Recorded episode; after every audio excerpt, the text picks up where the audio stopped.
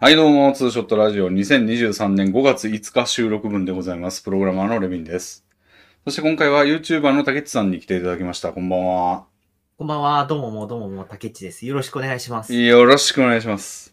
ろしくお願いします。えーこのラジオは、えーリモートワークなど自宅作業が、を、に取り組んでいらっしゃる方に向けて日本語の会話を届けようというプロジェクトでございます。イェイイェイ。いイエーイ。や、お元気ですか、竹内さん。はい、元気です。いや、あれさっきなんか、そんなでもないって言ってたのに。ノットバットです。ノノッットトババット。ットだったのに。ノットバットは元気ですって意味らしいですよ。あ、そうなんだ。ノットグッドがそんな元気じゃないみたいな。あー悪くないねみたいな感じなんだと思います。難しいことを言うな。そうなんです。でも、うん I'm fine, thank you とか言わないって聞いて、うんうん。かっこいいのはノットバットかノットグッドかだって。聞き ました。ああ、聞いたことあるな、それはなんか。うんうん、なるほどね。そうなんですよ。あのーゴールデンウィークと呼ばれる特別な祝日はもう終わって、あと今待ち受けてるのはただの土日ということで。そうバットですね、それは。そう、バットでしょ。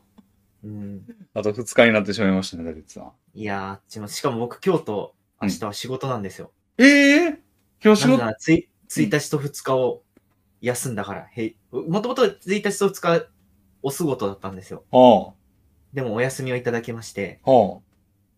その代わり振り替え出勤として、マジか今日と明日。まあ、もともとこの時期、うん。いメインで一番忙しいのが3、4、5ぐらいなんですよ。へえ。なんで、まあ、うん年度末と年度始まりうーんが。一番忙しくて、うんゴールデンウィークはうん。普通にぜ、なんか出勤とかいう年もあるぐらい。へえ、そうなんだ。ただまあ今年は割とヌルポだったんだけども、うん。さすがに9連休を取れるような雰囲気ではなかった、雰囲気というか、自分自身の業務も無理だったんで、はあ。ただ、1日と2日お休みいただいて、うん。その代わりちょっと、まったり、今日明日働こうっていうなるほど。感じでやってます。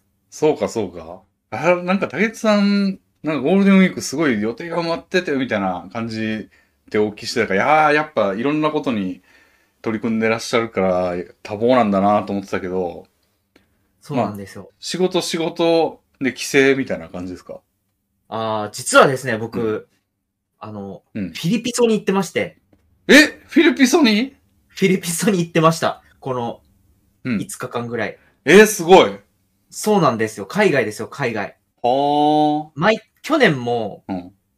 おあれ、一昨年かもしれない。あるいは、うん。この時期に、このクソ忙しい時期に、うん。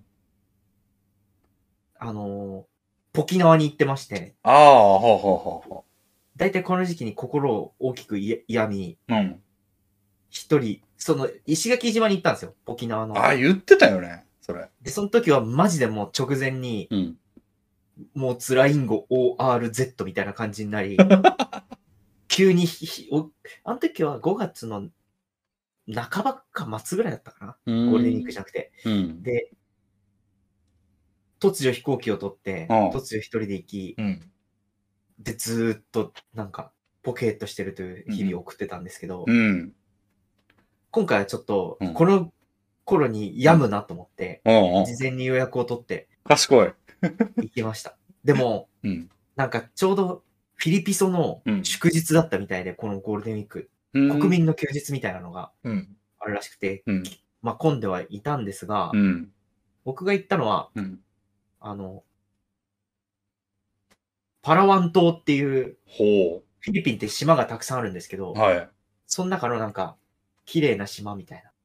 え。うん。そこには、あの、白人様だらけでしたね。白人様だらけか。そうです。白人さん、 すげえ、ガチムチマッチョな白人様がたくさんいらっしゃいまして、はダイナイト、ダイナマイトボディの白人様と、あ。はあ。ガチムチマッチョの白人様だらけで、うーん。いやまあ、なんか、そのガチムチマッチョに、あの、ジャイアンが、のび太の顔にめり込むぐらい殴るみたいなことされませんでした大丈夫ですかー、いや、されたと思いますよ。ワンチャン間違えれ ば。一歩間違えれば。おー、ファッキンジャパニーズ、ボーみたいな。そうそうですね。あの、うん。ハードルは2つあって、うん。まずファッキンジャパニーズを怒らせるところですよね。で、怒らせてパンチされたものの、まうあ、んめり込まないっていうのが、うん。って2つのハードルがあるんですけど、うん。 2つ目のハードルを超えてくることが確定してる肉体を持ってる人たちだらけでしたね。なるほど。だから、うんやっ。ぱ日本と違って、うん。あのジャイアンのめり込みパンチをされる確率はうん。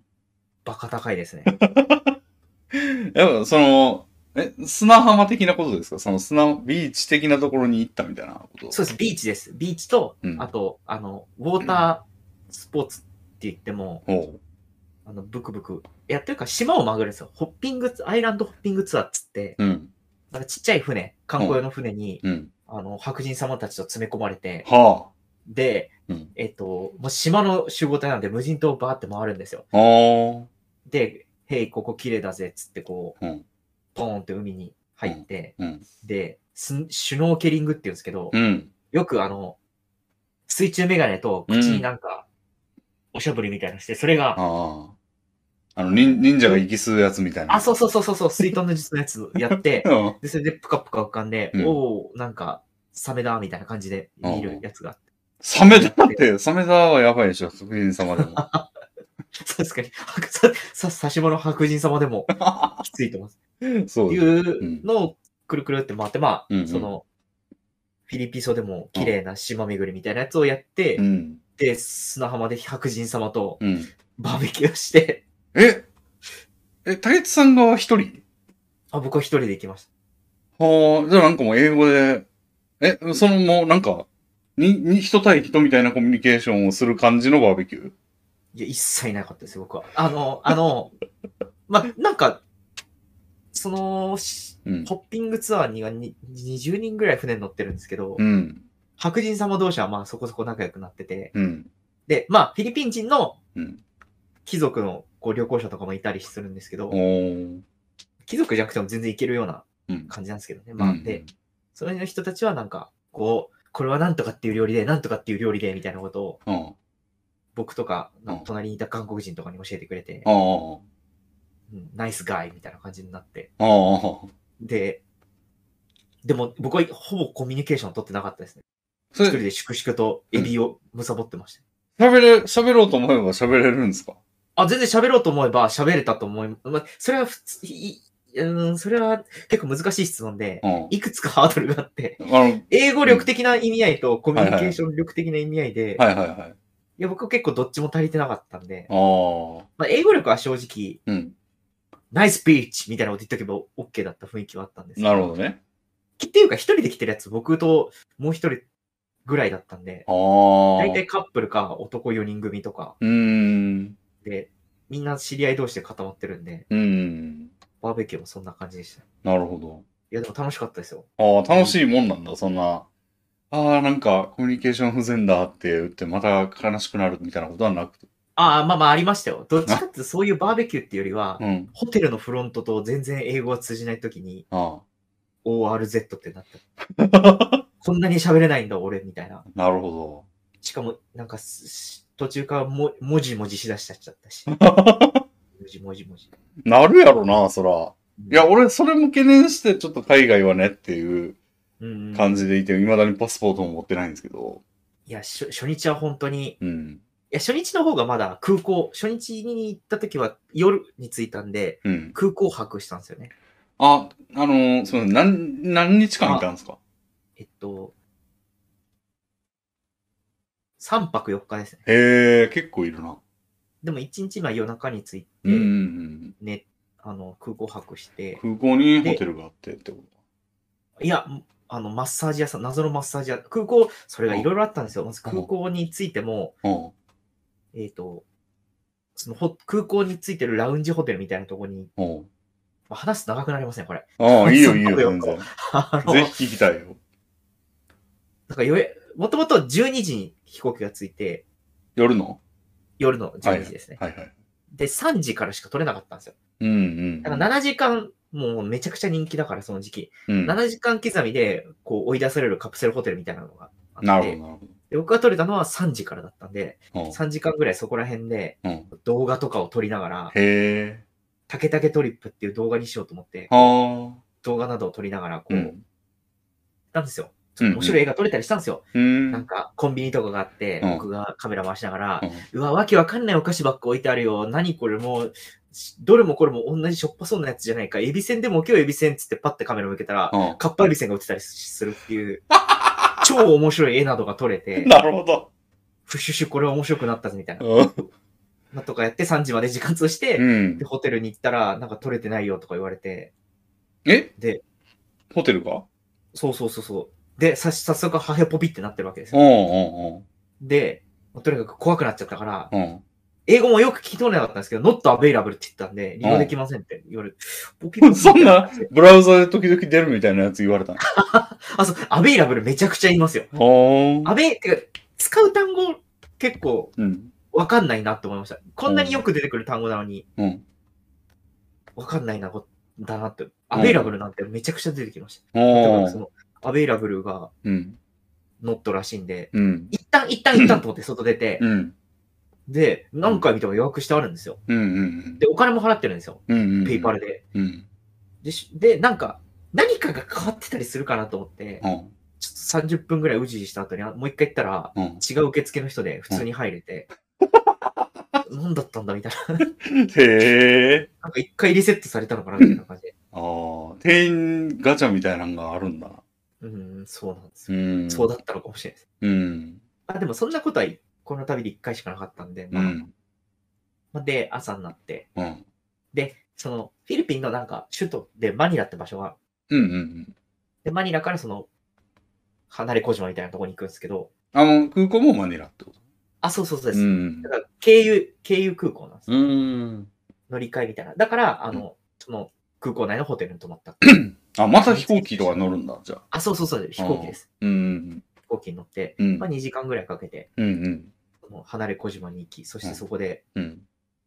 なんか、まあ、そんなに高くないけど、うん割とリゾートホテルみたいあーな。日本で取ったらもう、あ、でもホテル代そんな変わんないかな。ほーまあ、一泊1万5千円ぐらいの、うん。いい感じのホテルにうん。うん。泊まり、うん。うん。で、そこで砂浜などを歩き、おう野良犬などにビビりながら、おうおうそれだって、着いた時はもう大体昼とかでしょ。あ、そうですね、昼、うんもう夕方近かったですかね。ちょっと飛行機がなくて、うん。てか、あれなんですよ、ちょっと聞いてくださいよ。飛おう行機最初、あの、えっと、う14時からうん。 10、ん違うな。10時から、10時出発、12時着とか取ったんですけど、あマニラからその島ね。そうそうそうそう、うん。なんか、出発1週間ぐらい前に、うん。すいません、空港会社側の都合で時間変わりましたっつって、うん。 15時出発の17時着になったんですよ。うん。うん。 5時間遅れるんですよ。うん。 5時間遅れるってなかなかないですよね。あ、もうその当日に5時間遅れるって言われたの。あ、いや、1週間ぐらい前なんです1けど、週間ぐらい前に連。連絡が来たのは。ああ、なかなか飛行機5時間遅れるって、なるほどね。確かに。まざいって感じですよね。うまんあ、結局だからその日は、うん、その謎の島に行くだけで、あ、あとはうん飯,、飯を食って、うん。翌日のうんツアーの予約をして、終わあったって感じです。あ予約を事前事前にしてたわけじゃないんや。あ、違いますね。なんかいろいろ調べたら、普通に現地でやるもんで、へえ。なんか日う本の代理店とかを通すとうん、すごい高そうだったんで、ーん。現地で全然行けるよってうーん YouTuber が言ってたんで、うん。じゃあ、マニラで結構過ごされたってことですかあ、マニラはうん全然過ごしてないです。あれ飛行機が。その島の方で。あ、そう、マニラで、あ、そういう意味で。うん。ね飛結構行機が5時間遅れた空っ港て。空港の中でずっとポケーっと待ってましたよ。なるほど。だから、あの、うん。マッサージもしました、初めて。ああ。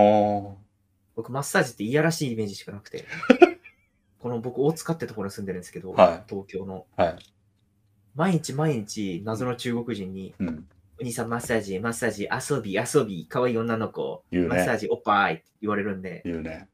毎日毎日通勤で言われるんですよ。うーん。さすがに覚えてほしいみたいな感じでお。俺もあの、上野の辺に通って、あの、勤務してた時に、パチンコ屋入って出てきて、なんか、景品交換所の周りに待ってるんですよ、そういう人が。あーつまり、景品を交換したということは金持ってるやつや から、うんうん。もう社長さん、社長さんって言われてたよ。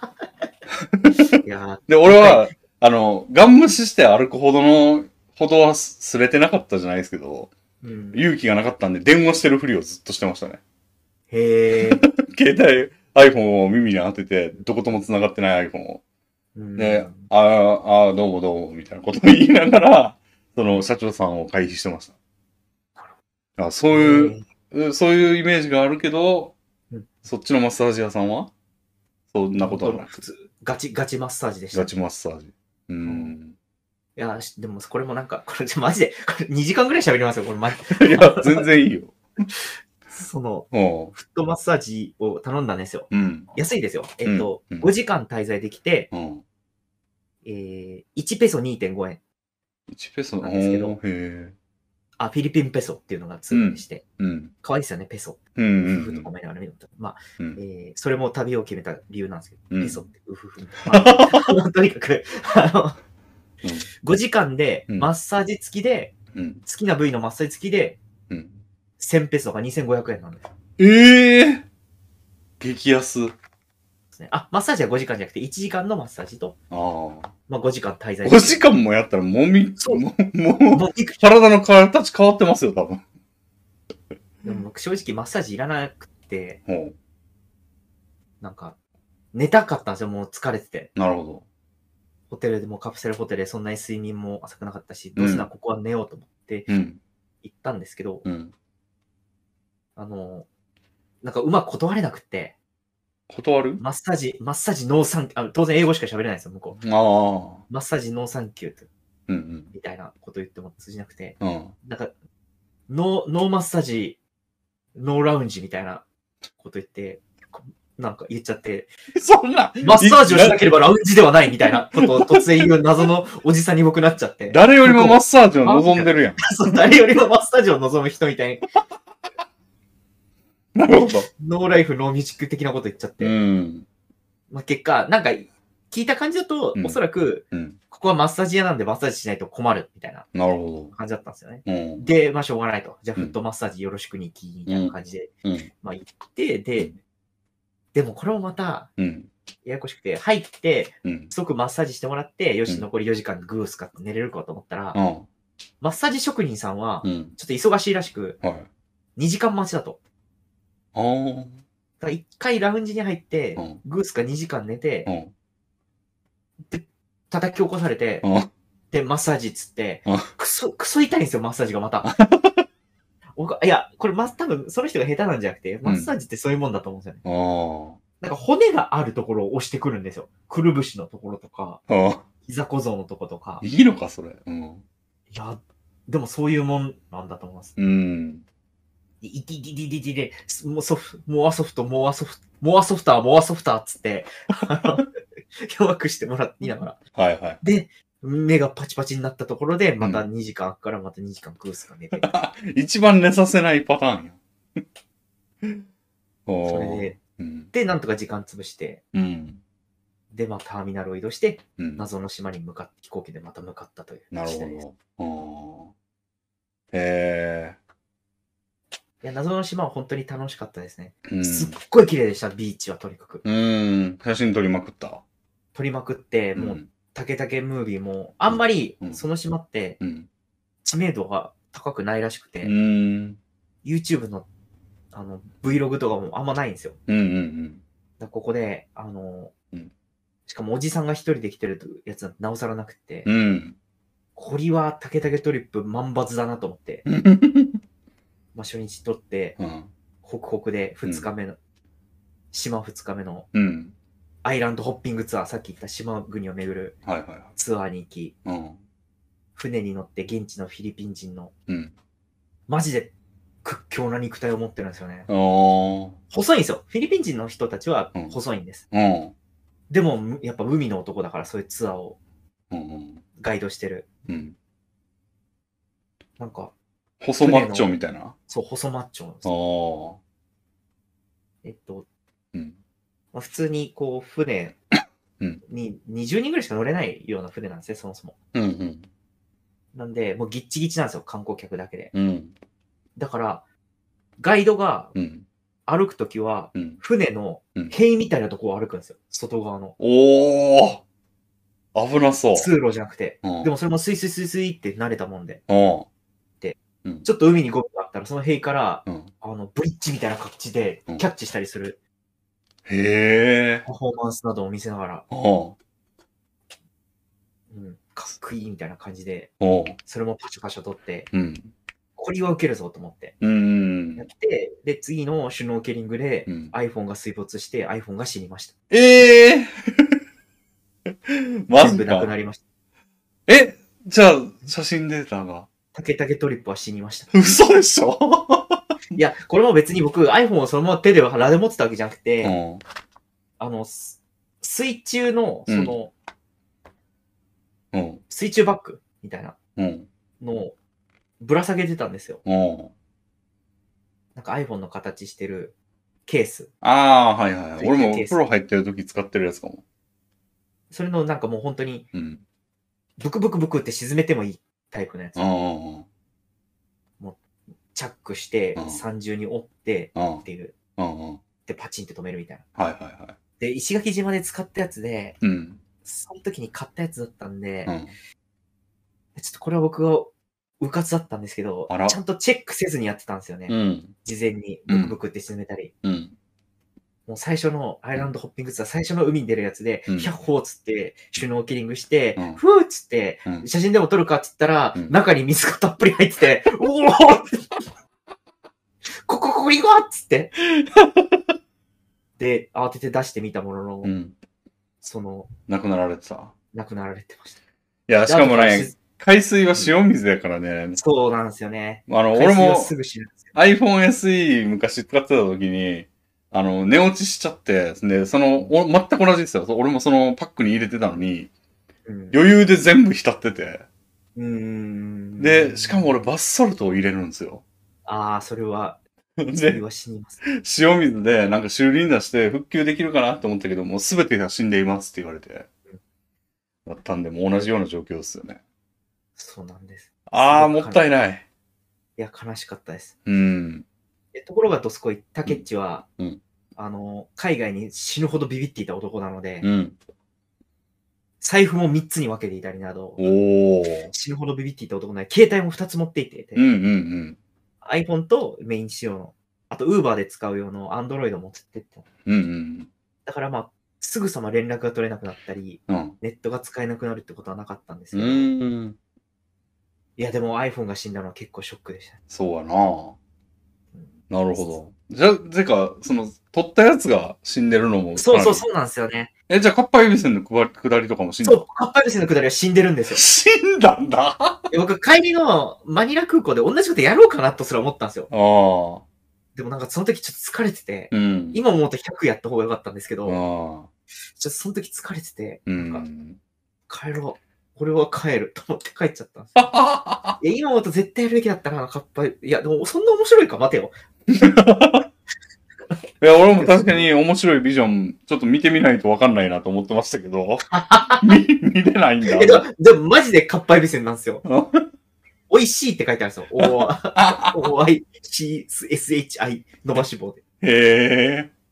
いやーいや、そうか。え、じゃあ、それも結構失う、全部失われた。そうなんですよ。だから、僕がメインで、うん。い本当にメインだったその、うん。ホッピング、アイランドホッピングツアーは、うん当然その、うん携帯2つ持ってってなかったんで、そのツアー自体には。うん。ホテルに予備は置いてってちゃったんなんで、ああ、じゃあ、とまるまる取れてないんだ。そう、2日目丸々なくって、あーまあそれはそれとしてなんか、うんしょうがないからツアーを楽しみ。なるほどね。めちゃくちゃ綺麗でしたね。なんかラグーンって言っうて、ん。なんか岩か崖みたいうん。なへやつの間をうんカヌーでうんペチャペチャペチャペチャやっていくんですけど、もうえ。水は青くて、うん水色の場所と青の場所があったりして、おーあ、え、カヌーって自分でこぐんですか自分で漕ぎます。あの、左右にこぐやつついてるやつであ。そうそうそうそうそうそうそうそうへえ。何の説明もしてくれないんですよ、しかも。え、一人で飲んのあ最初は、あの、ガイドみたいなやつが うん。やってくれるんですけど、途中からボーンって飛ん 飛び込んじゃって、いなくなるあのガイガイドの船に戻ってって、の。うん。次の人ってだ。からペラペラペラペラペラペラペラペラペラとか言ってたんで、うん。 Yes! Very good! って言ったら、うんドボーンって言って て、すごいスピードで泳いでっちゃって、すごい話だあな。 残りのラグーンは俺が行かなきゃいけないのかみたいな。感じでした。あ、たどり着くのも自己せ、自己の責任というか。あまあそうですね。へえ一応その、うん。そん、見える場所にはあるし、うん。ラグーンにさえついちゃえば、うん。まあ胸ぐらいの高さなのかな、うんの。浅瀬なんで、うん。溺れ死ぬことはないと思うんですけど、うん。まあなくはないですけど、うん。まあ救命うん。のジャケットも着てたんで、ああ。そんなにそこの恐怖はなかったですけど、めちゃめちゃ気持ちよさそうなの、確かにそれは。いや、めっちゃいいですね。南の島はやはりいい。へやはり石垣島の記憶があったんでえ。う、ん。ちょこっと調べて行ってみたんうん。ですけど、うん。すごいっす。で、まあでもそのうん。映像はなく、うん僕の心の中だけに。悲しいなあそれ。本当日本人も少なくって、うん。見かけたら、あ、日本人だと思うぐらいの。おー。大体白人様と、 まあ、あとはフィリピン人の方です。おー。えいやー、本当は、あの、白人様たちはえ。う、ん。みんなイケメンですね。へえ。そんなリゾート地に来ているような。陽キャの塊みたいなことやし。そうですね。陽キャの塊で、うん。あと立ち泳ぎができるみ んな。エミさん立ち泳ぎってできますいや、なん、全くできないですよ。できないですよね。うん。だって習ってないですもんね。はい。俺、習った泳ぎ方さえできないですから。いや、そうそうそうそう、そううんそうなんですよね。うん。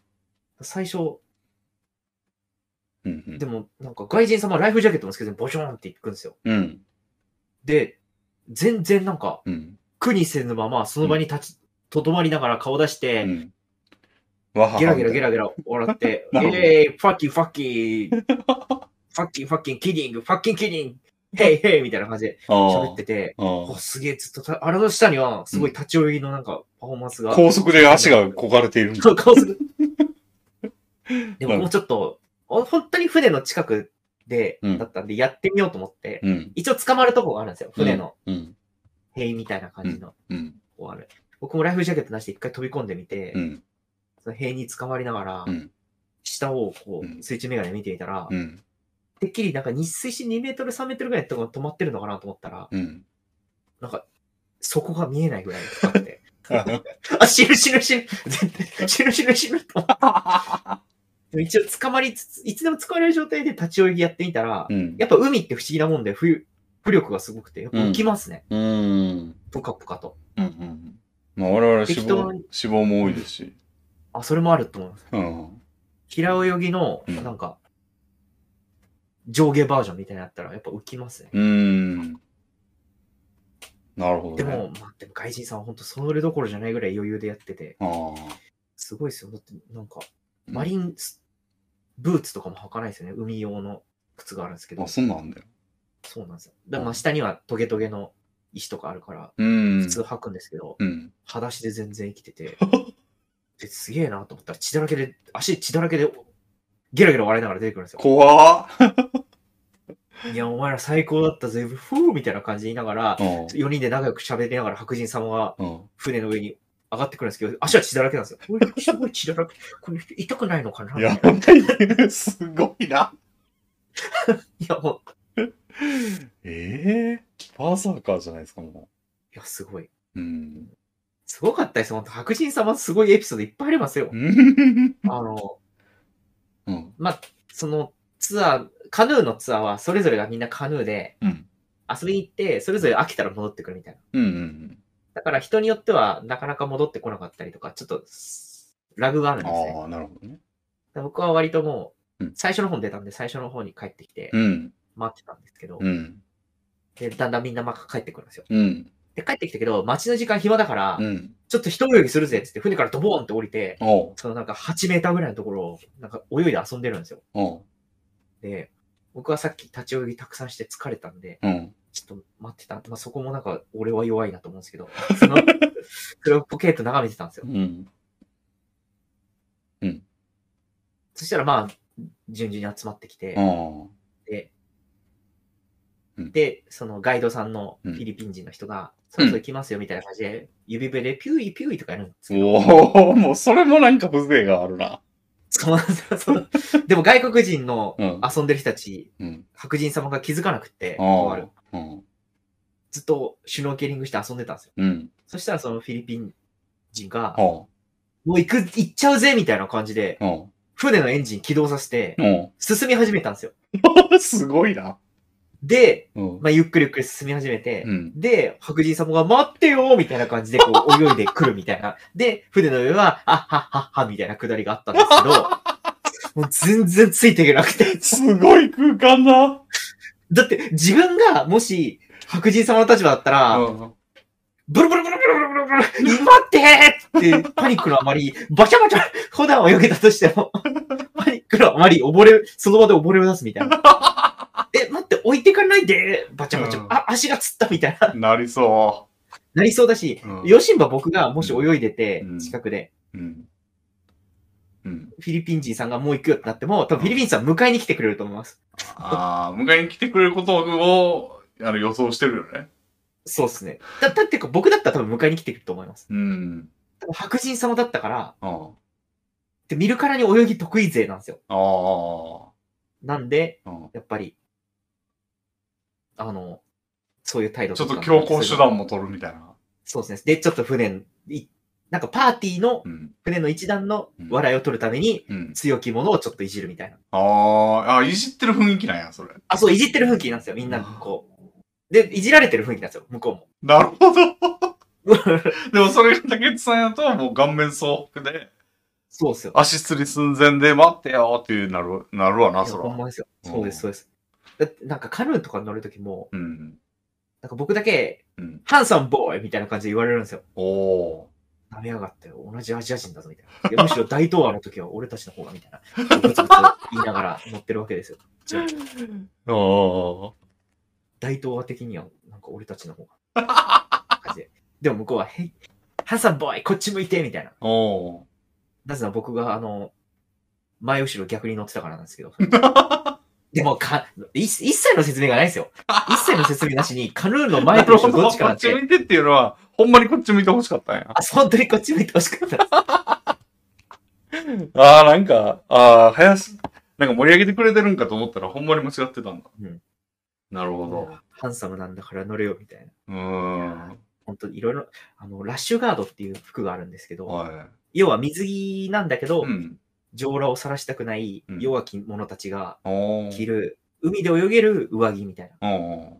すけど、それ着てるのも僕ともう一人の韓国人の、おまあ、ー。その人は結構いい体してたんですけど、うん二。人だけでした。あとはもおうー。上裸ですね。うーん。いやへーそこはちょっと女の人もなんか水着も、だるんだるんの水着着てる 若い女の人とかいるんですよ。なんほうかほうほう。え、もう見えるで、みたいな。 いや、見えるでそれってなるんですけど。あとみんな、ちょっとお肉がついてても、うん。ティーバッグだし、おー。無敵ですね、外国人、白な人るさほどんたちは。ね。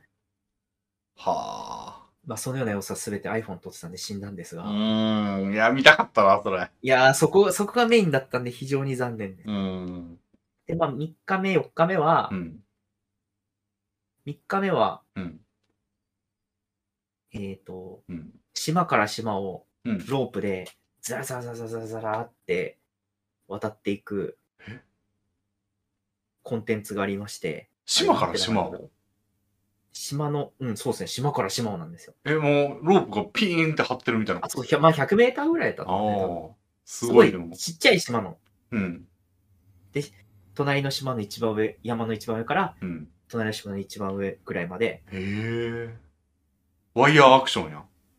そうです、そうです。へえ。なんか間違えてロープ触って、こうし、ターザンロープあるじゃないですか。うんあれと同じ理屈で。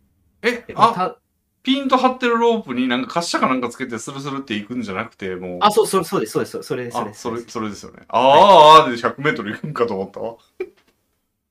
ブランコ。そうです。あれあの、ブランコではないです。滑車 です、滑車です。なるほど、なるほど。うん。え、それにどうやって乗るのどどうやってあ、なんかもう設備があって、うんすなんか、ご固定具みたいのを腰に巻いて、うん。ヘルメットつけて、うんまあ、レンタルできるんですけど、うん。で、あとはシャーっと渡ってくえ、感じです。ぶら下がるってことそうです、ぶら下がるって。腕の力が、え、あ離し一たら。切いらあうんの、あれです、あの、ちょっと高低差があるんですよ。うーんあ、なんか、高い方から低い方に降りていくって感じです。あの、自分はどうやってその、ワイロープに捕まってんのなんかシートベルトみたいのをして、あ、もうぶら下げてくれるんだ、なんか。あ、そうそうです。ぶら下げてくれるんですよ。ああ。係員さんが、うん。あの、ふんどしみたいな固定具をピッてつけて、ああ、なるほど、なるほど。ベストみたいな固定具をピタってつけて、うん。あとはここ掴んでてってう言って、でん。、滑車してる時に、うん。上のその滑車の紐を触ると指が落ちるよって言わ れて、ガッハッハみたいな感じで。確かにね。うんああ、なるほど。で下半身でぶら下げられて、もうさーって滑っていく感じや。そうそうそうそうそうなです。るほどそうですうーん。あいやそういうことを3日目にしたのと、ああ。と、絶景でしょ、そんな。あ絶景でしたね。あ。いや、それも、うん。それは、あの、新しい Android の方でうん。撮影したんですけど、こうんれは完全に僕の腕が うん。ゴミすぎてうまく撮れてないです。なんか空が映ってます、ずっと。ギャーって言あっーてるのと、空がずっと映ってああ。なるほど。でも僕が、僕は、うん僕は絶景を見ます、見たんで大丈夫で それでももう映像コンテンツゼロやんじゃあ今。す。そうなんです。これは僕が完全に悪い。あっていうー感じなるほど、なるほど。へえ。あのうんでも、夕サンセットは撮れましたね、ちゃんと。サンセット夕、つまり夕焼けってことああ、あああの、うんサップっていううん。スノーボードみたいなやつに、はい。がプカプカ常に浮かんでてう、ん。一寸法師みたいな感じで、うん。それを立ちながら、うん。こう、オールで漕ぐっていう。おーあ、の、お椀に入ってる一寸帽子みたいな。あ、そうそうそうです。ああ、あれをしながらう、ん水、海の上で夕焼けを見るみたいなことはできましめちゃくちゃいた。いそれやはん。撮れました。めっちゃ良かったですよ。で、4日目は帰りの飛行機までうん。ずっとこう、ビーチでぷかぷか浮いてました。これ本当に、あの、うん何のうん、誇張もなくずっとぷかぷかぷかぷか浮いてました。それはなんかあの、ツアーの一部なんですかいや、なんかうん、ぷかぷか浮かべる。飛行機場の近く、もう空港帰るんで空港がの近くのうん。ビーチで。ああ、もう自分で空港まで行くから、もうそれまでの空き時間にぷかぷか浮いてたそってうそういそうですああ、なるほど。なんかひあの空港の近くなんで飛行機がうん。着陸するとこが間近で見れるっていうおー、なるほど ね。評判らしくて、わあ、飛行機だ、ぷかぷかぷかぷか、おお、大いなる海よみ たいなるほど、なるほな。いや楽しかったね。ど。あですね。あ、いいですね。なんか犬とかが多くて、野良犬とかがへえ多かった。りしてうん。僕が食べたなんかマンゴープレートみたいのうをん、ビーチで食べたマンゴープレート、地面に置いといたら犬が全部舐め取ってくれましなるほどねた。。そうそう。はだからきっと、あの、フィリピン人は、うんあの、お店のフィリピン人は、うんこいつめちゃくちゃ綺麗に舐めとるやん って、思ってると思います。僕が食べたマンゴープレート。あ。へえあ。の、デブの日本人、うん。マンゴープレート頼んだけど、うん。ソースまで全部舐めとって るやん。となったに違いないです。っなるほど、なるほど。ていうか、よくよく考えたら、うんなんか本当にビーチに、うん。ベンチとかがたくさんあって、おう椅子っていうかソファーとか、ビーチにボンとソファーが置いてあったソファーが。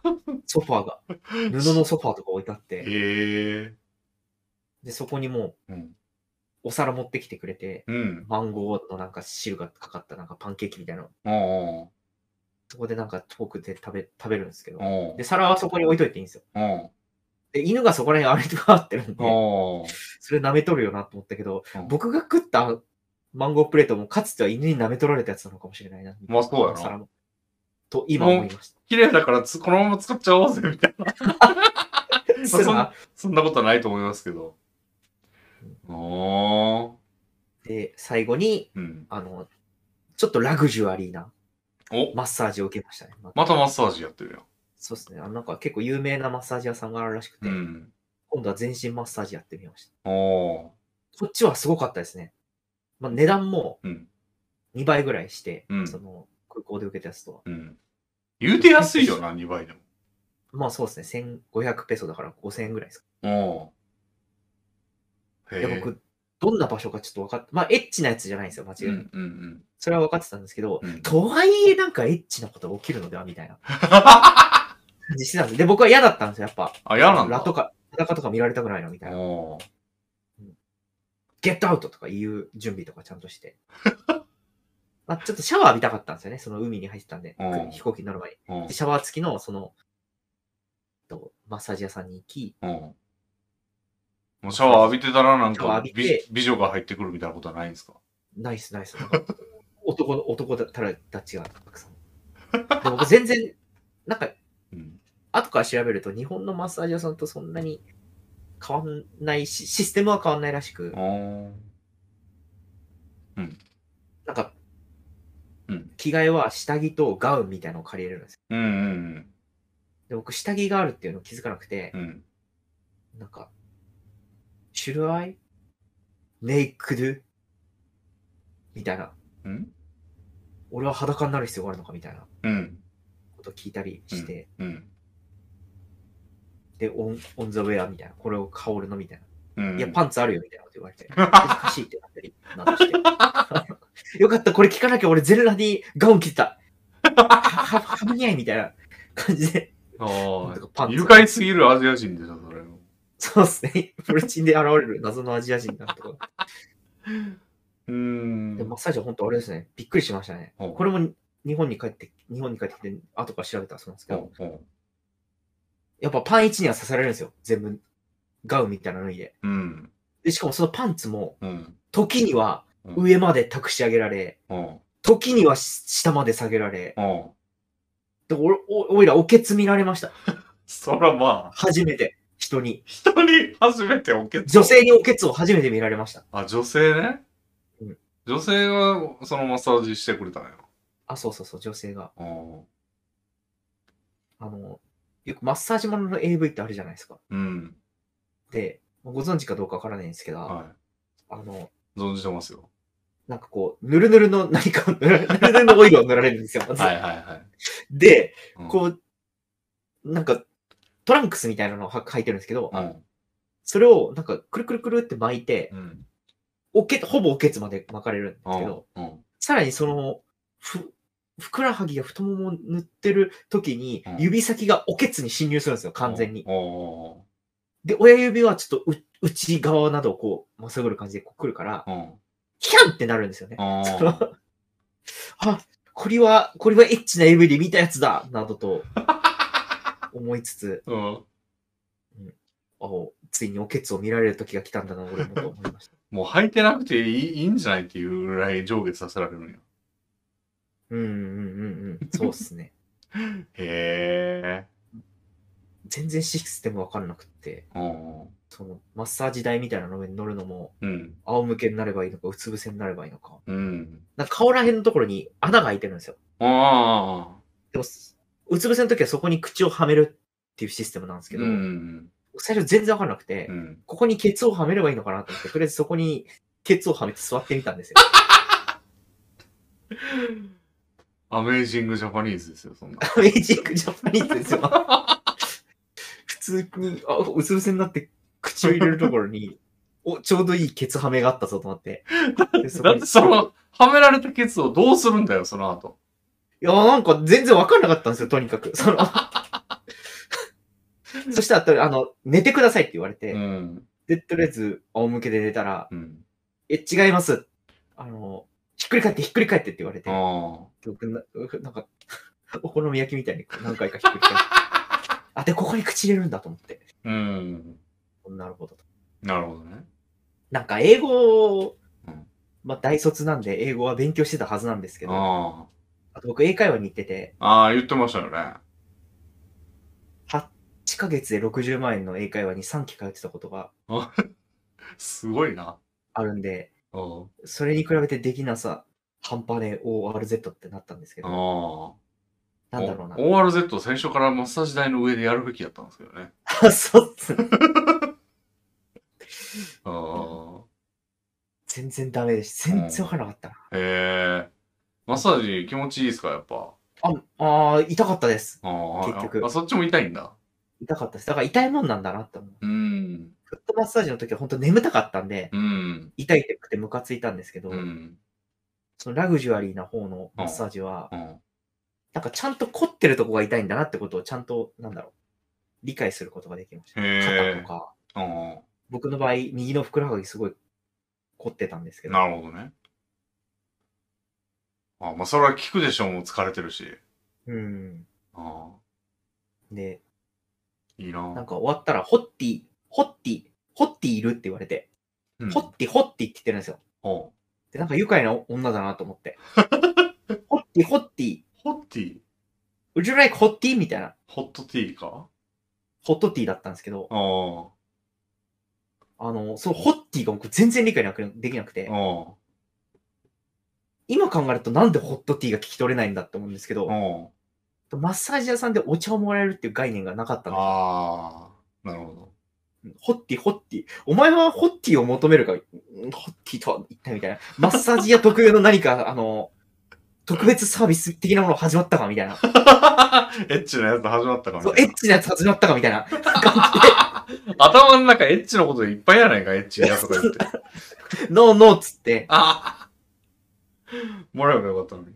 で、なんか、ハーブみたいなこと言い出したの。ああ。うん。多分僕が何、何を拒否してるか分かってないんで。うん。で、T で、やっと気づいてハーブって聞いて、あ、あお茶くださいっつって、お茶もらって。あ。なるほどね。そうそうへでえ、。お茶、お茶飲んでたら、なんか一向に、お茶を飲んで、飲み終わって10分ぐらいずーっとボケーっとしてて、 うんこ。れいつ出ればいいんだろうと思ったら、自分で買って出て良いシステムだったらしく、早く出ていけっつってつまみ出されました。いやでも僕、パン1で、なわけですよ。で、ガウンしか羽織ってないわけで、うん。わかんなくないですか、うん。その、だって、僕がとことこ歩いてたらう、ん。半裸の女とかとすれ違って、おうてめえ何で歩いてんだようん国際指名手配犯みたいな感じになったらあ嫌だから、あ。お出てっていいですよっていうまでうん、出てかないですよね、その状況。うそうだね。 でもどうやらホットティーが出るっていうのはもう飲み終わったら出てっていいって合図だったらしく、わかるわけないな、それは。うん、へえ。というのが終わり、そして、うんまあその謎の島は脱出し、うん。で、マニラに戻り、うん。で、まあ日本に帰ってくるって感じなんですけど、なるほど実はもう一泊あって、うん。その夜マニラに到着して、翌の昼ぐらいにうん。帰るんで、そこはちょっとマニラ観光しようってことで、うんでもマニラって本当観光地なくて、てか風俗の街なんですよ、はっきり言って。へえ。なんか、ロリペド中年うん。ポタク君たちがう、ん。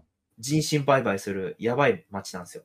ほんまかそれ。あ世界でもトップクラスのあ、で治安も。の悪さを誇り、へえ。なんかゴーゴーバーっていううん。女が半裸で踊ってるところで、うん。あの女抱くぜみたいな感じでうん。連れ出してうん。抱くみたいなうん。ことが許される街なんですよ。うん。ではいや、これはタゲタゲトリップ的に、い。うん。その、はん、なんか道端で半裸で踊ってるという説、説もあったから、あそれぐらい撮影してえなと思って、あげれへんやろ、それ。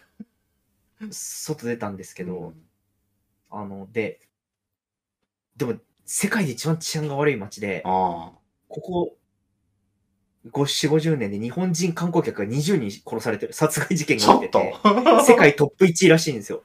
う観光客の日本人が死んでる。ん。うん。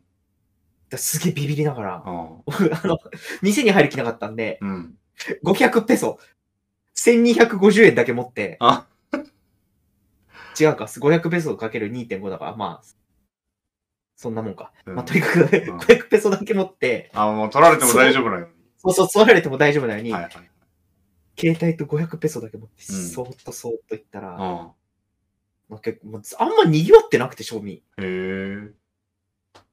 で、うん。でも、すごい話しかけられすごいモテました。なんか、店の、の店は、なんか、僕がカメラ構えてやってたんでう、ん撮影禁止って言われ、日本語で言われたんですけど、へえ。カメラダメ、カメラダメって、モバイルダメみたいな。へえ。で、お兄さん、お兄さん、お兄さん、お兄さんうっん。て言われたけど、うん。怖いんですぐ戻りました。道端で言われんのお兄さん。み、み、でも道で言われます。な、何を求めてんの向こあだから、店に入って、うは。ああ。人身売買などを求め、まあ、人身売買ってちょっと悪い言い方してるんです。まあ、悪い、まあ、風俗なんですよ。ああ。はい。へえ、なんかもう歩くだけで、歩くだけで抜かれまくれるんだ。そうですね。へそえの。仕掛け持ち帰り公認のキャバクラみたいな感じらしくて。へえ。いや、怖かったですよ。もはういや、あそこもっとうまく撮影できてるわなっていう感じですあ。ね。うん。で、すごすごと帰って。うん。 12時前には寝てました。 なるほどね。疲れてるし。そうなんです。そう疲れてたっていうのもあって、うん。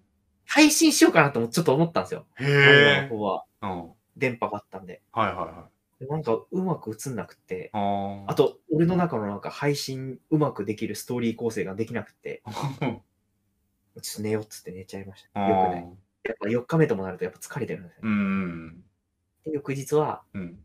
あの、ショッピングモールでうん。実弾の銃が撃てるっていうええ。のがあったんで、それを撃って、うん。飛行機に乗って帰りました。へえ、銃撃ったんだ。撃ちました。へえ50。発。 50発も撃って、50発持ってました。へえ。すごいっすよ、銃は。うん。まず、耳栓みたいのしないと、うん。それだけで10センチぐらいジャンプしません。わーってなって。あの、ママに、ママにこらーって言われた時ののび太みたいな。 そうそうそうそうそうう。ん。すっごい音ですね、あれ。へ打った瞬間にキーンってなると思いますよ、その耳の音。え。おー。僕はなんか、うるさくないヘッドフォンみたいなのをして、うん。うるさくない、うん。ま、なんか火が飛ばないうん。サングラスみたいなのをして、ああ、なるほ打ったんですけどど。。溶接してるみたいな。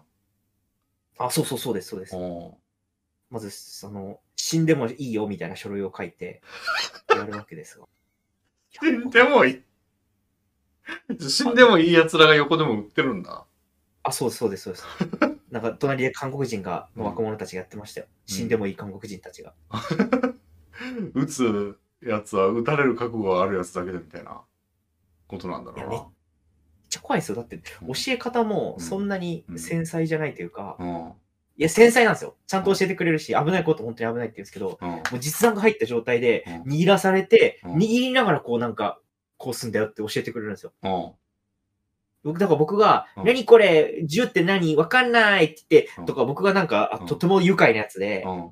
西部のガンマンみたいな感じで、うんあの、火金のところをくるくるくるくるって指でやる、うん。うん。やばい観光客だったら、うん。そこら辺に実弾がバーンっていく可能性があるわけで。そうだでね私。はマジでビビリだから、もう引き金には絶対指をかけないように、うんプルプルプルプルプルプルプルって思ってたら、うん。ここに指を組んだよってやってくれて、うん。うん。でスローリー、スローリー、スローリー、シュッって言われて、もう へでえ。、パンってやったら、もう、い手が上にポーンってなりますよ。ああ、反動は。で、で弾が、なんかた弾の柄みたいなやつがうん。柄。上にコロンってなる。ああ、薬上にちょっ莢と。薬莢みたいなやつ。で、薬莢。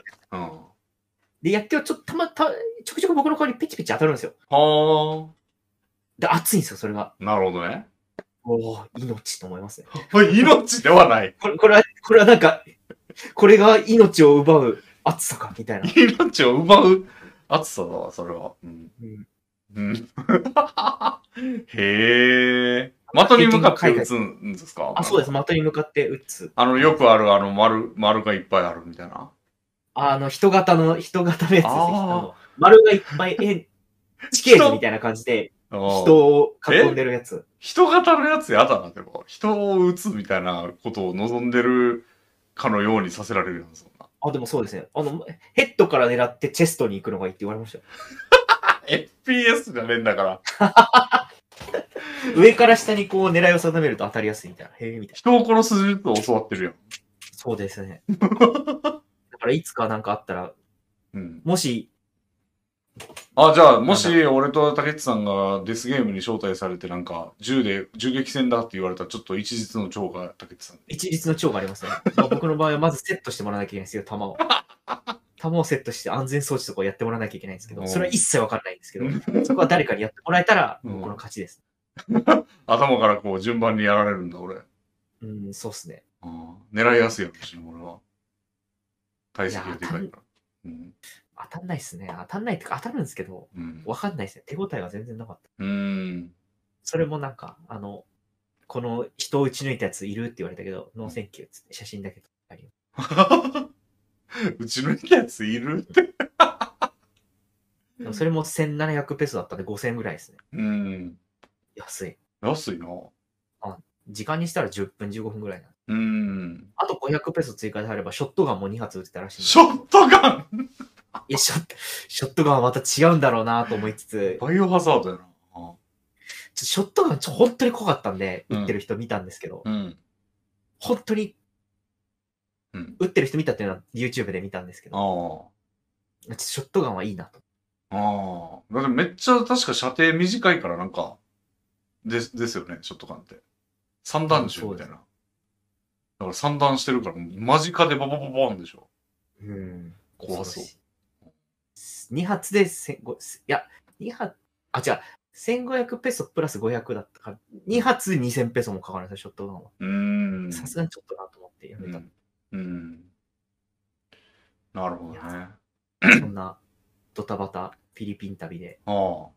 今度自配信で雑談しながら、あ写真などを見せながら話そうかな。あ。あ、まだやってないんや。あ、やってないですよ。帰ってきたのいつですかか ?4 日に帰っ、違うう、3日か。3日に帰ってきましたんで、ん、で、3日のもう夜中に日本に帰ってきて、次の日仕昨日事。は泥のように眠り、うん今日と明日仕事です。ああ、なるほど。で旅行から帰ってきた次の日はうん。休み取っとけ。さすがに。あと iPhone が壊れたんで、うん。それをの修理や、うん。あと海外保険への申し込みなど、へえ。よかった保険入っといてって思いまし。あ、保険で、なんか、ちょっと補正補填してもらえるかもしたれあ、ない。そうですね。蛍光品破損っていうのへが、え。全然水没とか不注意とかでも大丈夫らしいんで。へえ。なるほど、なるほどうん。いやー、いや、だいぶ満喫されましたね。いや、満喫しました、マジで。うん。うん。で、しかもお値段もうん。全部でうん10万ぐらいなんですよ。へえ。飛行機代も含めて。うんうんうん。なるほど。うんうん、そうですね。えっと、いや、そんなにもっとかかってるかな。大きい、あ、ホテル、いや、もっとかかってました。すいません。うん。 15万ぐらいかあら。あ。いや、そんなかかってないな。えコピーはっきりせ。 10万ぐらいですね。うん。なるほど。えー、竹内さん、ちょっと俺が聞きたいことの大きな一つが抜けてるんですけど、なんだろう。やっぱ食べ物ですよ。あー、食べ物ですねなん。かどういうのを召し上がったんかなと思って。えっとですね、うん。あの、食べ物はですね、うん。大体海鮮なんですよね。へでえ。もフィリピン料理自体、フィリピン料理じゃないんですよね。僕も行ってみて分かったんですけど、はえーフィリピン料理っつうのはあ、、はアドボっていうあ、はのとか、シシグとかいうのがあるんですけど、まあ、あ、はあ。いずれにせよ、なんかお肉を煮込んだやつなんですよね、大体。へえ、うんうん。うまそう牛肉がうんあの、 で、フィリピンって飯まずの国と言われているように、ええ、そうなんだ。そうなんですよ。うん。で、僕は結構好きなんですよね。あの、い酒のつまみになりそうな、米米の。おかずになりそうなうん。ものなんですよね。すちょっとスパイシーな感じで、うん。甘辛くうん。煮込んだ茶色い肉とと、白米なんですよ。ああ。異様に白米と肉を食べる国民だと言われていて、へえ。ちょっと酢も酸っぱい感じもする。うんで、っていうのがフィリピン料理なんですけど、うん。うん。その謎の島は、うんもう本当リゾート地なんで、うん。フレンチとか、ああ。イタリアンとか、うん。スペイン料理とかがいっぱいで、あんまり、フィリピン料理屋っていうのをわざわざ探さなきゃ見つかんないぐらいなんですへが、僕はまずはその、フィリピン料理を堪能し、僕は結構その酒のつまみになりそうなしょっぱいうん。肉みたいのが好きなんで、そそれ。に、レッドホースっていううんビール、あレッドホースにシシグっていうしょっぱい肉を決めてあ。あ堪能しました。あ。なるほど。美味しかっそれはやっぱさすがに、そのなんか出かける前には飲まないですよね。その帰ってきて、泊まるとこでい飲み食いするみたいなことですかた。あ、でも途中でもちょこちょこ飲みますよ。あ道。中。例えば、ホップアイランドホッピングツアー中も、うん。バーベキュー中に、あそう小舟に乗った謎のおっさんがいる、謎のじいさんが、うん小舟に乗ってう、ん島を行き来してるんですよ。なん 何かかそと思れったら、何かと思ったら、なんか木箱みたいに氷にやつ、氷に入ったうん。ヤシの実、ココナッツとうん。ビールが入ってて、うん。高値で売り買いしてる、高値で売ってるんですよ。 で無人島なのにビールが飲めるんですよ。なるほど。自制がうろついてるんだ。そう謎の木船で木舟に乗ってる。インベーダーの UFO みたいな。 そうそうそう。いや、これ、こいつその島の周りだけじゃなくて、普通に船がうん走ってるところの近くにも、うん。ぷかぷか浮かんでて、うん。ちょっと漂着する、漂着っていうかまあ、うん待機する場所には必ずじいさんいて、ああ。船越しにうん、 200ペソとか出すとビール渡してくるんですよ。はじゃあ、あとは、なんと言ってもココナッツです。ココナッツっていう人の頭ぐらいの大きさしたあ。うん。実をうん。上の部分くり抜いて、中の汁を5キロ5キロ飲むんですよ。極太ストローみたいなんで。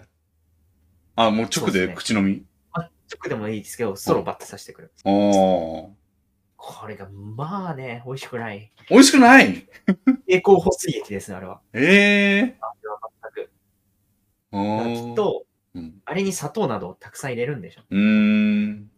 でも、おじいのココナッツは直、もうそのまま素材の味なんや。そうはです素材の味そのそこでパシュッパシュッって、でかいナタみたいなやつで切るんですよ。うお僕結構、刃物怖い人なんで、ひあれだ。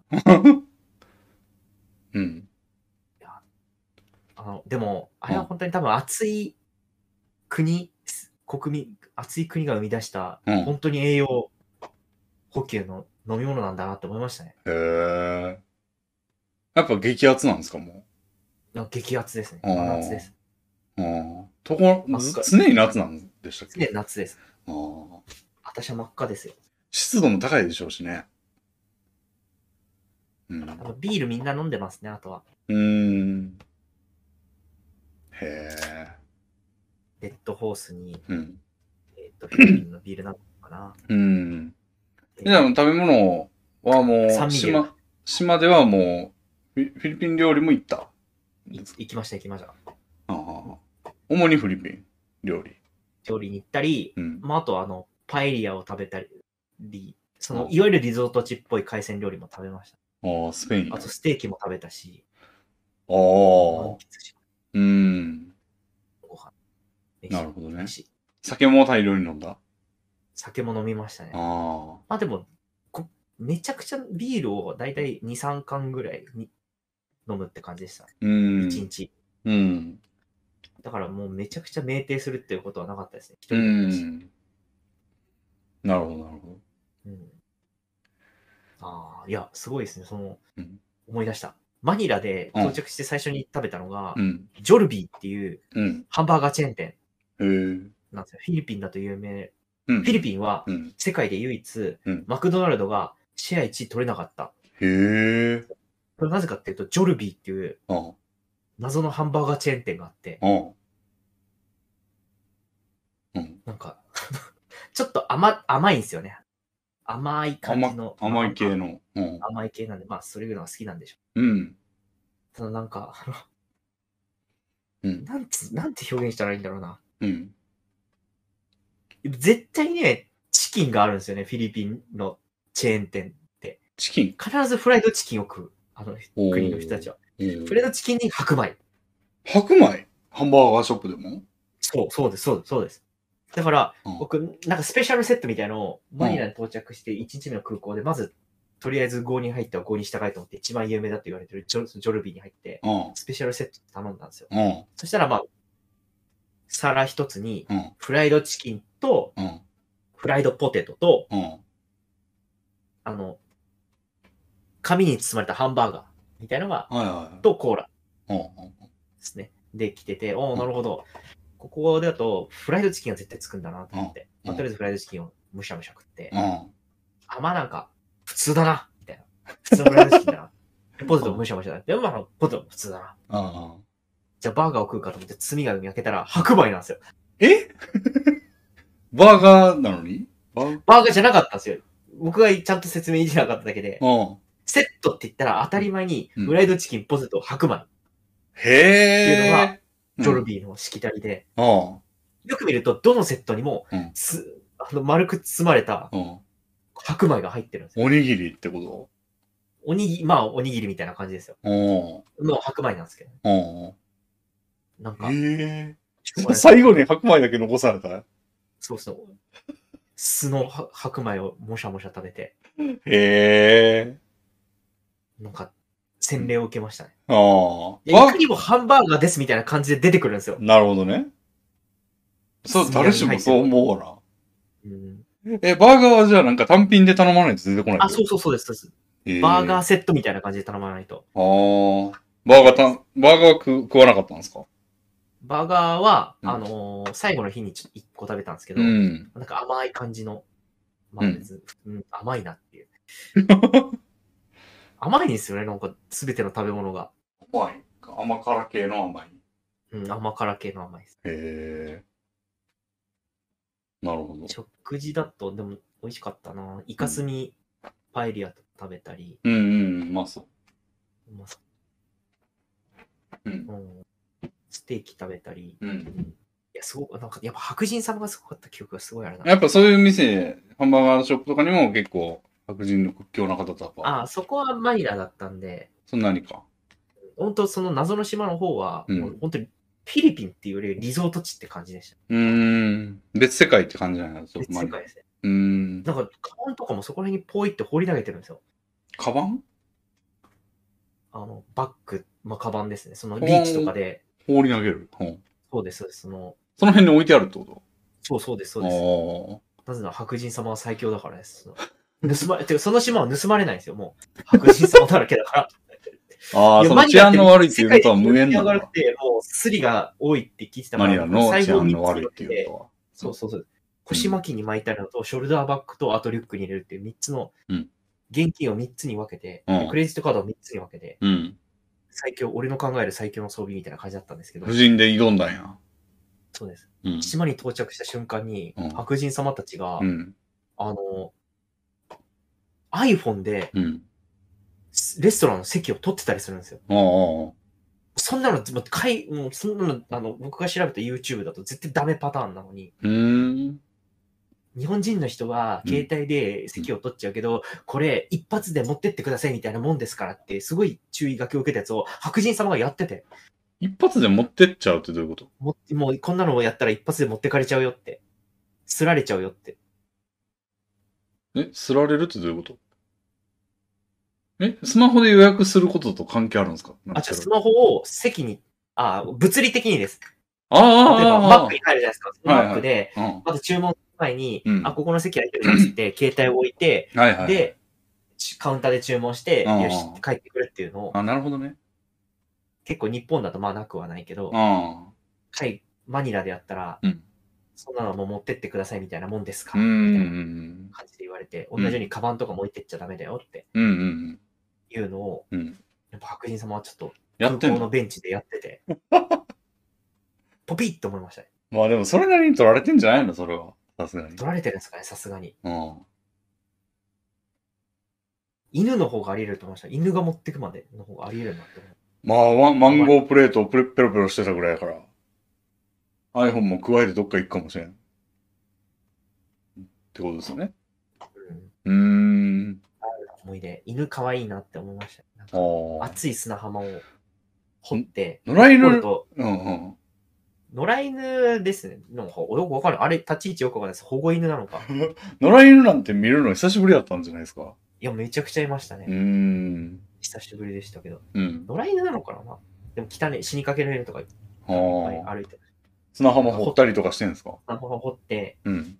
で、掘ると冷たい土が出てくるんで、ああ。なんか丸まって寝たりするの。へえ。あワンチュインキャンワイーってなりましたね。なるほなんて可愛いワンチュインだことって。ど。へあえと。 波で遊んでたりしたりするのを見ると、犬が犬が、はい、流されたりしないのかなまあ泳げんのか、犬は。泳げるんじゃないですか。まあそんなに奥の方には行ってなかった。うん。へえ。で、なんか海をペロペロした後に、ん違うなってなって、なんか砂浜に戻ってった りして、違うだろ、そら。 それ違うだろうな、みたいな。なるほど。へ細かな話はいっぱいありますね。え。うん。そうか、食い物はじゃあ、主には、まあそういう、今言ったようなやつで、まあさすがにその、なんか、フランス料理みたいなのには手出してない。ですね。うん、まあ、もったいないもんね、なんか。うん、せっかくやから現地のってなるよね。うん、やっぱ、そうですね。まあ、なんか、イメージとしては屋台とかすげえありそうなイメージなんですけど。あ、それは多分マニラの方なんですよ。あ島の方はもうあ。うん。島なんですよ。うん島のリゾートなんですよ。うんうんうんうん。なるほど。マニラで活動されてたのも、そんなに屋台とかには手出してない。そうなんですよね。うん翌日、マニラにいたら本当に短かったんで、しあかも 1, 一日目は空港でずっと過ごしてて、うん。帰りは10バンバン撃った後はすぐうん、飛行機の時間になっちゃあう。はいあ。なるほど。あ、でも、あ、そうだ、最終日に、うん。屋台じゃないですけど、うん。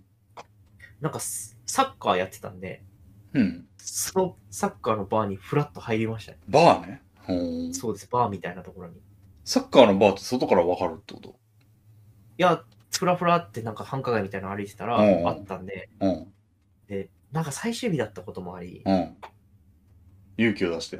そう勇気を出してうん。 行ったんですよ。あと、前日になんか、うん夜の街をすごすごと帰っていった自分への自己嫌悪など、嫌悪などもあはは最後の最後に、ちょっと英語も全然喋れなかったのもあって、は。悲しかったんで、ちょっと最後の最後にこう、うん何か爪痕残さなきゃと思ってうん、入ってう、ん。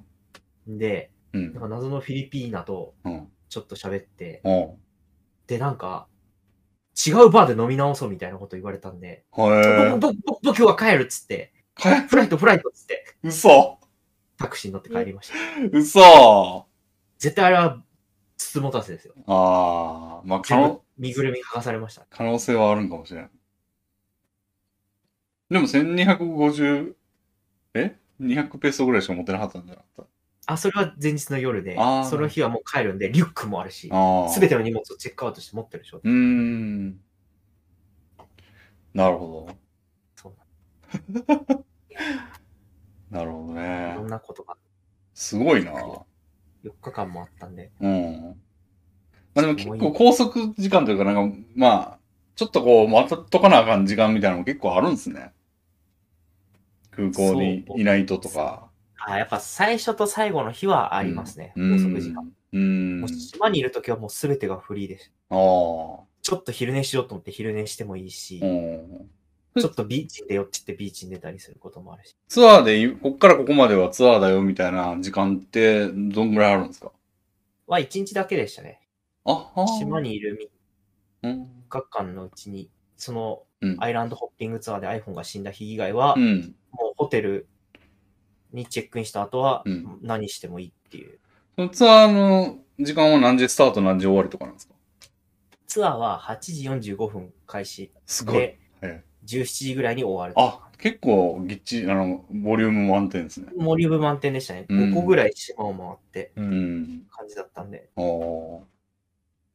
へうん。ー。うん。いや、でもそんなんもう、その、卑怯な数人組の白人様男性はもう、マニラでもブイブイやってますよ。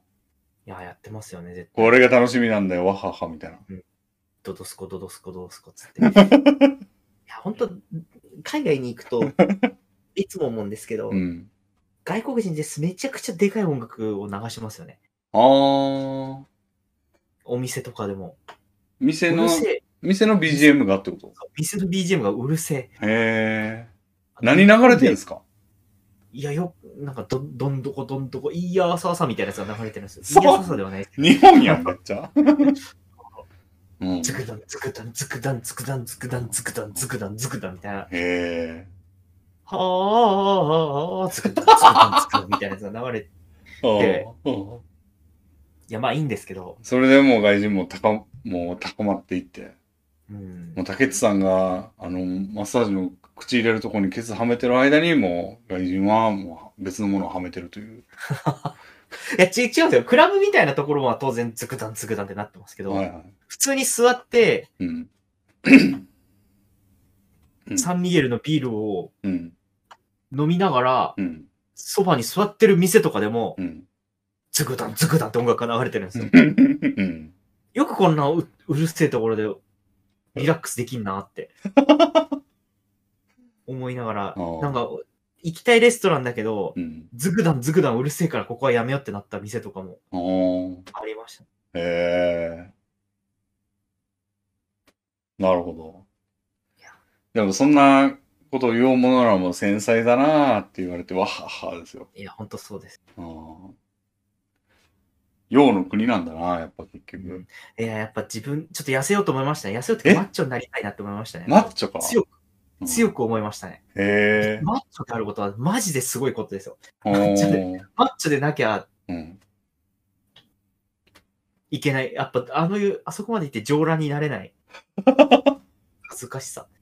なるほうんど。で、デブなんてほ、ほとんどいなかったですよ、マジで。ああ。へカウントし3ぐらいです、え。うんデブ。そフれがィリ、ピン人にデブはいなかったですし、お白人様もほぼ、ムキムキでした。ムキムキ。はあ。なるほど。我々が行ったらもう、浮くんだ。水にも浮くし、周りからも浮く。浮きますよ。いや、僕は完全に浮いてましたね。うーん。うすごい浮いてたと思います。ーん。でもそんな僕にもさあって言ってくれるんですよ。さなんか、うんさあ、イエスさんもさあです。あ。はなんか外国はす男はさあ、女はマームって呼ぶのが最上級の、あ。へえ。なるほどね。ヘイ、サムマームみたいな感じで、へー強い人がよく言レっディてーさんジェントルメンみたいなこと。そうそうそう、それのなんか最上級。 へえ。これあれ、た多分ググったら、うん全世界共通的な感じ。へえ。わかる。なるほどね。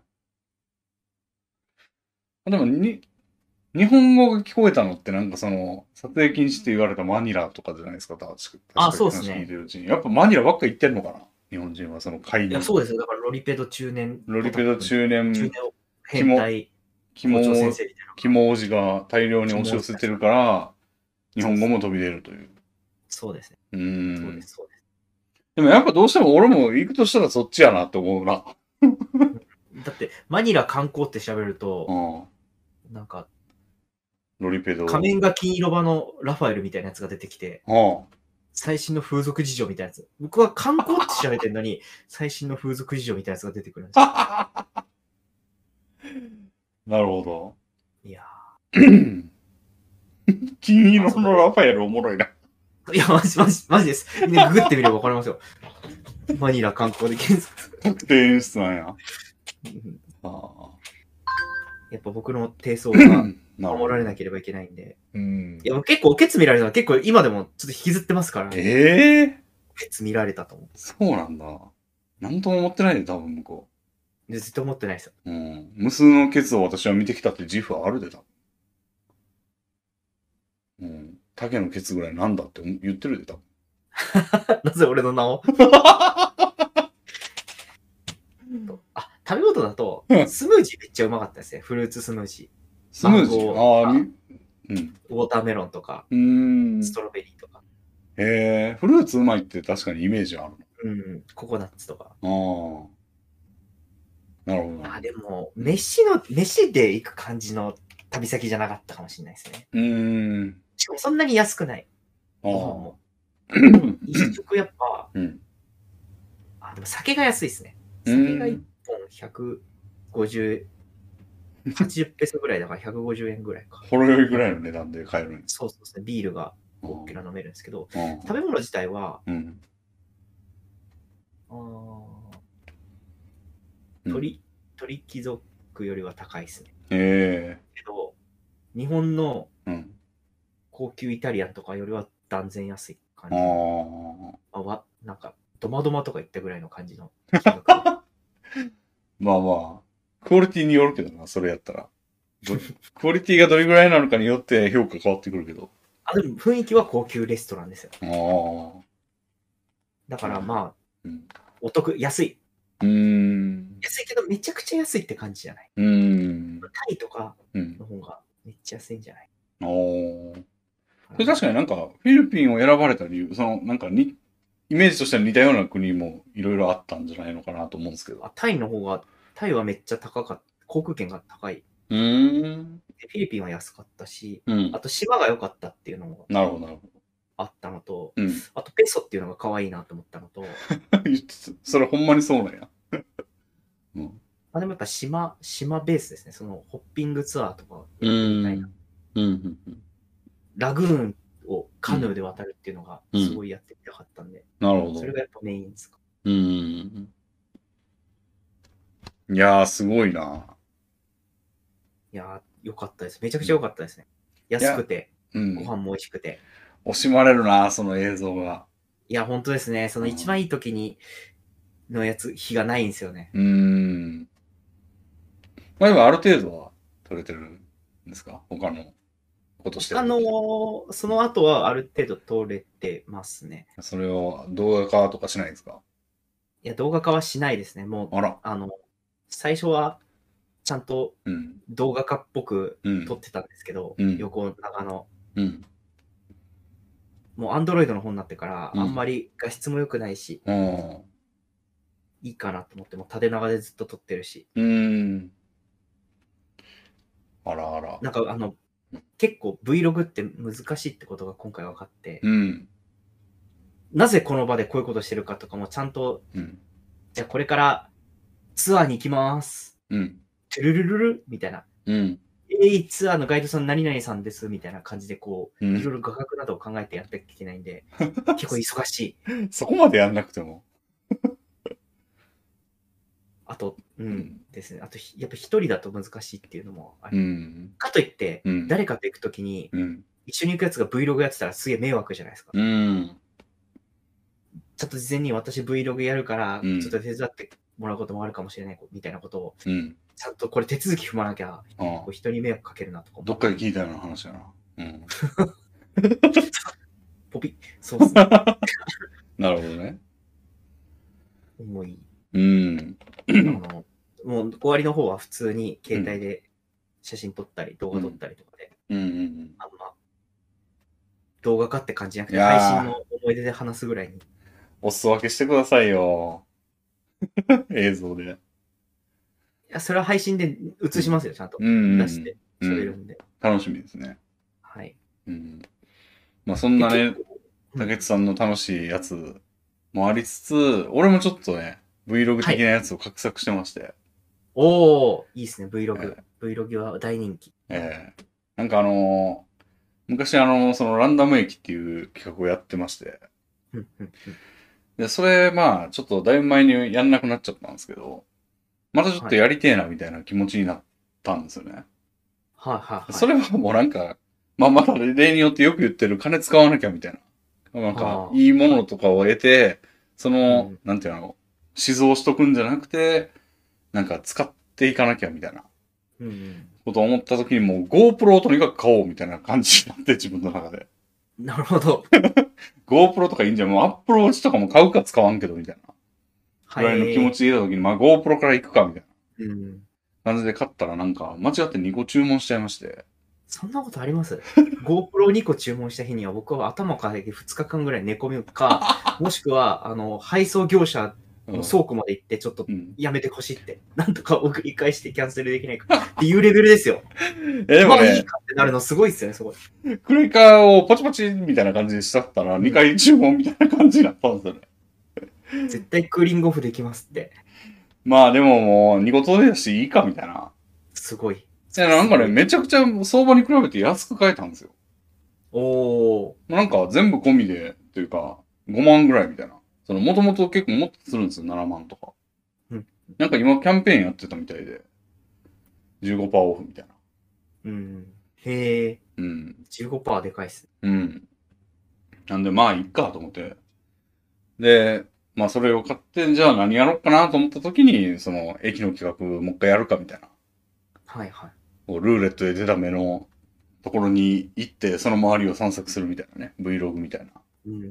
やつやってたんですけど、まへあ、ーで、大変試し、試しにも GoPro 届いたその日に、おー、来た来たみたいな感じで、その2個同時に頼んだのになぜか時間差があって、あの、1個予定日より2日ぐらい早く届いて、はい。へあ、来たんや、もう、みたいな感じで取り出して、いじいろいろいじってたら、もう、これと、取り具合を見てみたいってなって、うんもう、最寄り駅というか、の近い駅に、新松戸って駅に行きまして、なんか自分で一人でやってみたんですよ。はいはいはい。なんかそのカメラはすごいちっちゃい、なんつうんですかね。うん、どんぐらいやろもう扇風機のリモコンぐらいのサイズで。うん。まあちょっと分厚いんですけど、で、それに、カチャってなんかこう棒みたいなのつけて、うんうん。で、棒を握って、まあ、なんつうんだろうな、あれ。あの、ダウジックみたいな感じで前に掲げて、うん。で、それでフラフラって歩き回って、まあ、撮るみたいな感じにできるんですよね。で、それで撮ってみたんですけど、一人で。はい。ちょっとやっぱ一人で喋ってるとボソボソってなるし、なんか人の目がきちょっと気になるというか、うん。なるし、喋る内容も何喋るんだろうみたいな感じになって、ちょっとやりづれえなって思ったんですよ。うん。なんで、やっぱちょっと誰かと行きたいなと思って、うん。うん。ぜひね、竹内さんと一緒に行きたいなと思いまして。ランダム駅って、はい。どこからどこまでがランダムそれはでしたっけ東京、神奈川、埼玉、千葉の中のランダムな駅に行きます。それはあれですか、レインさん家から半径 50km 以内とかそういう、いや、全然、もう、その県に所属してれば、あの、す所属してる駅は全部対象です。レインさん、逗子とかって知ってます かありますよね。行きますよ、全然出たら。箱根とかって、実は確か神奈川県ですよ。はい、全然行きますよ、出たら。うん。大変そうですね。 それにね、竹内さん、お2個あるんで、GoPro が。あ、お互い取り合うんだ。はい竹内さんにもお渡しするんで。いや GoPro2 個持ってお互い取り合ってるうん、 YouTuber なかなか豪華ですよ。なかなかいないで すよ。あんま見たことないかもです。いやいや、全然もう、それでね、お互いのやつで。もうだからマイクロ SD カードとかもいっぱい買いましたよ、バッテリーとか。買い込んで。それでね、使っていきたいなと思ってるんですけど。あの、それもね、やっぱちょっと一人でやるの確かに厳しいなっていうのあって。うんね、都会であれば都会であるほどね、むしろ厳しいというか。ああ、やっまぱレインさんはまだ人前でボソボソカメラを持って喋ることに対しての、あ、あれまあが、あれがあるんですね。抵抗が。だってやっぱやってないからね、そんなに。そのランダム駅やってた時ぐらいですよ、その前に。それも5年ぐらい前ですし、言うてそれも2人ですし、はい、はい、鈴木さんって方とやってたんですけど。はい。だからもう2人やったらなんかそういうこともあるかみたいな感じで、なんかその、その人うんその人との会話でごまかせると思うんですけど、でもダイレクトですからね、ずっと一人でやってると。常に正気というか。うん。なんで、でもまあ、その時は、その、テストしながら、その、新松戸という、まあ、見慣れた駅の周りを歩き回りながら無理して喋ってましたけど、ベラベラ。こ、これは心を無理しないといけないんだ、みたいなこと言いながら。やべえですけどね、そのすれ違ったやつは心を無理するみたいなこと言ってたら、怖えってなりますけど、撮影についてのメタ的な発言が始まっちゃってたんですね。始まりもうめちゃめちゃしてましたね。ああ、まあうんテスト版。いうん。やー、うん。で一人で行ってるとね、確なかんにか悪口ばっかり言うというか、うん。なん か、このみずほ銀行はね、この前なんか手続きがあんまりううまくいかなくてみたいな。そう言いななんかが地ら元だからっていうのもあるでしょうね。地元だか ら。まあまあ、住んでるところだから嫌な思い出ばっか言っちゃうというか、あって、なんかちょっとね、こう、だいぶ経験値いりますよ。あれ、レベル上げをしてからより出さないと、まあ炎上するほどの知名度がないからあれですけども、しやる人がやっても、ヒカキンなんかやったらもう、ヤフーニュースに2本ぐらい記事載るぐらいのこと言ってますから、あうん、この辺なんもないですねとか。 それだけでも多分なんか良くないと思うんですよね。いいこと言わないと思うと。うんなんでまあそういう意味でも、ちょっと、まあ、あの、単純に楽しいというか、その、楽しさも上がるでしょうし、ぜひね、竹内さんにお付き合いいただきたいなと思ってまして。 あ、いや、巣鴨とかだったら全然。 巣鴨とかが出たら、隣でしょ。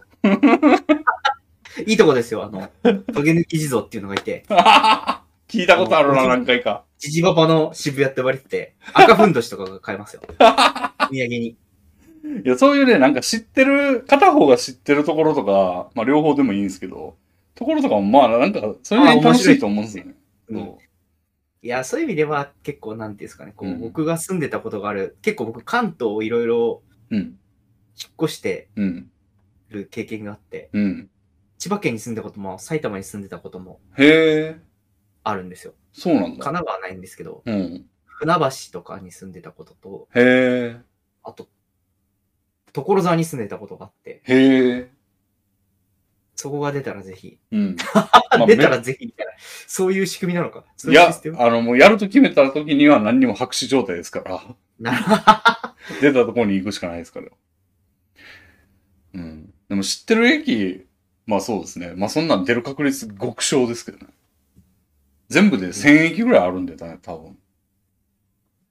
びっくりしたんですよ。なんかそのツールで、その 5×5 とかに地図を分けるんですようん。で、そのマス目に、まあ桃鉄みたいな感じで、こうパネルがね、出て、はい。その面積、その 5×5 の面積の中に出てる駅がまあ出るんで、その、全部マス均等に出るわけじゃないんですけど、うんその東京23区が割とすっぽり埋まってるマスがあるんですけど、はい。そこに駅数表示っていうその機能をつけたんですけど、それ表示したらもう450と、みたいな。ああ。 500弱ぐらいあって、そんなにあるんだ。こんなにありますね。とこ東京だけってことですかね。もう東京の、しかも足立区ら辺はちょっとはみ出てるぐらいの、だから、23区全部じゃないですね、それでも。ぐらいの領域でね、もう500ぐらいあるんで。そこに集中してんすけど、当然あの、千葉とかも対象なんで、あの、カイジの顎みたいな、こう、出っ張ってるところとかにも駅ありますから。うん下の方の。いや、ちょっと、チャレンジ。え、うんその、鈴木さんとやってた前回のはい。時は、うん。ど、どこら辺まで出たんですかえーっと、えーすえーっとね、ちょっと順番覚えてないけど、なんか西新井大師西っていう駅がありまして、はあ、鈴木さんとやってた時は、あの、東京、神奈川限定やったんですよ。あ、なんで広げちゃったんですかいや、東京、神奈川だけと千葉、埼玉ありは全然話変わってくると思うんですよ。俺が、だってちょっと今千葉に住んじゃってるんで、で、みさん、秩父っていうのがありまして、は秩父市なんか出たでで出る可能性ありますよ。全然西部秩父とか出る可能性あるわけい。ですあ、よ。いいやん、あの、イチローズモルトのとこでしょ。まあ確かに、秩父だったらまだいいんですけど、うんいや、この後出す年に失礼だな、こう言 うと。まあ、熊谷とかが出たら、うん。まあでも熊谷も、あと、なんだろう熊谷ってどこや熊谷、埼玉の上の方ですね。あ深ー谷、熊熊谷、熊谷クソ暑いところで、深谷ああ。はネギのところです。うん。まあでもこうやってパッと名前が出てくるのはところは全然まだマシな可能性ある。なるほど、ねあ。見も知らない駅もありますから。い何も知らない謎の、ま、や、普通市にじゃなくね、て街みたいな。俺その試しにルーレット回してみて、あの、いろいろ配信で見てたんですよ、みんなで。うんうんなんか、あ、なんだこの駅みたいなところを見て、ストリートビュー見たら、まあ駅の、ちょっと中の方まで見える、もうその、 駅が掘ったて小屋みたいな感じになってて、中の様子とか見れるんですけど、なんか時刻表が手書き で、なんていうあの、あのー喫茶店とかえその飲食店とかが、表に黒板みたいなはいはい出してるやつあるじゃないですか。まああんな感じで、 時刻表が手書きで書いてて、なんか12のところと17のところにしか数字ないみたいな。とかありましたね。12時と17時とかなんか朝の8時とかなんかその3本ぐらいしかないみたいな。そこが出たらどうする んですか全泊ですか全泊。。いや、場合によってはあり得るないや、確かに場合によって、てか場合によっては全泊しないと無理なとこうん。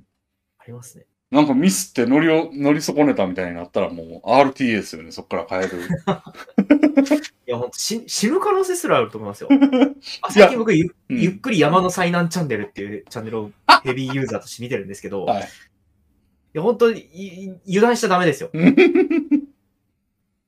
や、俺は見た駅、その辺の駅、そのさっきの時刻表がそれっていう駅とかも、それぐらいの規模の駅で、 なんか、あの、地図見たらなんか周り2キロぐらい、はあの、建物ないな、みたいな、 とことかありました。いや、でも、下手したら、うん、すご4分、10%ぐらいもう周りに建物ないみたいな駅なんじゃないですか。まあ、千葉の南の方とかそうやろな。うん、千葉県なんて半分以上うん。下手したらそういうとこなのでは。そうだね。だって、その、それ、これ千葉県がうん田舎と言いたいわけじゃなくて、うん。やっぱ面積が広いじゃないですか。うん。だって人口が多ければ駅が多いっていうのもあうるんとは思うんですけど、うん。とはいえ、うん。そう、だからストリートビューで、その辺歩いてて、で、どこまで行っても車道しかないみたいな。車う道、ん車道、車道って言って歩いてったら、なんか看板があって、小学校みたいなこと書いてて、え、こんなとこにも通う小学生いるんだと思って、まあ小学校あるんだったら人里に出たかなと思って、俯瞰の航空図に切り替えて上から見たら、どこ探しても小学校ないんですよ。うん、うん、うん。普通あの、なんかね、広い領域があって、文とか書いてて、あの、地図記号の文みたいな。あって、あーは何いは々い小学校って書いてあるはずなのにね、なくて、あれないな、ないな、みたいなこと言ってたら、その、視聴者の人が、その、だいぶ前に廃校になったらしいよ、みたいな言ってええて、その廃校になった小学校の看板が未だにずっとあるんですよね。えー楽しそうでもそれ。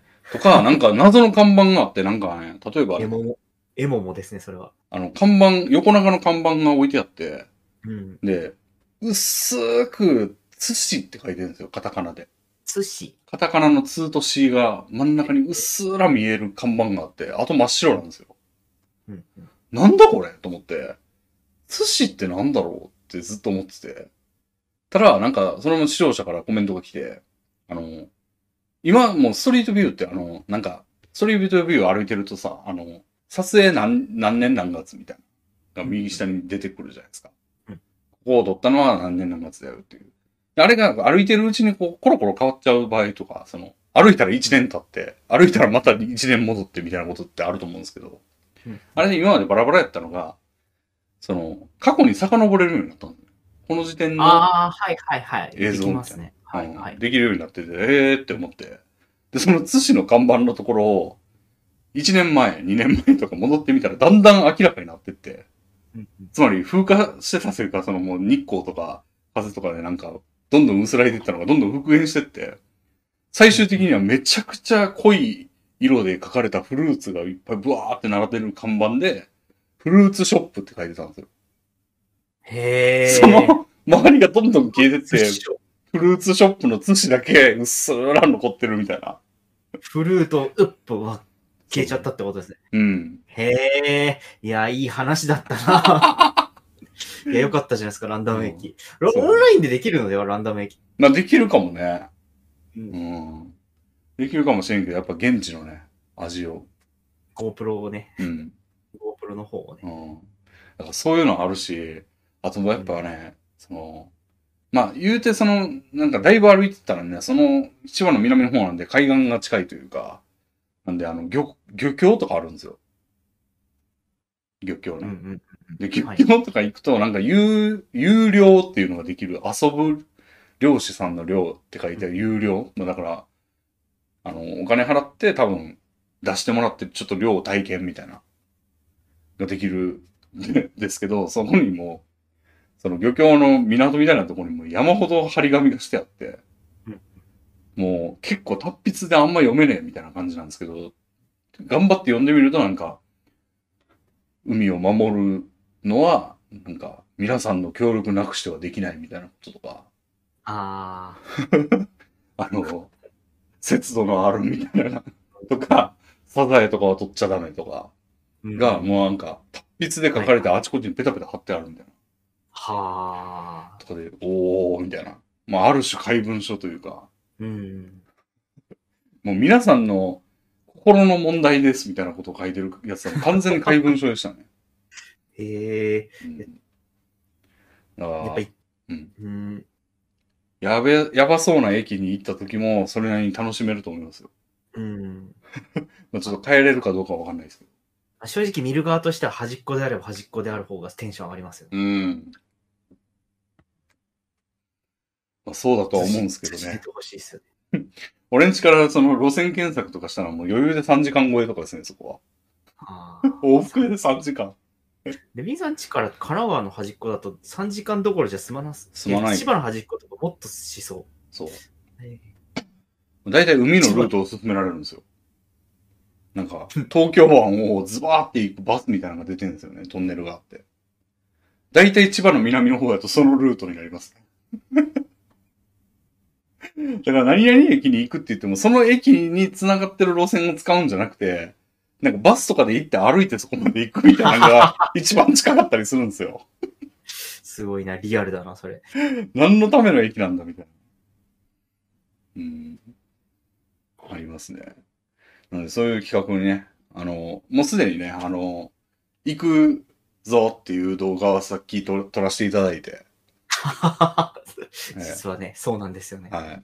撮らせていただいたんで、もう行くところは決まってるんですけどうん、まあそこにね、いいつ行くかとか、まあ、あの、どこに行くのかっていうのはちょっと動画ができてからのお楽しみということで。いや、でも、近日ですよね。なんか来月とか再来月とかそういう話じゃなくて。じゃなくて、もう我々行きますから。うん。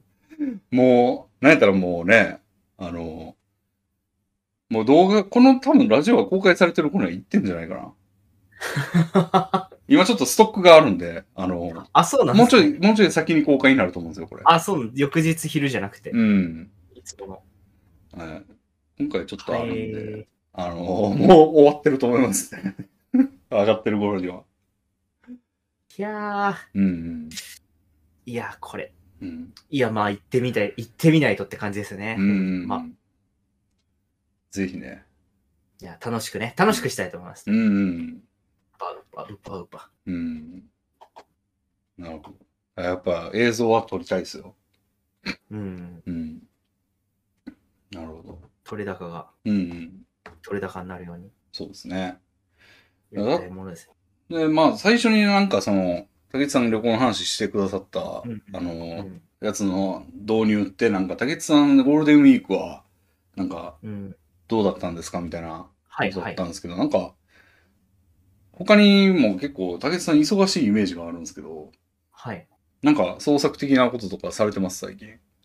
あ、いや、いや、みたいな感じだ。あいあ、そう、そうなの、ね、や、でも、いや、やんなきゃいけないことたくさんあるんですようね。ん。なんか今やろうかなって思ってるようなことって何があるんですかいや、あの、うん漫画を絶対一個は作らなければいけないっていう年別内のとかです手かを自分で作ってるんで、まあ本当に、うん。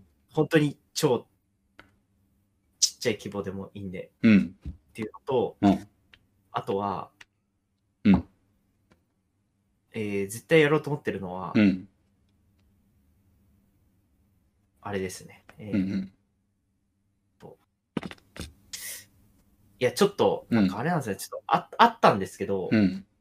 えなんかでかい話がうん。入ってきて、うん。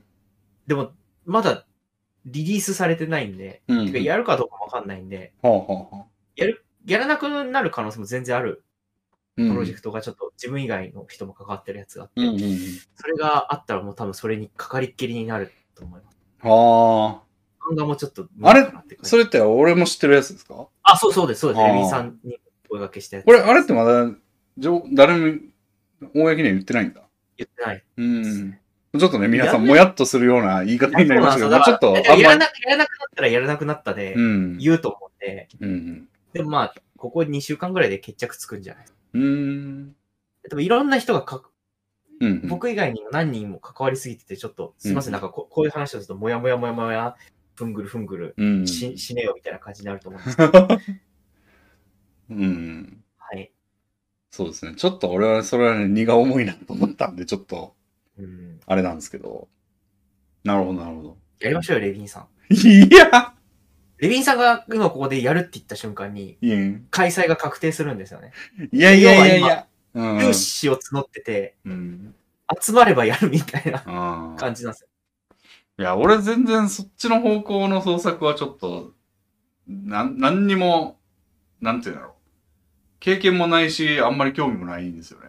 うん、いや結構見切り発車感が、あうん。はあったんですけど、ういん。やかなり根詰めて喋って、うん。で、なんとかうん企画の体裁をして、まあ、もうそうね経験者、経験者たちなので、うん。うん。い僕よりもずっと、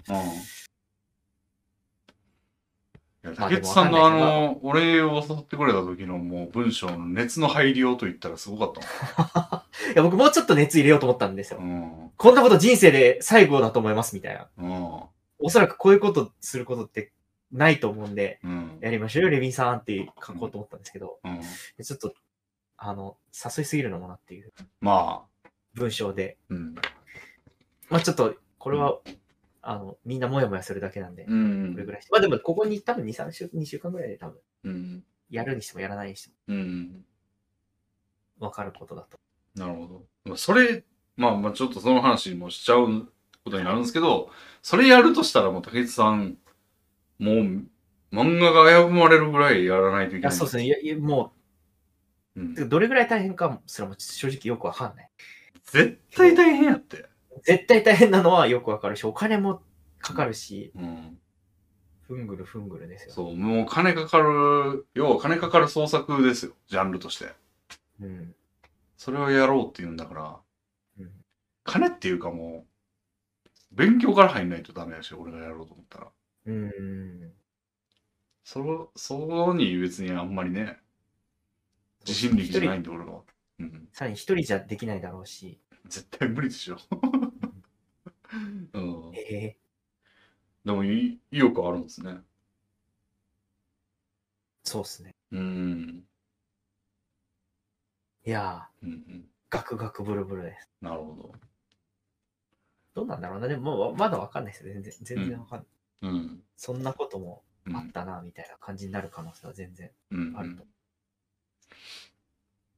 なるほどね。 あとあれですね、スプラトゥーンのサーバーを作りました。ディスコード全然、全然動かしてないくて、うんこれも動かさなきゃいけないんですよ。うん。スプラトゥーン全然やれてなくて、最近、うんこの準備、このゴールデンウィークに、はいはいはいよいよ、竹竹色ヌルーズっていうのを作ったんで、 ここもちょっとちゃんと動かさなきゃなと思って。けど意外意外とい。うん。人が30人ぐらい入ってくれて、え、すごっそうなんですよ。5人ぐらいで、うんなんか竹っちをビシバシ指導するみたいなところにしようかなと思ったら、もう視聴物が者、竹っちを視聴者の半分ぐらい来てんじゃないそうなんですよ。おえお。てか、なんか、ツイッターに書いたんで、勘違いして入ってる人すらいるのでは、みたい な。友達作ります、みたいな感じ。なるほど、なるほど。あなんかここもちゃんとしなきゃいけない。僕、ちゃんとしなきゃいけないこといっぱいあるんだよ な。iPhone も。まあでも、正直、その、なんか、言うたらさ、まあ、悪く言えば、立ち上げるだけ立ち上げてちゃんとしない人みたいなことになりうるけど、うんやっぱその息は良しですよ。やっぱそうしないと物事って転がらないなと思うんで。ああ、そうっすね。うん。あ、でも、あ、なんか面白いことやってるじゃん。乗っかろうって言って、その人に迷惑をかけるっていうのはうん。良くないことなので。まあでもちゃ自んと分ね、自身が嫌なの で。まあその場合はね、あの、迷惑かけられた人が劣化のごとく怒ればいいと思うんで。そうですね。思いもあります。うん。はい。うん。なんでね。あまあ、忙しいようであると、ちょっと、ランダム駅の方も、なんか、なかなかっていうことになるかもしれないんーで、あーうん。できればね、あの、まあ、それなりに参加していただければな、みたいな。うんうんランダム駅はなんかいろんな人とやるんですかそれとも、いやー、さすがに行ってくれる人、なかなか、ねまあ、確かに。エビさんが関東にいればね、めっちゃ行きたいんですけど。なまあかなか確かに、うん。結構無茶ぶり感もあるし、うん。芸人じゃないと無理ですよね。そうですね。まあ、自分を芸人だって言ったわけじゃなくて、なんていうんですかね、うんこ芸う、人芸人的的な体体の張り方が、覚悟がいりますよね。そうですね、覚悟がいる。うん。だから、基本一人でできるようにしときたいんですけど、うんまあその、さっきも言ったような、そのスキルの獲得が必要なんで、スキルの獲得というかもう、常識の打破みたいな。うん。うんあの、ほんま、何だっけ、デトロイトっていうゲームのあの、アンドロイドが人間の束縛を打ち破る壁、ビキビキビキみたいな。あれの、なんか、周知心バージョンが必要ですね。ああ、うん確かに結構、うん、まあ、で、うん。だいぶ、時代はうん。年々、うんそういうのやりやすくなってきてるような感じしますけどね。うん。自撮り棒が結構うん。大きなポイントで、うん。謎の島にも結構いましたよ。自撮り棒を持って、あ撮あ。影っぽいのしてるの。なるほで、ど。ブロック、ブロックみたいな感じで言われてましたよ。うん。そのなんかね、公式の GoPro のオプション品のそのうん、やつが三脚にもなるし、うん。その手元に持つ棒にもなるし、自撮り棒みたいに伸ばせるし、みたいなうん優れものなんで、うんまあいろんな撮影がね、できたらなとうん。思ってますね。いやー、楽しみですね、ランダム駅。うん。いや、でもじ、うん。編集が大変 そう。な編集も大変そうですね。うん。うん字幕つけない方向で言ってんですけども、そうしないと うん。時間かかりま動画くる。作りって字幕がうん。大変と言っても過言ではない。そうですね。なんであの字幕を作るっていう作業、AI 化しないんでしょうね。うん。めちゃくちゃ需要がある上に、そんなに難しくなさそうな上に、うん。ならない上に。うん。やっぱうん字幕な上で、結局文字起こしはできても、うん。字幕ってその、どそれぞれが使ってる動画ソフトの字幕のフォーマットというか、その、うん。アイテムを入れていかないといけないから、はい。そこまでこうなんか細やかに、各動画ソフトでみたいな感じの変換ができにくいんじゃないですか。プレミアムプロとかの一番有名どころをうん。に対して、うん。なんかまあずれてもいいから、おおむねしその音声が鳴ってるところに、その字幕、おおむねの字幕をポンって、うん。ある程度セッティングしたか大きさと色で入れるだけで、だいぶうん。楽ちんちんになると思うんですけど、なんでなんでしょうね。え、できそうじゃないですか。いや、むずそうやけどな。だって字幕の漢字もあるやんな。その、まず、フォン、どうやってか、はいはい字幕を飾るのかとか、はい、はい。っていうのも、っていうそれもなんか最最後の、最初のなんか10個ぐらいこうん。う、どっかに保存したり、あとこういうのがいいなうんみたいな感じの動画を勝手にうポんカーンって放発しといたらできるみたいな。でもちょっとずれてるとか、文字が違うとかだけでも結構だるいしな、ああ、修正が。そうか。うん。まあ、なんやったらあるんかもしれんけどね、すでにそういうの。知らんだけで。あまあ、需要はスーパーありそうなんで、うん。誰しも。もググってそんな感じあるから。うん。ただ、い爆裂入ってないってことは、うん。意外と楽にならないとかなのかもしれない。うん。そんな気はしますね。うんああ、そうですね。俺、ゆっくりムービーメーカーってやつで作ってるんですけど、うんゆっくりムービーメーカーライト。まあ、割とフリーで使えるみたいな。使ってますけど、なかなか難しいな、あれも。あとなんか GoPro ね、手ブレ補正がすごいって言うんですけど、はい。俺撮った時、バチバチ手ブレしてたんですよ。あ、そうなんですね。あれなんんか、あの、前回のラジオのコメント書いてくれた、前回って言ってもうんこうちゃんが挟まるから間に、前々回なのかなうんうんあの、なんか、夜にだとちょっと手ぶれ弱くなるらしいんですよね。へあー。不の、思や議。っぱり手ぶれってこう、なんていうのかな本来その映ってる線、まあ、4K とか、うんうん。よりもっと大きな枠で撮ってて、はいはいはい。聞いたことある。はい。で、なんか手ぶれした時には、そのなんか、自動的にその真ん中の四角じゃなくて、ちょっとその四角を動かすというか、うんうんうんうんっ。て感じで修正してるらしいんで、夜やと多分その手がかりが少ないんでしょうね。ああ、なるほど。そういうことか。うん。合点承知ができましたね。うん。はあ。手がかりが少なくて、普通に揺れたまんま、その修正が追いつかなくて揺れちゃうみたいなことだと思うんですって。まあ、我々はというか、まあ、基本昼に行こうと思ってるんで、うんうん。あれなんですけど、まあ俺らが行こうとしてる日めっちゃ雨なんですよね。うんうん。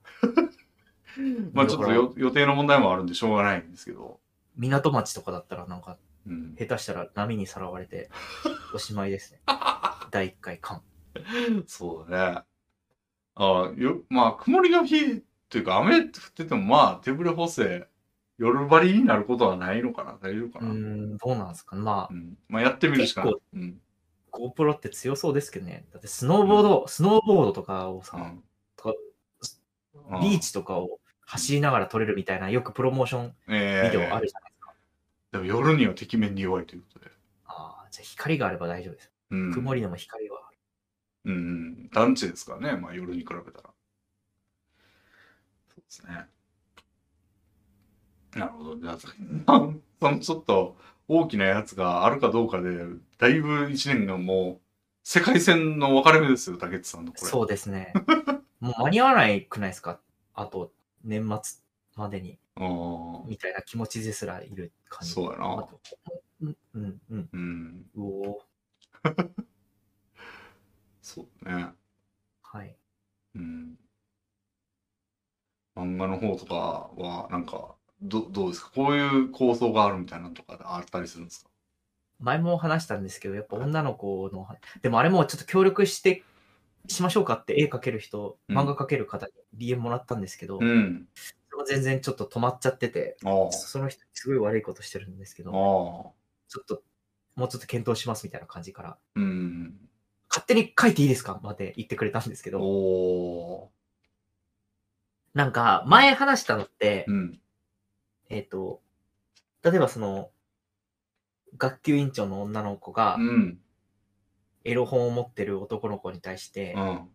めちゃくちゃ怒って、うんちょっと感情的になって、うんバンバンバンバン預かったエロ本をうん叩いたら、うん。エロ本のページがバラバラバラって飛んでって、っていううん。情景なんで言すっよて。ましたね。で、担任のおばさんの後ろの先生が後ろでうん座って、うんうん、なんか満足そうにうなずいてて、みたいななんかそういうのがいろいろ、 そのスローモーションになっていろんな光景が見えるみたいな。うんで。すけど、で、それが僕の元カノだったんだみたいなことを僕が言うみたいなうんフォーマットだったんですけど、うん。ちょっと一個引っかかるのがあって、これ、後から思い出したんですけど、ほあの、やれる、いやれるやれないか委員会っていう漫画がこの世にあるんですよ。う。ほそれとめちゃくちゃ似てるフォーマットだなと思って、う。へえ。うん。あの、男があの時の、おある一夜の思い出を語り、うん。あの時、その女の子とはやれたのかやれなかったのかっていうのをほう。審査員にうん。判断してもらうっていう。なんか面接会場みたいなのに来て、なるほど。男が、そこで、なんか ひ、なんか千人みたいなおっさんと、プロデューサーみたいなおっさんと、あ新卒女子みたいな3人が面接官で、あ。うん。で男がうん、なんかこうこうこういうことがあってう、ん。急に焼きを見たらそっと手を繋がれたのです、みたいあな感じのエピソードをもももっとなんかおもろいエピソードで喋って、あ。うん。で、最終的に、やれた、やれなかった、みたいな感じで札を上げて、は全員やれただったら、あ。うん。あの時やれたんだよと。それだけやれそうでやれなかったエピソードを話して、うん。全員がやれたって札上げたら、やれた、だっていうことになって、それだけの話だ。あ、そうそう、それだけの話を。あそうそれだけで3巻ぐらいある、あ。 おもろ漫画があるんですけど、はいはそれにそっくりだなって思ってい。、なるほど。ちょっとこう、フォーマット変えたいな、うーん、うーんから2ヶ月、3ヶ月ぐらい経ってるんですよねう。ーん。よろしくない。もうなんかもう僕的にはちょっと、もうちょっとその、気持ち悪い、切ない感じにしたいっていうの。うーん。そんなフォーマットフォーマットしてなくてっていうことですよね。そう、そうですね。そんなそう札そう上げる、札上げて終わりとかじゃなくて、なんか、別にあくまでも日常の中であったやつの切り取りみたいな。うんうんそうなんです。はいはいいや。そのプロットめっちゃ面白そうだなって前も言ったと思うんですけど、はい。めっちゃいいっすよね、でも。なんか、最近ちょっとうん。昔の、うん。あ、てか、エピソードトーク聞いてもらってもいいですかああ、もちろん。あの、僕配信で1回しか話したことがない、おう僕あの、僕そもそも配信始めたのって、トツから始まったんですよ。へえ。トツ配信で、うん。あの、水地かっこかっていう配信者いる。はいはいはい知ってる人知ってますはい。あはの、ドラクエ5とか、あ、うん。てか、ああれですね高田健志ですね。はいはいはい。うん。高田健志のうんユーストリームにうん突に行くことによって僕はえ、そうなんだ。初めてインターネット上に姿を現したんですよ。へえ。で、そこからうんユーストリームチェッカーを知り、うん。下中さんへの突したり、高畑さんに突したりとか。おうで、お前面白いじゃん、配信しろよって言われて、うん俺面白いんだと思って配信し始めたっていうのが僕という人間なんですけど、そうなんだ。そうなんです。へえ。その時にエピソードトークを語るようにしてたんで、おううん。例えばなんかたいフライパンをおごらされてバックレられた話とか、フライパンをおごらされてバックレられた。そう、わけわかんないですよね。お事実なんですよ。おうあと、おうなんかコンビニ店員にたい焼きを食わせてナンパした話とか、じゃあコンビニ店員にたい焼きをめっちゃ食うことによってナンパする話とか、が結構鉄板トークで、それで突でブイブイをしてたんですけど、おなんうか一回話して滑ったけど、うん。今考えるとこの話面白いんだよって思った話があって、はい。今からするんですよ、それを。おおすごい。高校時代にう好んきな女の子がいたんですね。はいで藤原さんって言うんですよ。うん。で藤原さんは、オタクに優しいギャルで、おおいいね。たまたま隣に座ったんですけど、おお始まるやん。隣の席になって、うん。クラスの、まあ、別に陽キャグループって感じじゃないですけど、うん。いつも同じ女の子といるけど、まあうん、ギャルで、うん。まあ、顔も可愛くて、うん。で、男子から陽キャとかにも全然、なんか、いい対応される系のなるほどね。子だったんですね。で、うん。僕はなんか、キモ、キモ、くて。 で高校時代はいじめられてはいなかったんで、うんあのポタッくんたちと、当時、めぐみの大悟っていうあの、漫画がありまして、うん。まあ、要は消防士の漫あ画あなんですよ。はいはいはい。で、僕はそれを読んで、うんいや、俺消防士になるわ。あと、防衛大学に入って、日本救うみたいなこと僕言ってたんですよ、ポタッくんたちに。おー何言ってるか意味わかんないですか、まず。おー消防士になることと防衛大に入ることって何の関連性もないっていうか、そう、そもそ。も全く見違いしてないのになんかうん。かっこいいと思ってうん。言ってたら、うん。その藤原さんが話しかけてきて、おう。消防士になるんだ、竹内くんみたいな。あ面白いねみたいな感じで話しかけられて、おう。で、なんか気があったんですよね。へえ。で、あの、毎日メールしてたんですよ。なんかメールアドレスをゲットして。え、なんかすごい、すごいやん。すごいですよね。うん。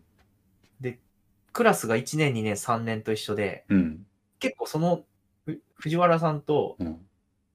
毎日メールしてた時期もありますし、うちんょっと時期がず、また本当にくだらない雑談なんです。メールともして、うんで、っていう関係性が続き、うん。うすうすなんか、おちょっと俺のこと好きだろうな、みたいな気持ちになりつつ、うん。なんか、初めては好きなことしかしないんだけど、俺、みたいなことを当時から僕は言ってて、え、その子にもその子にもメールでなんか言ったりするぐらい。おうで、そ。れを、そういう話をしつつ、なんか、うん。その子がなんか、どういう男性遍歴なのかをちょっとこう探るようなメールをしたりしうつつ、ん。なかなかすやごい交わされたりなどしつつ、なんかまあそういう関係が続いて いて、はで、うすうす俺の、まあ俺のこと好きなんだろうな、このポタクに優しいギャルは、い。うんと。思っていたら、うんまあ、。と当時はポタクに優しいギャルなんて言葉なくて、俺自分のことポタクだと思ってなかった。うん。こんな可愛い。うとんうん。いうことがあって、ある日ですよ。はい。ある日僕電車に乗ってたんですよ。うん。で、普段乗らない線を乗ってたんです。うん休みの日、休みの日だったか平日だったか忘れたんですけど、まあ、乗ってたら、うん。えー同じ車両のうん。隣のブロックっていうんですかね。うん。うん。あの横に壁に椅子がこうずらっと並んでうて、ん。はいはい。で、扉があって、うん。で、か椅子がずらっと並んで扉があるじゃないですか。はい。で、隣、同じ車両の隣の扉ブロックにうん。藤原さんが乗ってたんですよ。へえ。で、み、違う高校の制服、あ、制服だったから平日なんだな。うん。せ制服の女と藤原さん乗ってたんですよ。うん。で、あの藤原さんだ、ドキッみたいな感じうですよ。ん。うん。で、なんか、 なんか、イチャイチャし始めて、よおうで、さ イチャイチャし始めて、まし、しまいには、チュッてしたんですよ。へえ。で、はっうんなぜ藤原さんが俺に優しいのか、 俺にも別になんか、屈託のないうん。ような会話をしてくれるのか、うんそして藤原さんが時折、レズビアンである高谷さんに対して非常なに、あの、攻撃的なメッセージを送る理由が分かったと思って、攻撃的な。へえ。そうなんですよ。メールをしてるときに、あうの、ん高谷さんっていう、私レズだからって言って、女の子のスカートをめくったりする女がいたんですよ、クラスおお。で。まあちょっとクラ、なんか、学校内でもちょっと、あいつキモいねとか言われるような女子だったへえ。で、ある日藤原さんに、いや、うん高谷さん、で、自分、自称レズって言ってるけど、うん。キモいよね、みたいな感じのノリでうん。メールしたら、うん。なんか、全然内容覚えてないですけど、非常になんか、ソリッドなメールが返ってきたんですよ。 なんか、あ、その、高谷さんのことを悪く言うな的なじゃなくて、うん高谷さんを悪く言ってるんですけど、うん。なんか僕のような、いや、ああいうのキモいよね、みたいな感じの、うん。程度が低いやつじゃなくて、うん。本当のレズであったら、うん。なんか今の世の中的にもっとなんか、本当はもっとの思い悩み、うん。なんだったかなちょっとその内容覚えてないですよ。なぜなら僕はうん、キモかったよね、みたいなメールを送って、うん。で、なんかソリッドな意見が来て、うん。お、おーってなっちゃったことは覚えてるんですけど、うん。具体的に藤原さんが何て言ったかわかんないですね。とにかくなんか急にマジレスみたいなのが返ってきたんですよ。なるほで、ど。うん。急にマジレス返ってきた感だけはぼやっと覚えてて、うん。うん。っていうのと、僕に異様に優しい藤原さんっていううん。のが結びついて、うんあ、藤原さんはレズで男に一切興味がなかったから、うん。単純に僕を話が面白い対象として見ていたんだ、見ていたんだ、見ていたんだ。はいはいはい。で、藤原さんとその謎の女はうん。しかもその謎の女がまたギャルっぽくない、でなんかちょっと僕とツッとした感じの女の子なの。えー、なるほどね。で、降りていき、プシューっつって。うん。僕は、あの、その、うん。なんだ、その、藤原さんとその女がチュッチュペロペロしてたうんブロックに行って、うんちょっと藤原さんがいた位置にチュッてしましたね。うおードキモエピソード来たな、最後に。この話全然受けなかったんですよ ね。多分ドキモだからだと思うんですけど。ああ。でも僕の中でちょっと可愛いエピソードだと思うんですけど、うーん。ドキモエピソード。うん。だってもう好きな女の子がうん。レズだったんですよ。うん。しかもそれを結びつける自分の中の思い出も何個かあって、うん。で俺にできる最後のささやかなは悔し紛れだったんで、あ。はこの話をふと思い出して、あ。はいはいはい。いい話だなと思ってめちゃくちゃ。まあ、竹内さんが、まあ、漫画にしてもいいぐらいのエピソードがありますね。へえ。まあでも、なかなかのドキモやな。藤原さんと僕同じぐらいの身長で、うん。向こうは162ぐらいで僕166ぐらい。うん。だいたい同じぐらいのところにチュッてやる。で、そのうおレズの、レズの相手方の女がうん。藤原さんよりだいぶちっちゃかったんで、うん。そうっすね。はだいたいこれぐらいの空間だな。あ。うん僕今やったわけじゃないですよ。レミさん、ちょ聞いてください。今やっいたわけじやゃーないで。ですも、竹内さんと繋がってるからな、その、高校時代のレミさんじゃない、高校時代の僕がやったんですよ。いやーその、でも続いてるから。え あ、やっぱこれダメなのかなちょっとうん。自信いがなくなってきたな。肝に振りすぎてるのかなや、だってそれが、もし仮に、ドン引きじゃないリアクションって何があるやろうと思ったら、な、なんか思いつかないんですよね。いい話だなですよ。いい話じゃないよ、別に中やね んかええ、違う違う違う。だから僕がところ構わず、うん女がチューしてるところのスポットを、ら。うん。あのー探り当て、うん。四次元的に俺はこいつとキスしてるんだっつって、うんその空間にチューをしている。人間だったらやばいやつですよ。うん。そういう癖のやつじゃないですか。うん。でも、それに至るまでのなんか、いや、なんか規模で言うと、なんか、今竹内さんはタバコのポイ捨てを自白したみたいな感じで、で、殺人を引き合いに出してるみたいな感じなんですよね、今。いや、レミさん、ちょっと聞いてください。もう一回、もう一回もう一回、念のために言うと、はいもしかしたら勘違いしてるのかな念のために言うと、急に、そのレズで、レズ中してた藤原さんのうん。女をバンって突き飛ばして、その藤原さんにズキューンってやったわけじゃないですよ。いや、それ殺降人りてっ級。た後に、降りてった後に、そこにあった空間にチュッてちょっとやった。あ、空間ね。空間な。はい。まあ、ちょっどこだとと、思ったらいや、もうなんかその座ってたところの、そのなあ、んか、違う違います、違います、違います。その、藤原さんがチューしてたポージングをしてたところに、うん、で仮に藤原さんの残像があったとしたら、うん。藤原さんとキスできるようにっていう感じで。え、でも、そ藤の空間に田さんと同じポーズを取ったんやったら、その女にキスしてないその地味な、地味な。違う違うそれは藤原さんがいたポ、だからその女の方のあ、ポ女ジに僕は行ったわけあ、だ。なるほどね。されてる気持ちになったってこうん、まあ、さされてもしてるですよね。さとれあて、るそしてのる、地味女がしたんだ。藤原さんに。あ、いや、てかあれですよ。もう唇と唇でチッスしてたんですよおおだから僕と藤原さんも唇と唇でチッスするのがなるほ自然じゃないですか。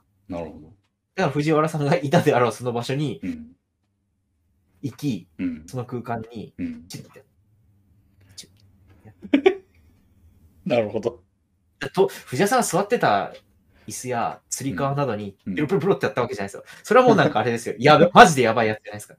よかった。そう思われたままこの話が続いてたら危ないところだ。 いや、でもね、よかっそた、のセーフだ。いや、その、まあ今修正されたイメージをもってしても、まあ、やいこのタバコボイスでやろうですよね。いやー高校生男子ならいいと思うけどな。やい恐喝やろうです よ。うーん。なるほどね。いや、確かにこの話受けなかったんだよな。うん一回どっかで話した。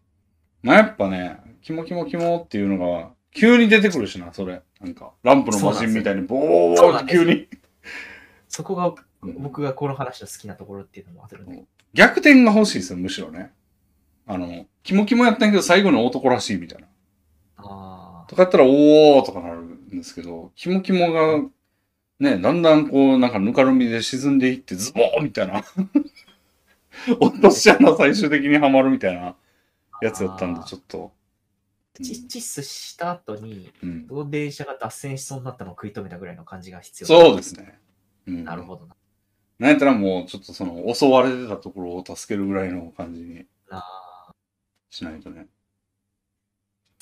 まああるいはもう竹内さんが、その後、電車から降りようとしたら、あの、降りる体がちょうど半分通ったところでズバーンってドア閉まって真っ二つになったとか、そういう話。ーあ、因果応報 的な、あそうそう。こんなことをする男は、こうなるのであそるうみそうたいな。そう。しかし本望であろう。その藤原と空間だけでキスできたうんのだから、哀れな男であったみたいなモノローグがあれば、確かに落ちてはいますよね。彼が最後にキスしたのは電車のドアであったみたいな。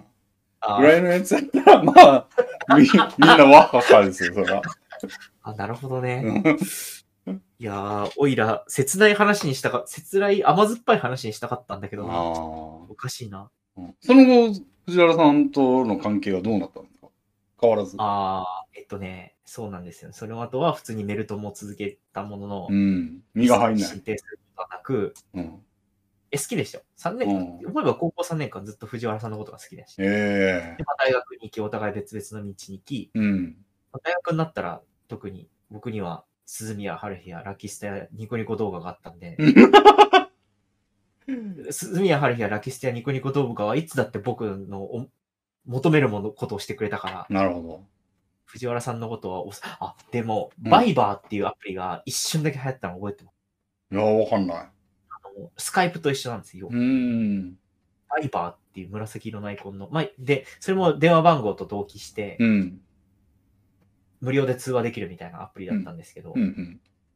そのバイバーを経由して、うん。うんあ、竹内くん、バイバー登録してるんだねって、藤原さんから一回メッセージが来たことがあって、ええ消防士になったわらみたいなメッセージが飛んできたんですよ。なるほどね。で、うん。よう覚えてくれてたな。うん。そうなんですよ。うん俺はドキドキド、ドキドキドキドキってなって、うん俺のことやっぱ好きなのかなみたいな感じにな まりた。うん。はいはい。なんかね、消防士にはなってないから、今は宇宙飛行士目指してるみたいなこと書いたんですよ。うん。超もんないし、うん。あと嘘だし、 うん。今思うとなんかゼロ点なんですけど、うん。まあおやっぱり返事は来ずその、あ、もうそれっきり返事なしやん。それっきり返事なしです。お眼鏡にかなわなかったんだと思い ます。だって嘘だし。それもなんか0点って言われてるようなもんやな。そうです。うわぁ。悲し、そっちの方が悲しいわ、ちょっと。高校生の時に、うん。し俺消防士になるし、うん。そして防衛大学に入る、キリみたいな、僕は本当にやる行こうと思って行ってましたから、うん。うんそれと比べて、うん。消防士はやめた、今は宇宙飛行士目指してる、わらみたいなことを言ってる大学生のニコニコ動画ばっか見てる俺は、本当にくだらなくてつまらない人間だったんだろう。と、うん。藤原さんにとって認識されたものだ。そっちの方が切ないなうん。その返信ないっていうところがせ切ないな。向こうから来たのにメッセージ。うん。そのなんか、だってそう、向こうから来て、ね、竹内さんが返信して、なんか向こうが愛想笑いみたいな返信をしてきてくれるならまだしも。なんもなないっていうのがなんかなんもない。そのすごい切ないですよ、それ。うん。そっちの方がいいよ。それが多分。それが僕と人生の、人生での藤原さんとのうん。思い出です。うん、思えば一番彼女ができそうだった瞬間かもしれないな、あれ。あーまあ、レズだったからゼロなんですけど。あー。それでもなお、なるほど。一番セックスに近づいた瞬間です、あの中が。なるほどね。次はおけつを見られた時ですね、最近。一昨日ぐらいに。それも向こうは鉄壁の構えや。 そういう店じゃないという時点で鉄壁の構えしてるって向こうは。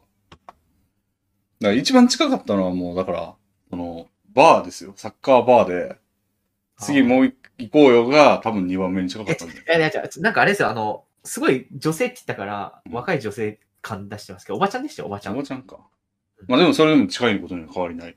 多分、あれですね、あの、斡旋する系のおばちゃんだったなと思います。まあじゃあ近いことには変わりない。斡旋してもそうらえかる。もしれない。 いや僕の提想は、あうん。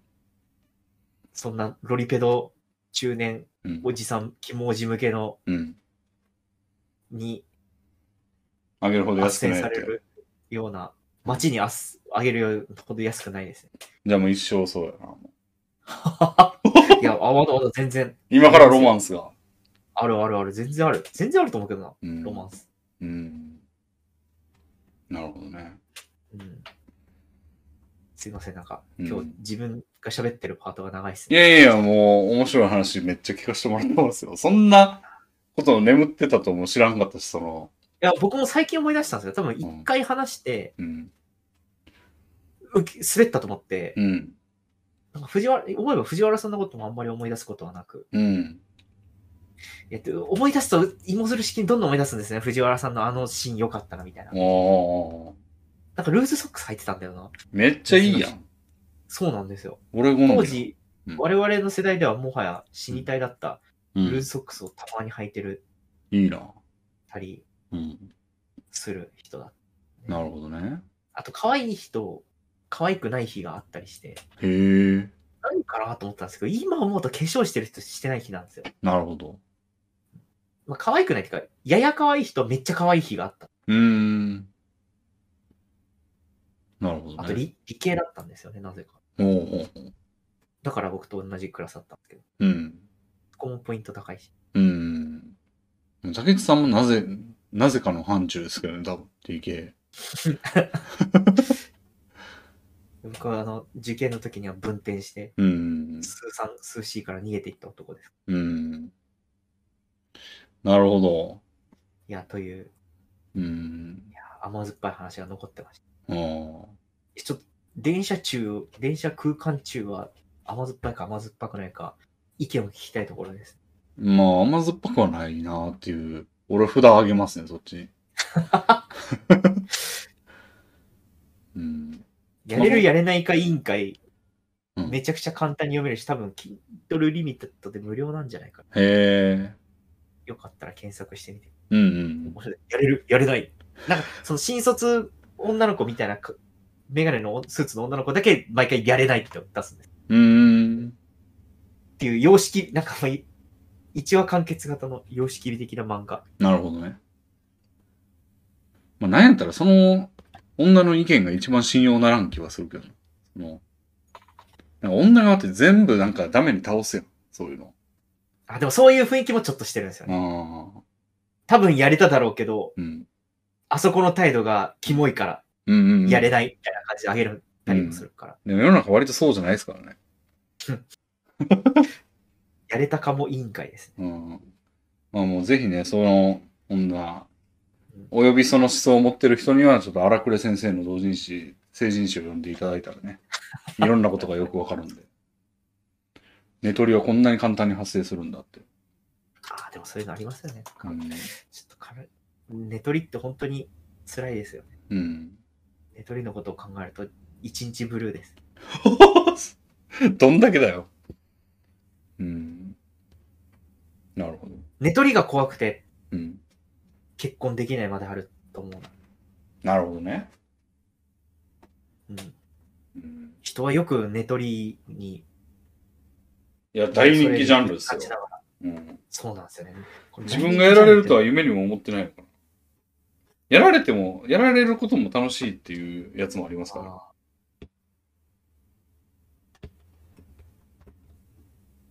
うん。ーそれって、うん。突然の寝取り談義になるわけですが、うん。それって自分がやられる、自分の彼女、奥さんはやられるわけないと思ってうん。楽しめてるのか、うん。まあ人間ってうん。別にご飯食べるようにお腹が空くように性欲も満たすんだからう、ん。別に他の人に寝取られたところで、うん。まあそれはそれでありでしょ。ジュルリっていう生物としての余裕なのか、うん。どっちなんでしょうね。何なんだろうな、あれ。俺、もう、すまあ、これも、ある種定番ジャンルになってるっちゃってるぐらいのものなんですけど、うんあの、もう、なんていうの彼女をもうなんか、その、 専門の人みたいな人に預けて、うんやってもらってるみたいな作品とかもありますからね。ああ、はい。で、そのビデオを制作していただくみたいな。はいはい。みたいあなんなかことが題材になってる本とかもありますよ。なんとかキングって言うんですよね。なんだったかなパンキン、スパンキン、スパンああ、キン。なんだっけパンパンパンパン。違くて。スワなんだっけスワッピングじゃスないワッピングだ、スでもスワップじゃないんですよね。単に相手に、スワップって交換じゃないですか。はい。だから、彼女同士を交換するみたいなこととか、だと思うんですけど、えもう単ーにじゃなくて、預けるんですよ、保育所みたいに。えー やっぱ、あの、北斗の拳のラオウよろしく、うんいつかラオウの元に帰ってくるから良いみたいな雰囲気なのかな。いや、でもなんか最終的に、なんつうんだろうな。例えばそのビデオ制作っていう体で渡すじゃないですか、相手に。うん。じゃあ、その、制作してんねんけども、おあの、撮っちゃいましたよ、みたいな。もう、戻ってこないよ、お前のとこには、みたいえな。ーで、本。人、その女の子本人も言ってんですよ、そう、もう。なんか、最初はそういうつもりなかったんだけど、もうあんたの元には帰れないわ、さよなら、みたいな。で、デカマラ、そうデカマラ、マックス、 そうそう。ペニ、ペニキングでしか私は満足できないのみたいな。そう、もうあれは、今までのあが、そうじゃどれだけ遊びだったか分かったわ、みたいな。ない。 なるほど。こと言って、それで、その動画が LINE で送られてきて、もうなんかブロックされるみたいな。やつとかがあって、で、俺が最近見たやつだと、あの、っていう演技でした、みたいはあ。な。 だからもう、生中出しとかされてんだけど演技でした、みたいな。うんで、ちゃんと帰ってくるみたいなやつがあって、これは新しい、みたいな。 撮られて終わりなんですよ、大体。はいはい。でも、もう、どう最高に興奮したでしょみたいな感じで帰ってくるみたいなやつがあって、それは、おおもう、すごい、なんか、 ここまで来たか、みたいな。もうう、んそん、そこまでしなきゃ、もう裏の裏の裏みたいな感じになっちゃってるわけですね。だから、ず徐々にひねられて、その道筋って道ができてきたと思うんですけど、うんもう一ひねりを最近見たなと思って。いや、エロはすごいな。うん、いや、しかし、こんえでなもに一大コンテンツになるとはな。その LDR、あの、なんていうの、もうあんたの元には戻れないよって言った時にめちゃめちゃ男興奮してましたよ。うんいや、実際起きたらも う、ED ですよ、絶対。ああ。ドゥドゥドゥドゥン、まあそ ED です よ。 例えばなんか、うんああれですよ、いわゆるクリスマスパーティーだから、うん本当は夜まで仕事って言ったけど、うん午前で半休取って、うんえか部屋をセッティングしたりして、こうあとは隠れて、なんかあの、すすなんだ、 あの、クラッカーみたいなの持って、パンツに隠れてたら、男と帰ってきてうん、クリスマスまで仕事なんていう、お前の彼氏最低だよな、みたいな。で、酔いつぶれた女みたいなのが肩に抱えられて、うん誰だあいつみたいなやつですよね。あ僕は全く読んだことはないですけど、うんなんかそんなの実際あったら、あ。うんいや、本当にもうなんそか、の中で首くくってるかもしれん ない。いや、本当に、クローゼットの中で。うんあーうん。やだな。そして人はするもんな、そういうこと。うん。なんだろうな、あの、それを発見するパターンはあんまないと思うけど、うん。 NTR を発見することはないにせよ、うん。 NTR という事例はめちゃくちゃあると思うんですよね、この世に。あ NTR 的なことをしたことがない人ってそんなにいないと思うんですよ。ーうん。え、要は浮気をしたことない人ってあんまいないか。うん。だからなんか、死ぬ。このこと考えるだと。から、竹内さんも、なんか、なんかあったとしても、どうせこいつは、なんか別の男と浮気するんでしょみたいなのが常に離れないみたいな頭。だから早く NTR 興奮してよね、リュフフみたいな余裕のある男になりたいっす。 NTR 好きにならなきゃじゃん。そうっす。でも、処女中よりはマシじゃないですか、NTR 好きの方が。うん。処女中100人とうん。 NTR 好き100人を集めた無人島を作って、うん。どっちが生き残るかって考えたら、うん。 NTR 好きの方が強そうじゃないですか。まあ、そらな。そらな。小中は何にも動かなくて終わりやろ。うんよかった、処女中じゃなくて。うん。うん。まあ、なんか、なんかさっきからちょっと殺人と比較すんのとかやめなさいよ。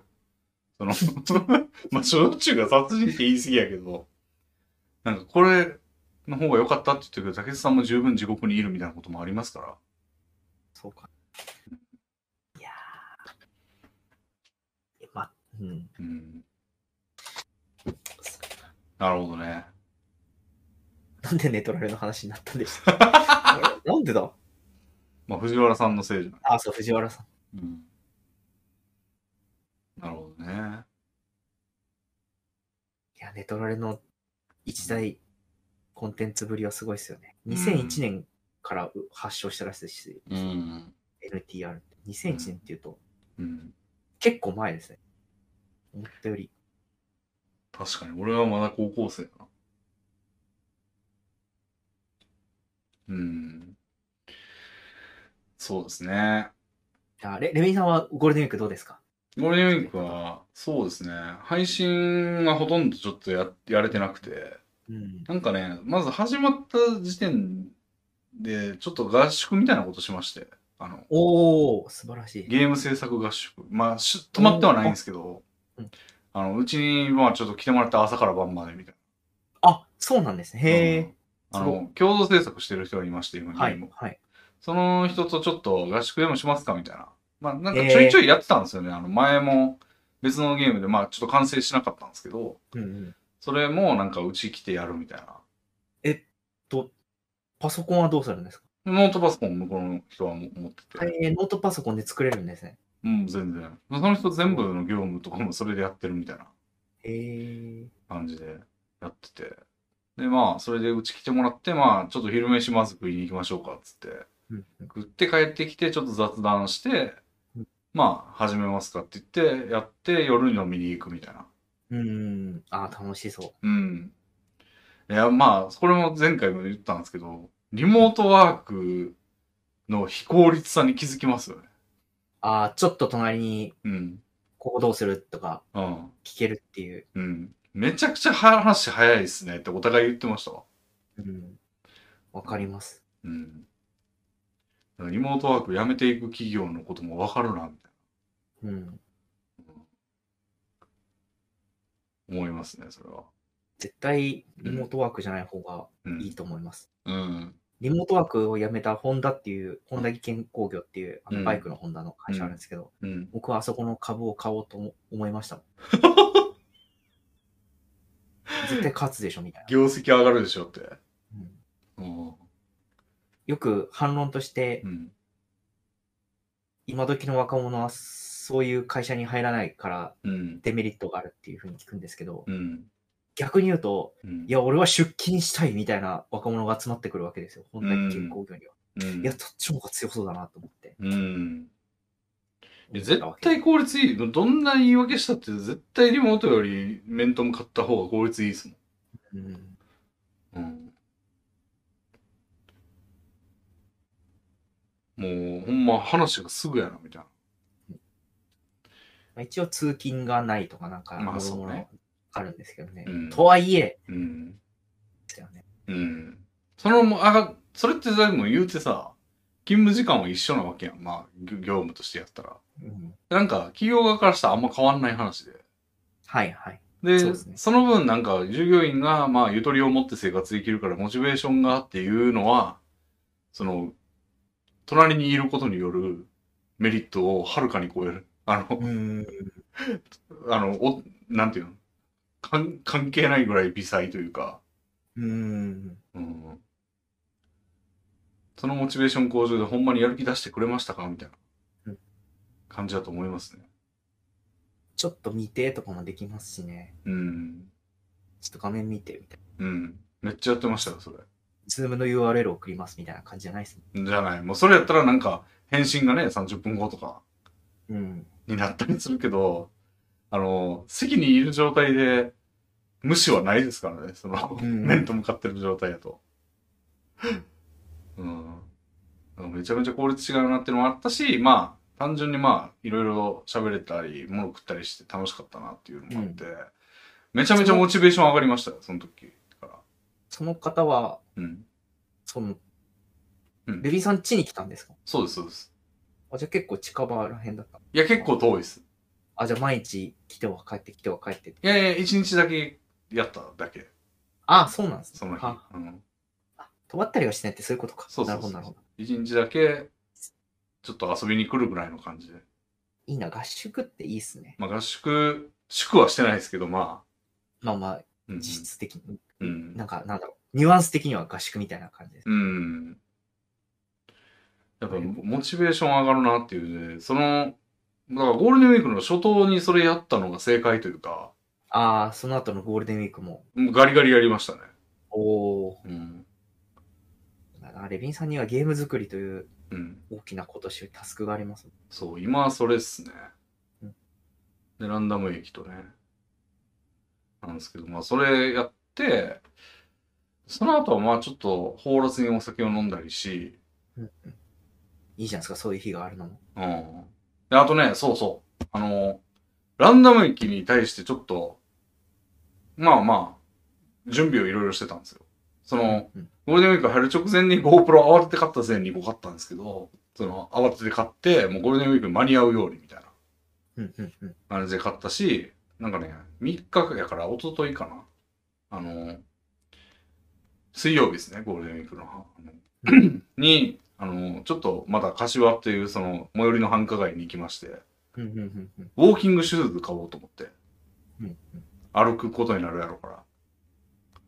で、なんかね、ちょうど柏にそのね、アシックスウォーキングっていう店があるんですよ。アシックスウォーキング。アシックスはスポーツメーカーですね。はいウォーキング。アシックスのウォーキングシューズ専門店です。へえ。すごいうってつけのもんがあるやんと思って。そんなこれ以上ないぐらいの店ですね。そう。へえ。で、そこ行って、でもなんか俺は結構もう、なんやったら日常から役立つ気もするし、あの、うんランダム駅の企画じゃなくても。うん。うんだからもう、めっちゃいいの買おうかなと思って。う一ん。貫す靴るは大事ですよね。うん。で、行ったらね、まずなんか、3D、3D 足分析機みたいなのがあって、はへえ。それに足ズボって入れてうん、なんか、で、あの、足のその、ポイントの部分、親指の付け根とか小指の付け根とか、なんか、あと、くるぶしのちょっと上とか、うんに、なんかシール貼られて、ペタペタペタって。なんか丸、ちっちゃい丸みたいな。はい。なんか、ここはポイントだみたいな感じのシール貼られて、それでズボって入れて、ピピピピピってなんかコピー機みたいなやつで分析されて、で、あなたの足はこんな感じですみたいうんうんうん。な。で、なんか俺それによると、まあなんかいろんな数値が出てくるんですよ。例えばこの、親指の付け根からなんか小指の付け根を含むこうなんか足の外周みたいな。分厚さというか。はい。の長さとか、あとまあ普通に足のサイズとか、あとなんか土踏まずの面積っていうか、うん。とかいろいろ調べたり、あとなんかね、かかとのね、かかとって普通まあ普通に立ったらまっすぐ垂直のはずなんですけど、ちょっと左に傾いてるとか右に傾いてるみたいな、ああ、まあ、足って結構人それぞれですもんね。とかもいろいろ調べてもらって、いや俺なんかちょっと左右差があるんですよね。まあ左右差あるの割と普通らしいんですけど、うんうんちょっと左の方が足大きいというか、うんうん。分厚いみたいな感じやって。 で、靴ってなんかサイズが、まあ、例えば27とかって分かるとすると、足の外周もまあ大体それと、それで大体分かるというか、うん。なんか、要は身長が普通やす、あなんか中肉中背やったらまあ体重大体こんぐらいやん、みたいなうん。ことで足のサイズによってその足の外周が分かるんですけど、なんか、それがもうアンバランスの場合があって、そのサイズの割には外分厚いねとか、うんうん。薄いねみたいな。さっきまでのなんか足結構形違うっていう話からすると、うん。直径だけでうん。外周は分からなそうだな、なんてうん。思っちゃいましなんかそれも表現があって、そのなんか足のサイズに対してなんか、G、なんとか G って言ってたかな。なんか 1G、2G、3G、4G みたいた。な。へえやつで、そ、の、普通はに 3G ぐらいなのかなっていうき、まあなんかそういう企画があるんですよ。サイズの大きさの名前というか。はい。で、俺が、その、測ると、オーバー G って出てて、もう最上級。もう振り切ってるみたいな。つまり、俺は足のサイズに対して外周が分厚すぎると。いうこはあ、はとあ、はあ。なるほど、なるほど。らしいんですよ。で、丸いんだ。じゃ分あ。厚い、分厚いとか、横幅がでかいとか。 はい、はい。なんで、まあだから足もデブだったってことなんですよ。まあ、そう。まあ、でも自然ですよね。まあ、お上がおデブなら足もおデブだろう、みたいな。僕もうん。めっちゃ思いますもん。足太ったなって。うん。うん。という、でもそうだと、その足のサイズに合わせた靴を買うと、あの、うんうん外周が足りてないからパンパンになるんですよね。はい、はい、はい、はい。だから、これはサイズを上げれば外周も当然広がってくるんですよ。うん、うん、うん、うん。なんで、普通、なんかく足のサイズの、まあなんか1個上、例えば26.5センチだったら足がぴったりです。うん、うん。だから靴は27がいいと。その指1本分ぐらいつま先に空間があるみたいな靴の方がいいらしいんですよね。うんやけど、それやとちょっと横幅がパンパンできついかもしれないんで、一個、さらに一個上のサイズにするとか、で、その、オーダーメイドみたいなのがないというか、そのもう、靴のサイズで外周決まっちゃってるんで、大体の靴。はい。だから、はい靴のサイズはこれなんだけど、横幅でかいバージョンみたいなのなんてもうないんですって。へえ、そうなんだ。え、なんかそこでうん。オーダーメイド感出せそうな雰囲気あるのに。うん。ま難ず、しいんですね、そこをオーダーメイドするの。アシックスウォーキングさんは、まあ、オーダーメイドは靴ぞ、靴底なんて言うんだっけ、あれ。靴の中に、中敷きか。中敷きか。はいはい。中敷きだなんけはい、セミオーダーメイドできますけど、はい、はい。靴はでき、なんか、そういうのしてない。へえ。 やったんで、うーん、そうか、オーバージーか、みたい な。なんか、とんでもない称号を得てしまいましたね。 オーバージーか。ということでオーバー G になっちゃったわけですね。ってなった今まで知らなかったけど、俺はオーバー G だったみたいな。まあでもよく考えたらそうか、みたいな。思い当たる必要あるみたいな。それだって普通に太ってんだから足も太っててもおかしくないよな、みたいな。うん。オーバー G っていいな。はい。うんで、まあ、だからその2択ですかねって言ってたんですよ。その1個上の、ほんまにもっと1個上のサイズにするか、もうその普通のサイズでちょっとパンパンを我慢するか。うん、うん、うん。やったんですけど、まあその普通のサイズのやつ履いてもなんかそんなに窮屈じゃないなと思って。うんあ。の、歩いてみて、店の中ぐるぐるぐるぐる回って。まあ、ちっちゃい店なんですけどね。あの、 まあ、8畳ぐらいの。ちっちゃい店で、靴がちっちゃいですね。うん本当に。へえ。靴が、まあ、なんか真ん中のブースと壁にずらーって並んでるみたいな空間で、うん、うん。そこをぐるぐる回ってたんですけど、まあ、いや、そんなきつくないんで、なんか、俺26.5ぐらいだったんですよ、足が。うん あの、この体重の割には、ちっちゃい低面積で頑張ってるんですけど、ああ、確かにちっちゃいですね。うん。身長の割にもちっちゃい感じするな。うん、良くないんですけど、あの、まあうわ、これでも別に27履いて、まあいけますね、みたいな。うんまあちょっと歩いたぐらいでわかんねえだろうなと思いながらも、うんまあ、その場ではあんまり窮屈やなと思わなかったんで、うん。それ、このサイズにしますわって言って。で、うん俺ちょっとね、なんか、かかとが垂直じゃなくて若干、どっちやったっけな。内側か。内側にちょっと軸はずれてるみたいな。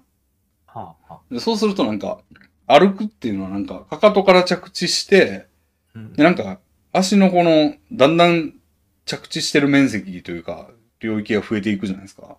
はい、はいこ。れがなんか、親指に体重が逃げる感じで着地するのが一番いいんですって。ほうほうほうだほう。から真ん中からちょっと内側にそれて体重が移動するみたいな。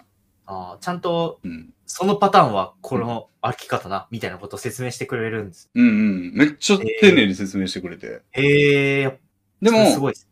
そのかかとの軸がちょっとずれてると、その、体重の逃げていき方がちょっと方向が違っちゃうので、うんそれを修正するために中敷きのちょっとここを盛りまして、うん、うん。その、まっすぐになるように軸を修正するみたいな中敷きのオプションがあると。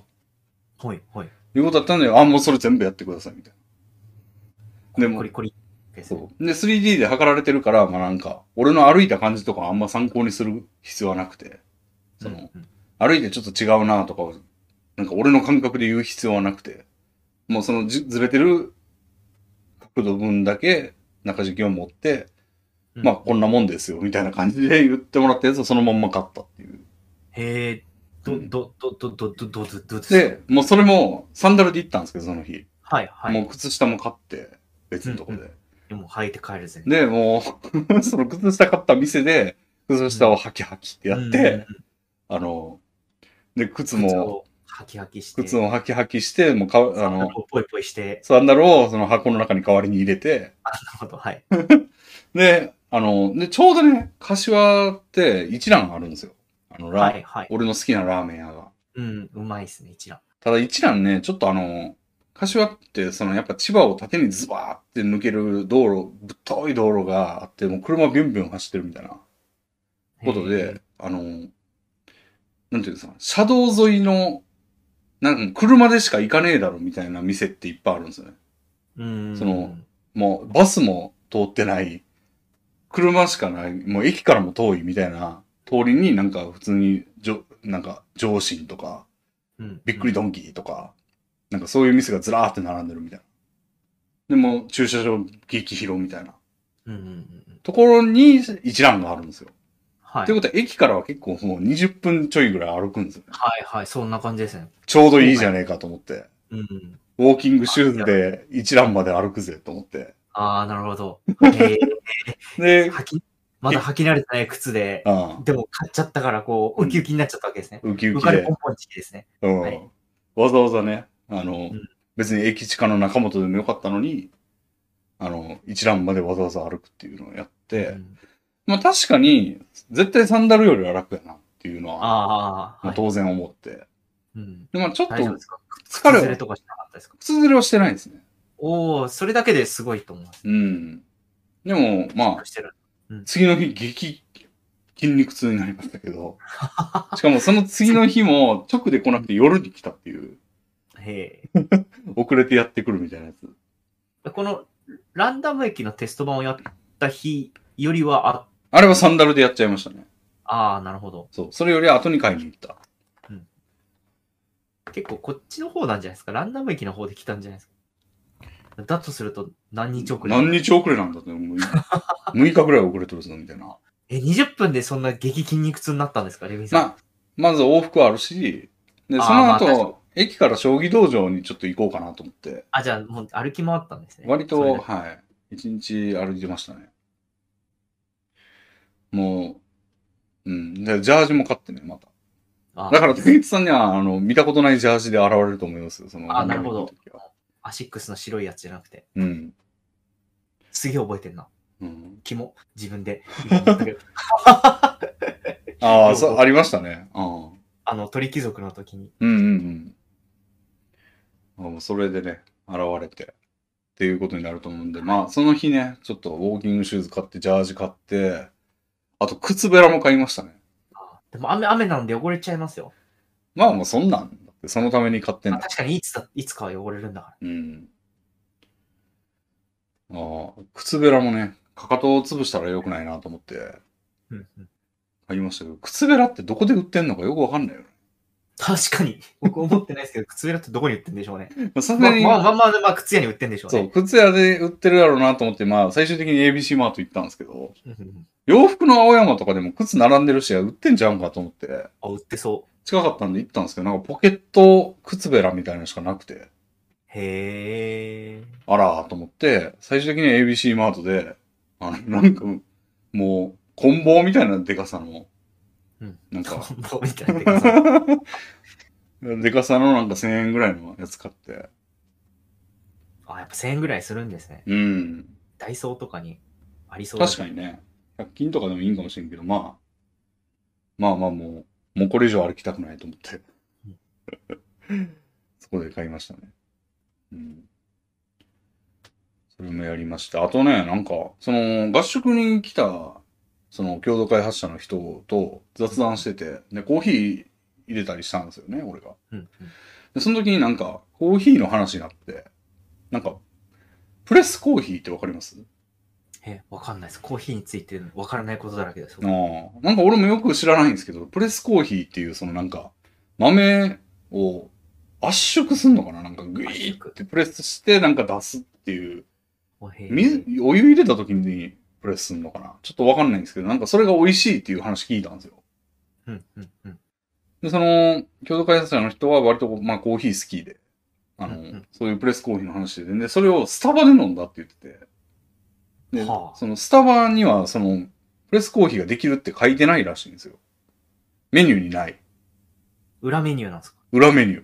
だから、プレスコーヒーって言って、じゃあなんか豆の表みたいなのが出てきて、へえ。でそれで豆を選べて、で、プレスコーヒーー。なんですよ。美味しい。あれ結構うまくて、なんか、スタバってコーヒー好きには優しいっすよ、みたいな。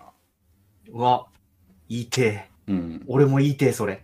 いやプレスコーヒーっていうのができて、スタバってコーヒー好きには、えっと、うん何でしたっけ優優ししいい。んですよ。なるほど。いやだってさ、そんなさ、プレスコーヒーで専用の機械がいるっぽいんですよ。当然ですけ ど。いや、なんかそんな感じですよね。圧力鍋みたいなのがいるわけですよね。うよんくわからん。うん知らん知らんけど、うん知らんけど圧力鍋的なののコーヒー版があるけど、うんそれをスタバは隠し持ってて、そう。で、そんなんあるんやったら、せっかくやったらいっぱい使いたいじゃないですか。うんだから、あ表メニューにするべきやと思うんですよ。ーやのに、してなくて、でもできます、みたいな感じにしてるし、まあ、イレギュラーなことなんで、あんま頼む人いないから、その、ちょっと店員も二人になるみたいな。その、ああれどうすんだっけみたいなこと言って、二人で相談するみたいな、くだりがあっえて、でもできるという事実は変わらず。で、頼んだら、もうなんか、やっぱ、5分ちょいぐらいま待っていただきます、みたいな。ーあー、そんな、まあなんか圧縮しなきゃいけないから、うん。時間がかかるんです。で、席までお持ちしますんで、みたいなはい。感じになって、まあ、それ飲んでみたんですよね。まあ、ちょっとアイスにしてうんうんうんうん。飲んだんですけど、まあ、うまかったですね。へえ、え、なんか普通のとはちょっと違うなみたいな。うん、まあ、そこまでコーヒーの違いわかんないんだけど、うんまあ、なんか、うま、うまいはうまかった。いちょっと濃いめとかそういう感じなのかな。や、わかんない。元の豆の感じもわかんないから、もともとどの豆がどれなのかも。そう。マンデリンぐらいしかわからんから、俺。だから、まあ、あんま、その、ね、コーヒー好きを歓待するという姿勢に応えられるほどこっち側が 成熟してなはなかったんだけど、まあ、美味しかったですね。だからもへえもしそれ好きな人とかいたら、いいかもしれませんね。知らなんだ。うん。あほんとだ。検索したら出てきますね。あ。コーヒー豆の種類に価格が異なりますって書いてある。あ、そうなんだす。げえ、直みたい。俺適当に左上のやつ選んだんですけど。どれもわかんないんで。知らんかった。知らんかったって言っても、そんなにスタバに詳しい民じゃないから。うんうだけどん。へえ、それ飲んで、ちょっと休憩したりとかして。いいっすね。やっぱ人と会うっていうのはいいことだな。うん。わざわざうん。オンラインで行ってこないもんな、そんなこと。うん。ちょっとコーヒー屋に行ったから、うんあ、そういえばこんなのあるんですよっていううん。話につながるわけですもうんうんうんん。やっぱ弱いつながりが最強なんだ。うん。うん。うん。っていうのもやりましてね。で最後に、成城石井でなんかまたいろいろ買うっていうのを忘れて帰ってきたんですよ。疲れすぎて。ゲッツさんの最後の日はちょっと、あんまりか、あの、うん、動画撮るとかいう気になれなかったみたいなことなので、俺も、もう足が疲れすぎて、うんうん、忘れてそのまま帰っちゃうみたいな感じになっちゃいましたけど。我々も疲れやすくなったものだな。いやー、もう俺に関してはもともとかもしれないですけど。 運動した時期がほんま中学の時しかないから。うん。まあでも、竹内さんもマッチョにちょっと、あ、僕、本当になりたいと思いました。もう、うんいまだかつてないほどマッチョになりたいっていう。うん。竹内さんのマッチョはちょっと怖いんだよな。いや、でも、うん。タプンタプンよりはいいですよ。なんか竹内さんが仮に暴れ出したら止められる人がいなくなっちゃうじゃないですか。ああ、そうですね。それぐらいがいいです。 いや、でも余裕生まれると思いますよ、心に。ふんこいつはワンパンで砕け散るとか思ったら、ああ。煽られても、うん。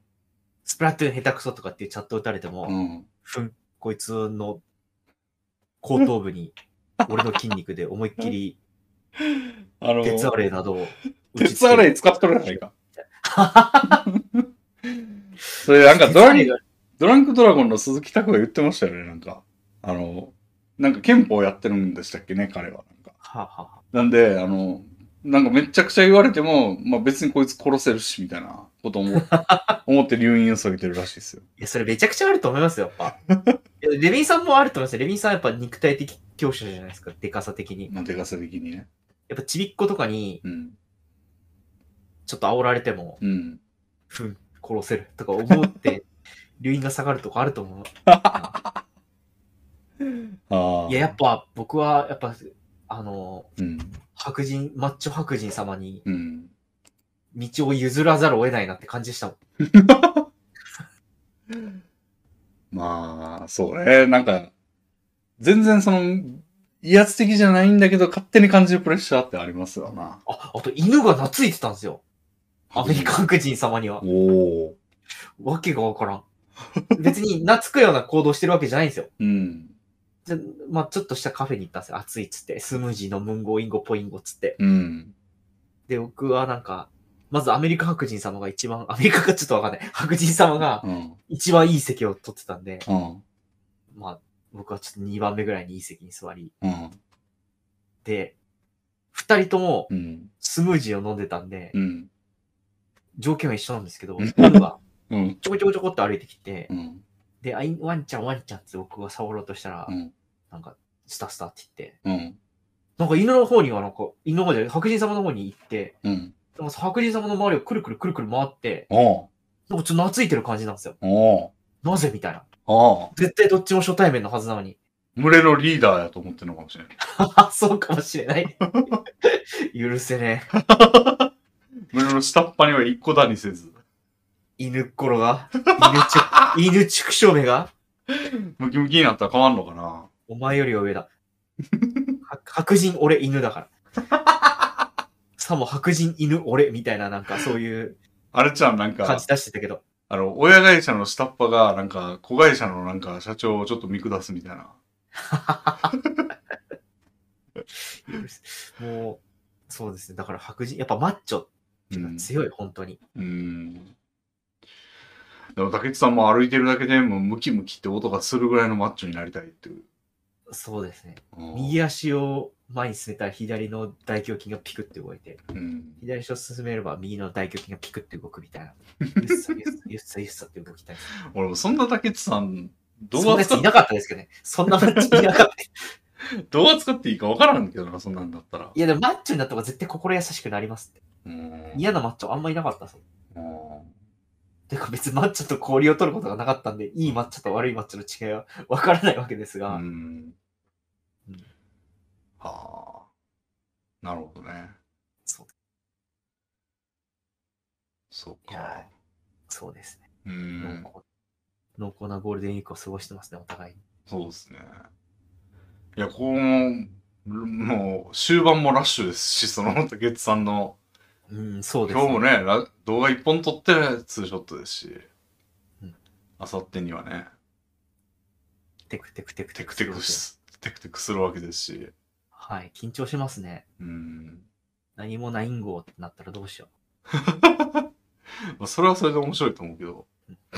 うん。そうですね。あとなんか、いうことあったんだけど、なんだっけな。ああ、思い出さなきゃ。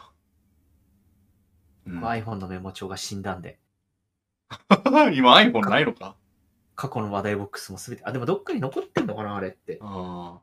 メモ帳はどっかに残ってるかもしれないな。うん。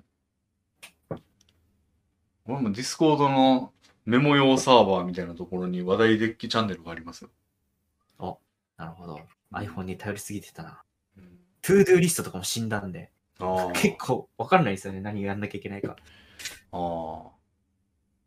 の、あ整れ理、しあれで始まって草で終わるツールがあるんですけど、あれにもね、なんかリマインダー便利ですし、買い物リストとかもすげえ登録してますね。まあ、いいですね。アレクサを導入すべきか。アレクサはうん。水没しないしなうん。海水に浸ることないだろ うし。あれ、なんやったらスマホでも同じことできるから。スマホになアプリがあって、それに話しかければ、アレ君と同じことしてくれるし。うん。あれ、なんやったっけななんか言おうとしてたんですけどね。あら。あやばい。時間をかければかけるほどプレッシャーで思い出せなくなってくる。何えじゃあ、ちょっと小話してましたよ。やった。えっと、なんかそばがあって、うん。えっと、なんか、あれですよ、あの、いけねえ、また、なんとかになるっつって。で、暗くなって終わるんです。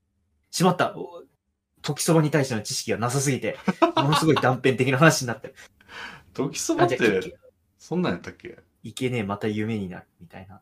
それあれじゃない盗みが、なんか、旦那の盗みを、なんか、奥さんがカバーしてそ。れなんかなんとか浜ってやつじゃないあ、そうだ、違う。芝浜芝浜だ。 あ、時そばあれだ。今何時でいいそう、今何時でいいって今言8っ時でいいみてたい。な。えー、急ごまかすやつでしょ。あ、そうだ、 絶対違うもっと美しい話やから、芝浜。えっと、じゃあ、他の話で次の方、うんえっと、今なんか修正のために頭が取られて何も進んでないぞ、俺今。 事故の記憶の探求進んでない。えっと、キリストの偉い話しましょう。えっと、なんか、あの、おん女の人がなんか縛り付けられてみんなに石投げられてたから、えっと、キリスト様がなんかあれだ、あいなんか言ったんですよ。なんか、あの人に石を投げなさいって言ったんです。え、何々してる人だけ石を投げなさいじゃないあ、そうだ。ちょっとすいません。割愛しました。なんか、そう だ。あの人に石を投げなさい。ただし、あの人と一度も嘘をついたことがない人。ああ、一度も悪いことしたことない人だけが石を投げなさいってそうやそうや。その一度も悪いことをしたことがない人だけをちょっと割愛した結果、うん。石を投げなさいっていう、一生暴力行為為先導に、 先導マンみたいなしまやしつた出。てきた。またちょっと、竹内さん の、俺が介入しちゃいましたよは。なんだっけなじゃあ何がいいかな。えーっと、えーっと、えーっと、えーっと、えーっと、えーっと、えーっと、えーっと、えーっと、国語、国語辞典最初に作った人ってすごいですよね。なんか、あれらしいですよ。バリカン。バリカンっていう言葉がおう何なのかを調べるのに、うん7、8年ぐらい必要だったらしいですよ。バリカンってへえ。だ違う、あれ、あの器具がバリカンっていう名前だっていうことをうん国語辞典に入れるのに、なんかどうしてもエビデンスが取れなくって。なるほど。で、結局、メーカーの名前だったかなんだかで、うん。型がついたのがなんか7、8年後で、うん。でもバリカンはまだ分かったからいい方で、うん。結構何年も何年もかけたけど、結局分かんなかったっていうのは最初期の国語辞典にはいっぱいあったらしく、うん。国語辞典を最初に作った人は結構もうしすごい精神的に病んでたっていうそうだな。調べても調べてもうん。結局分かったっつってでもその10年後くらいにあれ全然違うよって言われたりすることもめちゃくちゃあったらしくうん。めちゃくちゃ病んだというのはうん。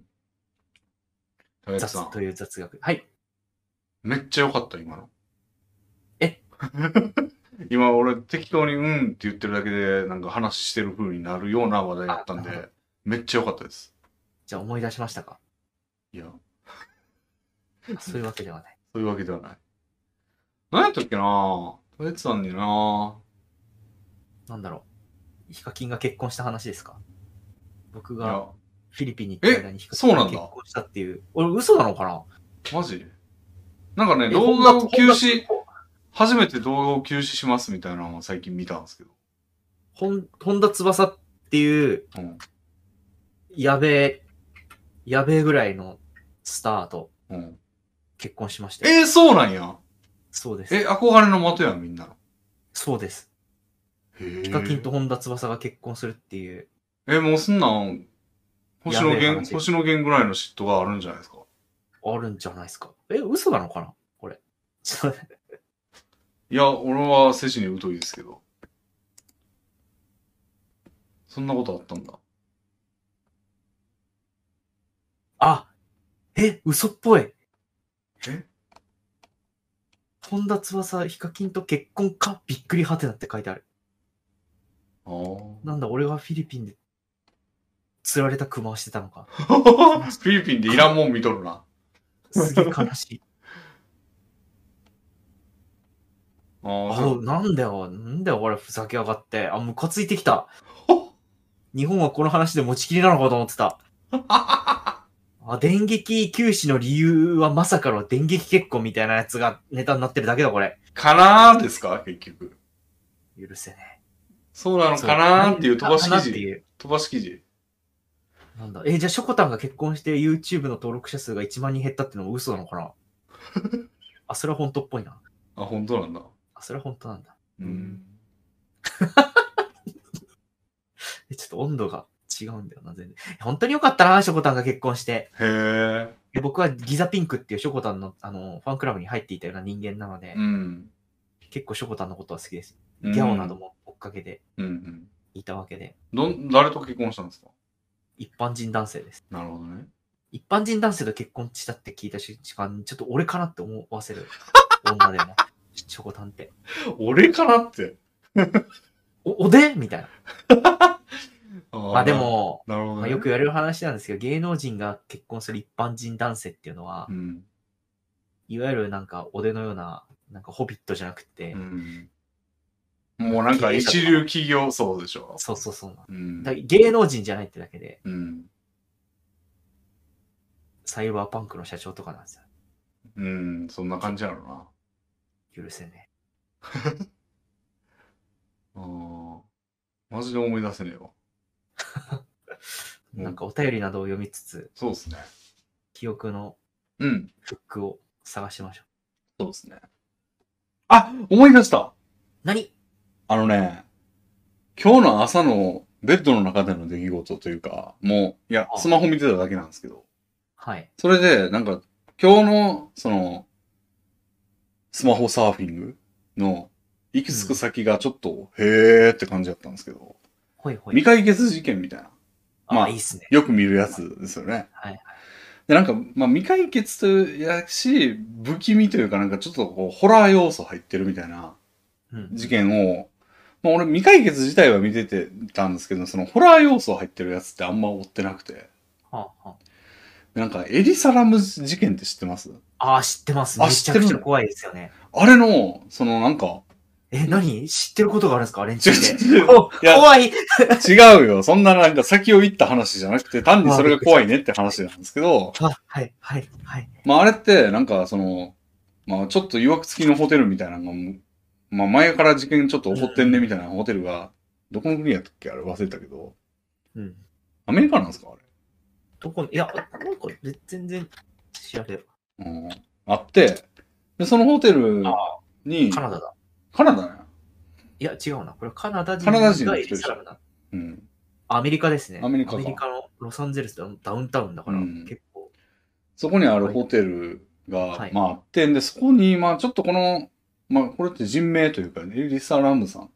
うんうん。っていう、まあ、若めの20代前半ぐらいの女子大生かはい。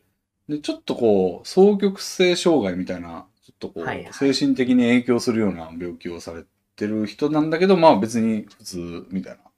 普通に生活は一応で、まあ一応というか普通にできてるみたいうんう。なん人が、なんか、うーん、なんか泊まってて、で、その、ホテルは、ちょっと前から事件とか結構あるから、監視カメラびっちーあって、うん、めちゃめちゃいら至るところに監視カメラあんねんけど、その女性がなんかエレベーターを使ってる、使ってなんかしあの移動しようとしてるところが最後の目撃みたいなやつやねんけど、そのエレベーターの中でしてる行動がおかしすぎて、うんうんなんか、何してんだみたいうんな感じのことをずっとやってんで、その後に屋上の水タンクの中で死体で発見されるみたいな。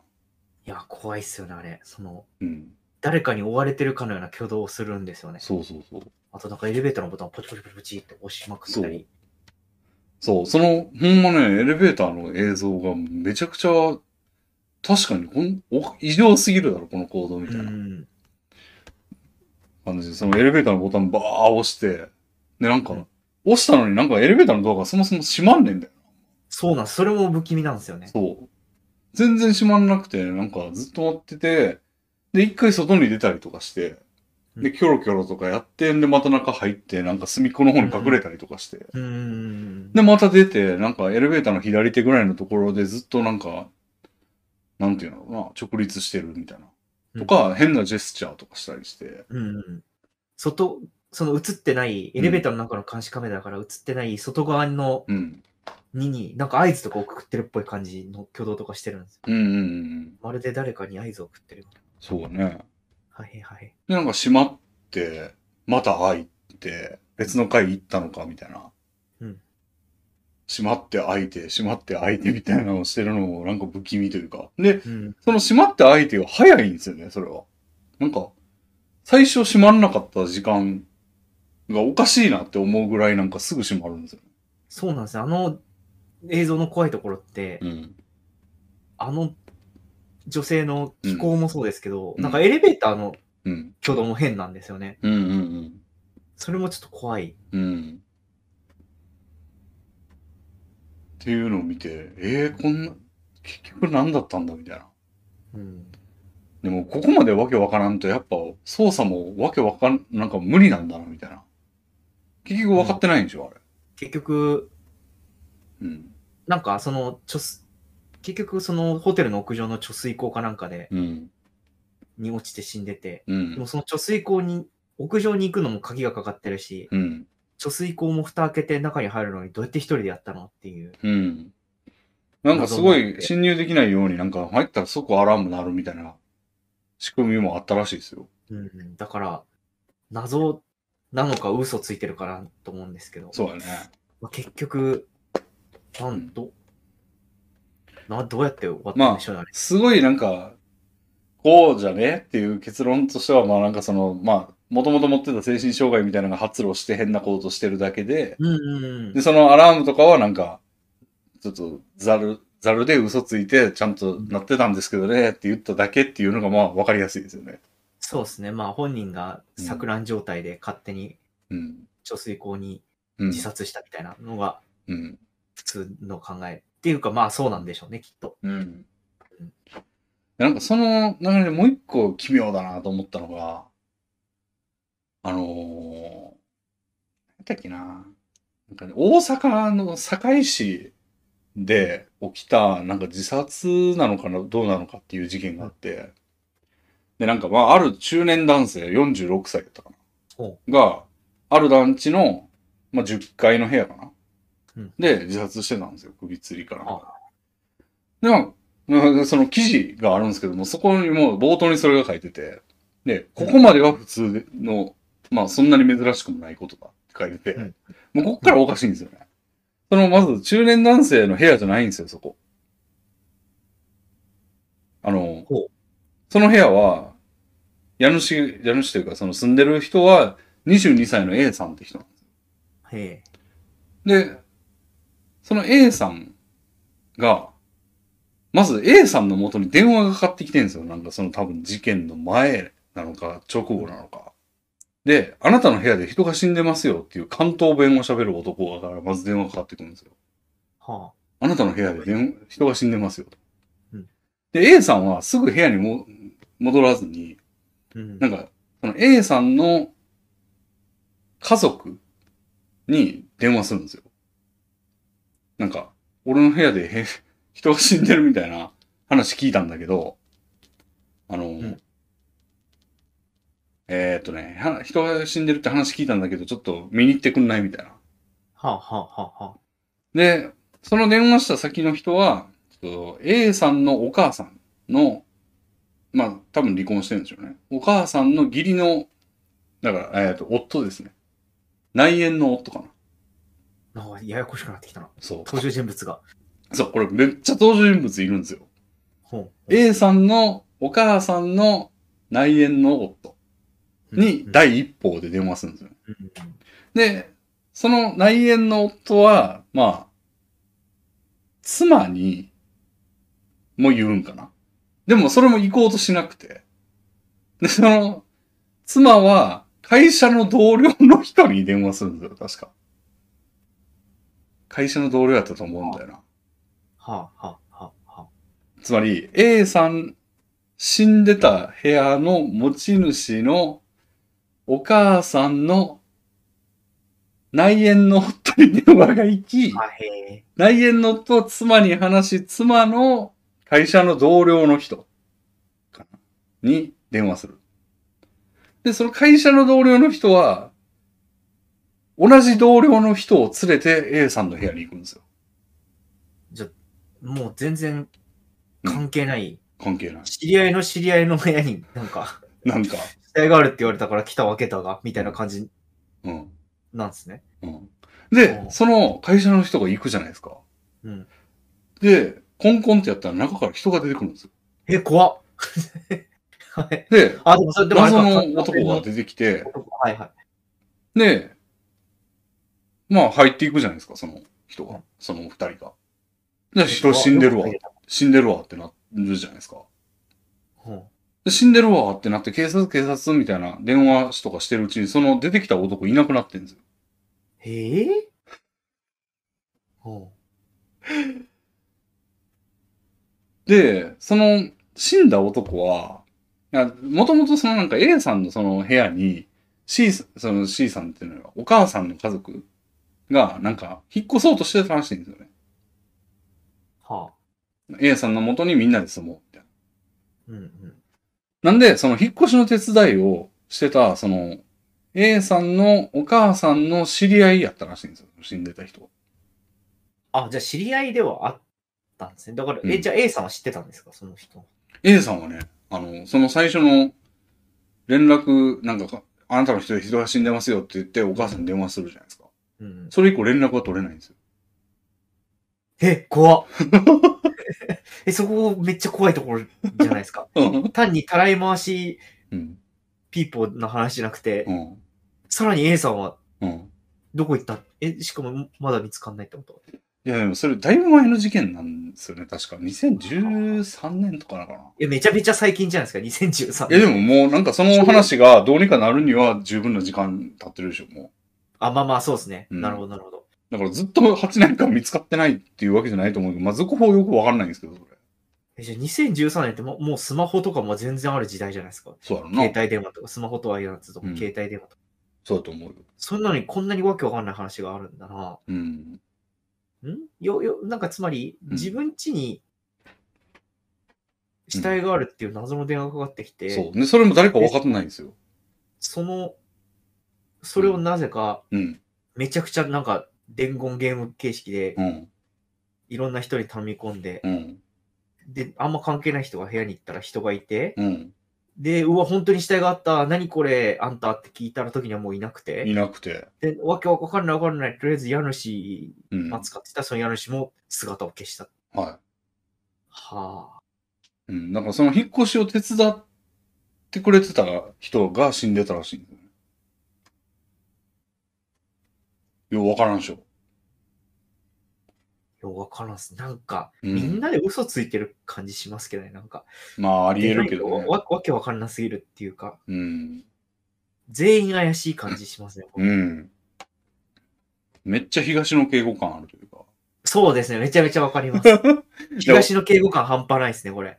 あの、天、えー祈りの幕が降りるときって映画最近見たんですけど、はい。それ東の敬語原作なんかなうん。の映画なんですけど、それもね、なんかちょ、ちょっと似たようなとこあって、やっぱ。あ、の、その、家主じゃない人のい家でし死んでた人っていううん。のがあって、割とそれがまあ、中核みたいなとこなんですけど、話の。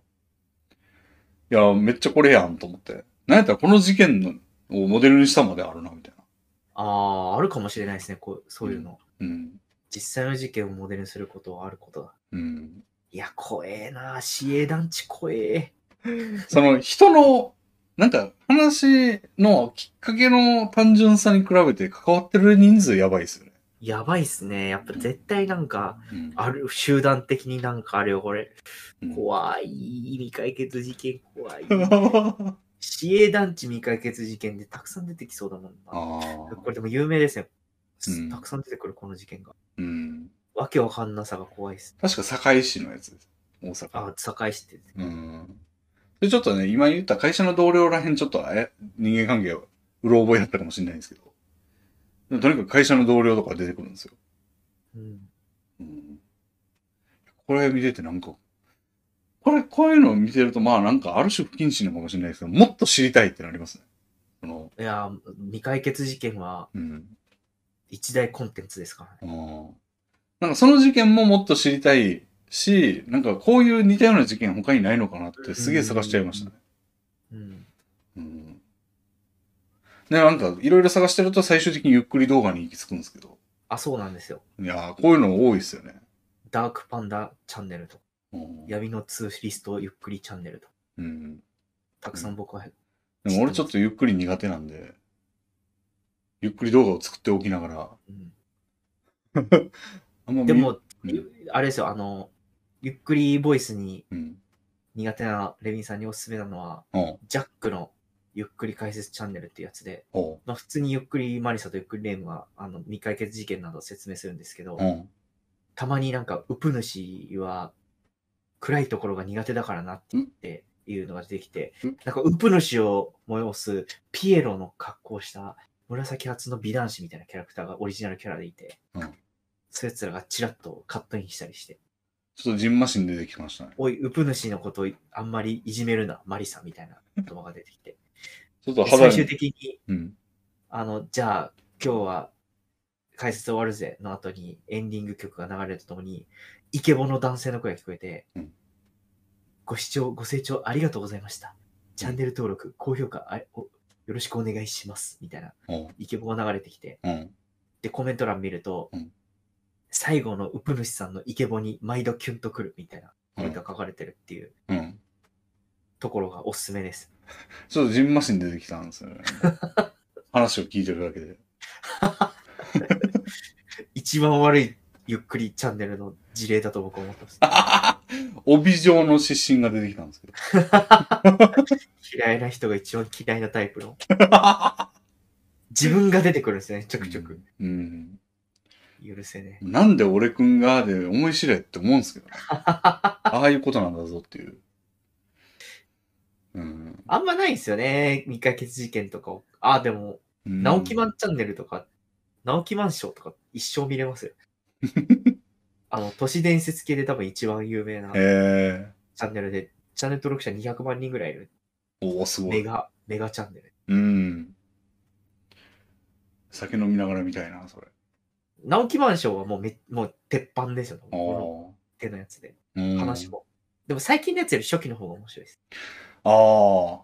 最やっ近のぱやつそういうのありまますよね。なんかやっぱピークってあるんだな、みたいな。す。うんうん。やっぱ最近はもうなんか、うん。知り合いのスピリチュアルの人に話を聞きましたみたいな感じになっちゃってるんですよ。ん。昔はネットの、うん、ネットにあるおもろ話をうん。うまく説明する人だったのに、ああ。今、なんかスピリチュアルのうん社長で集まって滑らない話するみたいな。あ、なんか、竹内さんは、そっか、サッカー側か。野球はそんなっすよね。まあ、そうですね。野球は全然ですね。あの、なんかその、合宿、ゲーム開発合宿の時はにいその人が言ってて、面白かったいう、面白いな、ですよって言ってたチャンネルで、なんか今、野球選手でなんかあの、どこのチームやったかな横浜か中中日かなんかで、なんかす、すごい外国人助っ人みたいな人が来てて、はあはあなんか、えメジャーリーグで、成績不振じゃなくて、なんか不祥事で、なんか首みたいなーうんうん感じにされた人が、あの、日本に今来てるから、別に能力的にはもうめちゃめちゃすごいみたはいいなえー掘り出しもんだ。はい。人がいて、で、その人が今なんか2軍で調整中なんかなとか言ってたんですけど、その人の YouTube チャンネルがめちゃくちゃ面白いらしいんですよね。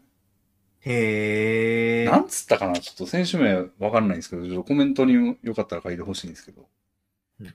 なんかその人のチャンネルめっちゃ面白いらしいです。なんか日本語喋れないんだけど、なんか翻訳とかがちゃんとついてて、それがすごい面白いねって。へえ。うん。ちょっと見てみようん。う。いやーもう検索したらすぐ出てくるんかな。里崎チャンネルしか出てこないな。うーん。俺も調べてみよう横かな浜だ横浜か中日って言ってた気がするんですけど、今誰も大人気らしいですよ。なんつってたっけな。ググった方がいいな。バウアーか。バウアーや。へえ。ババウウアーっていう方。あ、もう一軍デビュー戦したんだ。トレバー・バウアー選手かな。投手。DNA、横浜っすね。の YouTube チャンネルめちゃくちゃ面白いらしいですよ。トレバー・バウアーって。うんうん。でもまだ7本しか動画が上がってない。あ、そうなんだ。これからの人。うん。登録者数何ぼでしたあ15万。あ、やっぱすごいな。でも7本しか上がってなくて15万ってすごいな。すごい。 らしいっすわ。ぜひ酒を飲むときはうん見てくそうだですさい。ね。うん YouTube チャンネルは常に募集してるんで。うんうんそうだ、ちょっとすまた話を戻して申し訳ないですけど、うん。うん。その直木マンションのはいおすすめなところは、はいその人、海外で育ってる人っぽくて、うん。海外の都市伝説とかに詳しいんですよね。ああ、いいっすね。だから日本でググっても出てこないようなああ。のがあって、めっちゃなんか覚えてるのは、海外では結構話題になってるけど、日本には伝わってないんだよねみたいな動画が結構あって、その、ああ。なんか大食い YouTuber うん。の女性が、うん。チャンネル、まあ結構人気チャンネルなんだけど、実はその大食い YouTuber の女性はうん、監禁されて、無理やりやらされてるんじゃないかっていう噂が立ってて、おおなるほど。なんか食べてるものがゲテモノばっかりだったり、おなんか全、辛そうだったり、うん。うん。急にす、なんかモールス信号みたいなのやったり、へえ。あとなんか喋るのの頭文字をつなぎ止めると、ヘルプになってたり、なってるめってちゃくいちゃう面白い話やな。話だったり、うん。あとその、韓国の YouTuber で、うん私は監視されているって言って、うん。 10年以上ずっと生配信し続けてる女性がいて、みたいへえな。話とかをしてくれるんで、うん。あの、ググっても、日本語でググっても出てこないような、なるほど。海外の都市伝説を話してくれる、直木マンションは面白いですよ、もう。めちゃめちゃ興味ありますね。ぜひ、うん。もうこの後酒飲みながら見るかもしれませローマ字で、ん。うん。直木マンションって書くと、顎が長い人が出てくるんで、 へえ。いや、これね、あの、思い出してよかった、エリサラム事件。いや、めちゃくちゃ怖いですね。僕、エリサラム事件がうん。トップレベルに怖いですね、未解決系で。やっぱ映像があるってすごいことでやばいっすよね。うん。恐ろしか。なんかその流れでね、あの、名古屋でのホストクラブ経営者がなんか殺される事件とか見ちゃったんですけど、ああ。なんかそれも映像が、映像があるつながりで見ることになっちゃったんですけど、うん。なんかその要は、その現場も結構白昼ず、白白昼じゃねえな、夜なんですけど、はい。市街地で堂々とやってて、なんか車のトランクに人詰め込んでて、ねええその詰め込まれてる人じゃない、その一緒にいた人なんかな、が、もうものすごい声で全力で、助けって言ってるんですよ、ずっと。へえ。っていうのを、あの、ホームビデオで、あの、だからその、それを取り囲む住宅の一室、住人ですよね、だからはいが、遠くからずっと撮ってるっていう映像なんですけど、何それ。めっちゃ怖かった助けめないですよね。っち普ゃ通怖にかっ考えたら助けないですよね。いまあやむしろそんなの撮影してた。うん。公開したら部屋とか突き止められてうん。殺されちゃうのでは。ほんまやな。確かに部屋わかるよえ、怖怖怖。な。でも余裕で、なんか流通してましたよ。いえ、名古屋市中区とか、普通の場所だな、また。うん。はあ。うん。怖いわ。うん。しかもなんかもうその理由とかもちょっと掘ってみちゃったんですけど、うん。なんか、みかじめ料を今までボディーガード代みたいなのを薬剤に払ってたところをやめるよ、いやなんか取りやめたというか、払わなくなったからなんかもう殺されるみたいな。えー、みたいな。やばすぎでしょみたいな。風俗店の経営者男性、うんドラム缶にコンクリート詰めにされ、そうそうそうそ彦根市の川に捨てられる。う。うん。やばすぎる。うん。やばすぎる。うんで、女性も撃たれたんやけど、首を貫通したという負傷って書いて て。生きてんだすげえみたいな。やっぱダメだな。うんなんか、ちょかった。ちゃん、なんだろうな。アウトローじゃな くて。つつましくも、普通の生活を送れる一般市民でよかった。 確かにな。暴力なんて本当に怖いんだな。薬剤映画とか見てるとやりたい放題やなって思うけど、やっぱそういう面がありますもんね。うん。あ、そうだったわってなるもんね。ピエール滝、うんピエール滝か。これが、うん。実際の、そうね。作業員に扮してるんだ。はあ。へえそうそうそうそう。もう扮する必要ないと思うけどな、そんな。あんな夜中に。 夜中というか暗いところで、もう堂々とやってんだから。うん。周りにいっぱい人いるのに。うん。怖っ怖っ怖っ怖っこういうのいっぱいあるんだろうな。うん。ああの話もさ、地味にはい怖くないですか、あの、ジョジョの奇妙な冒険わかりますはい、わかります。ストーンオーシャンわかります第6部。いやー記憶が一番怪しいな、ストーンオーシャン。ああ、あれは、エルメイスわかりますは、まあ、わかります。はい。あの、キッスっていうスタンドやったかな。はい。あれも、なんか、そのエルメイスがなんか、ギャングを懲らしめようというか、退治しようと思ってる理由って、あれにグロリアやったかなっていう姉がいて、うん、うん。で、なんかエル、その、まあ、姉妹で暮らしてたんだけど、うん、うんその姉と喧嘩して、と家を飛び出した。そのうん、うん。エルメイスが。で、その時にヤクザがなんか、けじめつけてる場所をダダーって走ってっちゃうんですよ、横。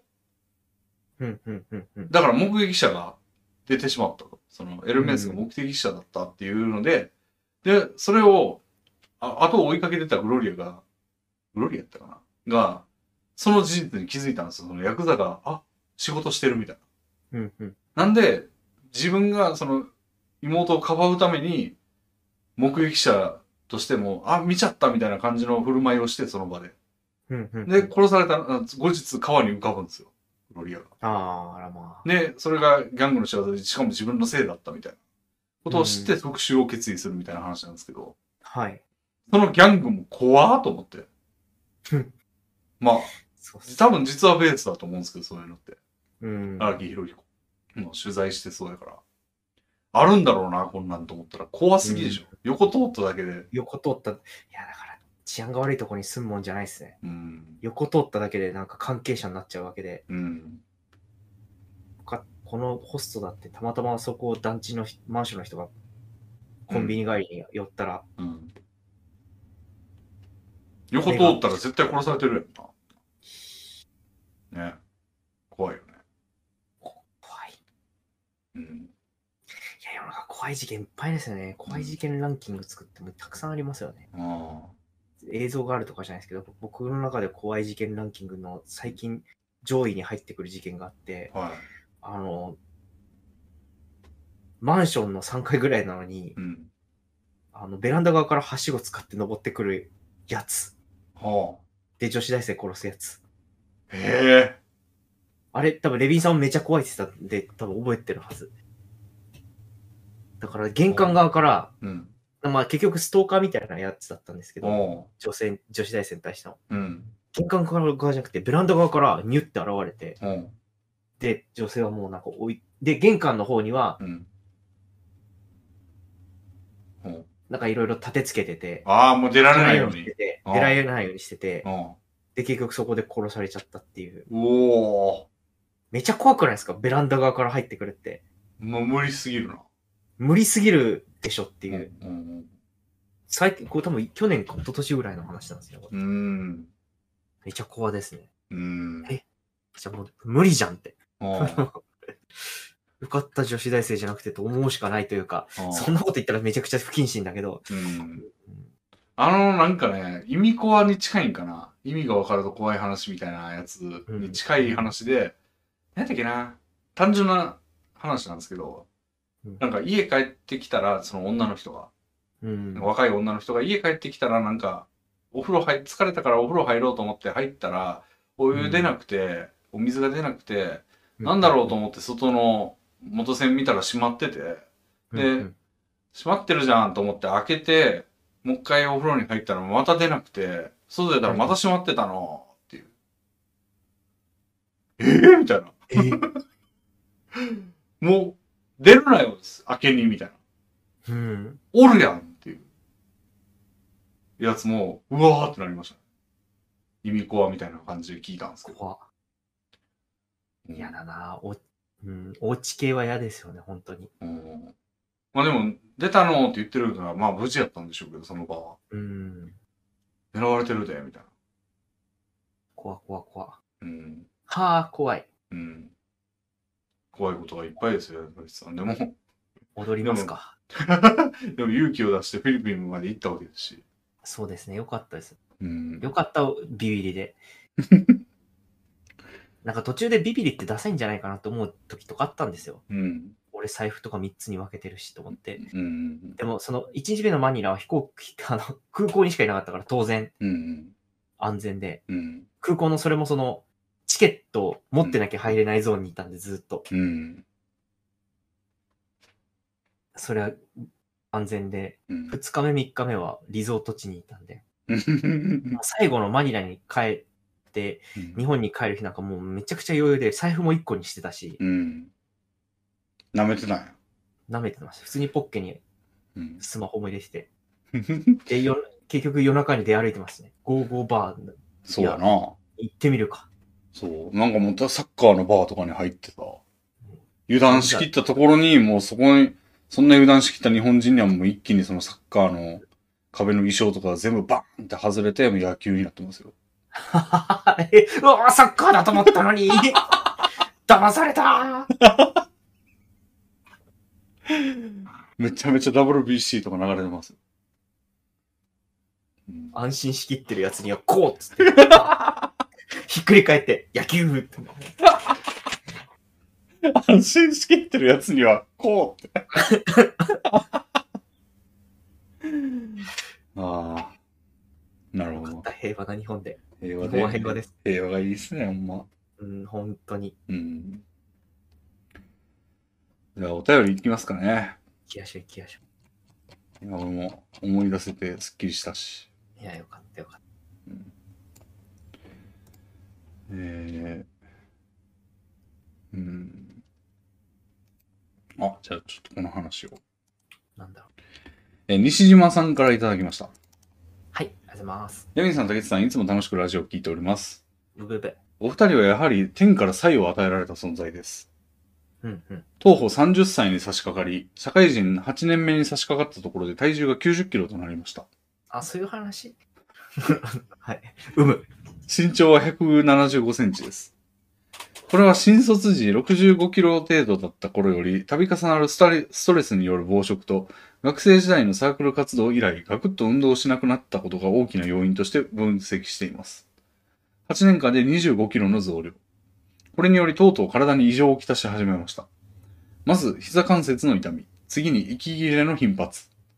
そして現在は謎のかかとの痛みに苛まれています。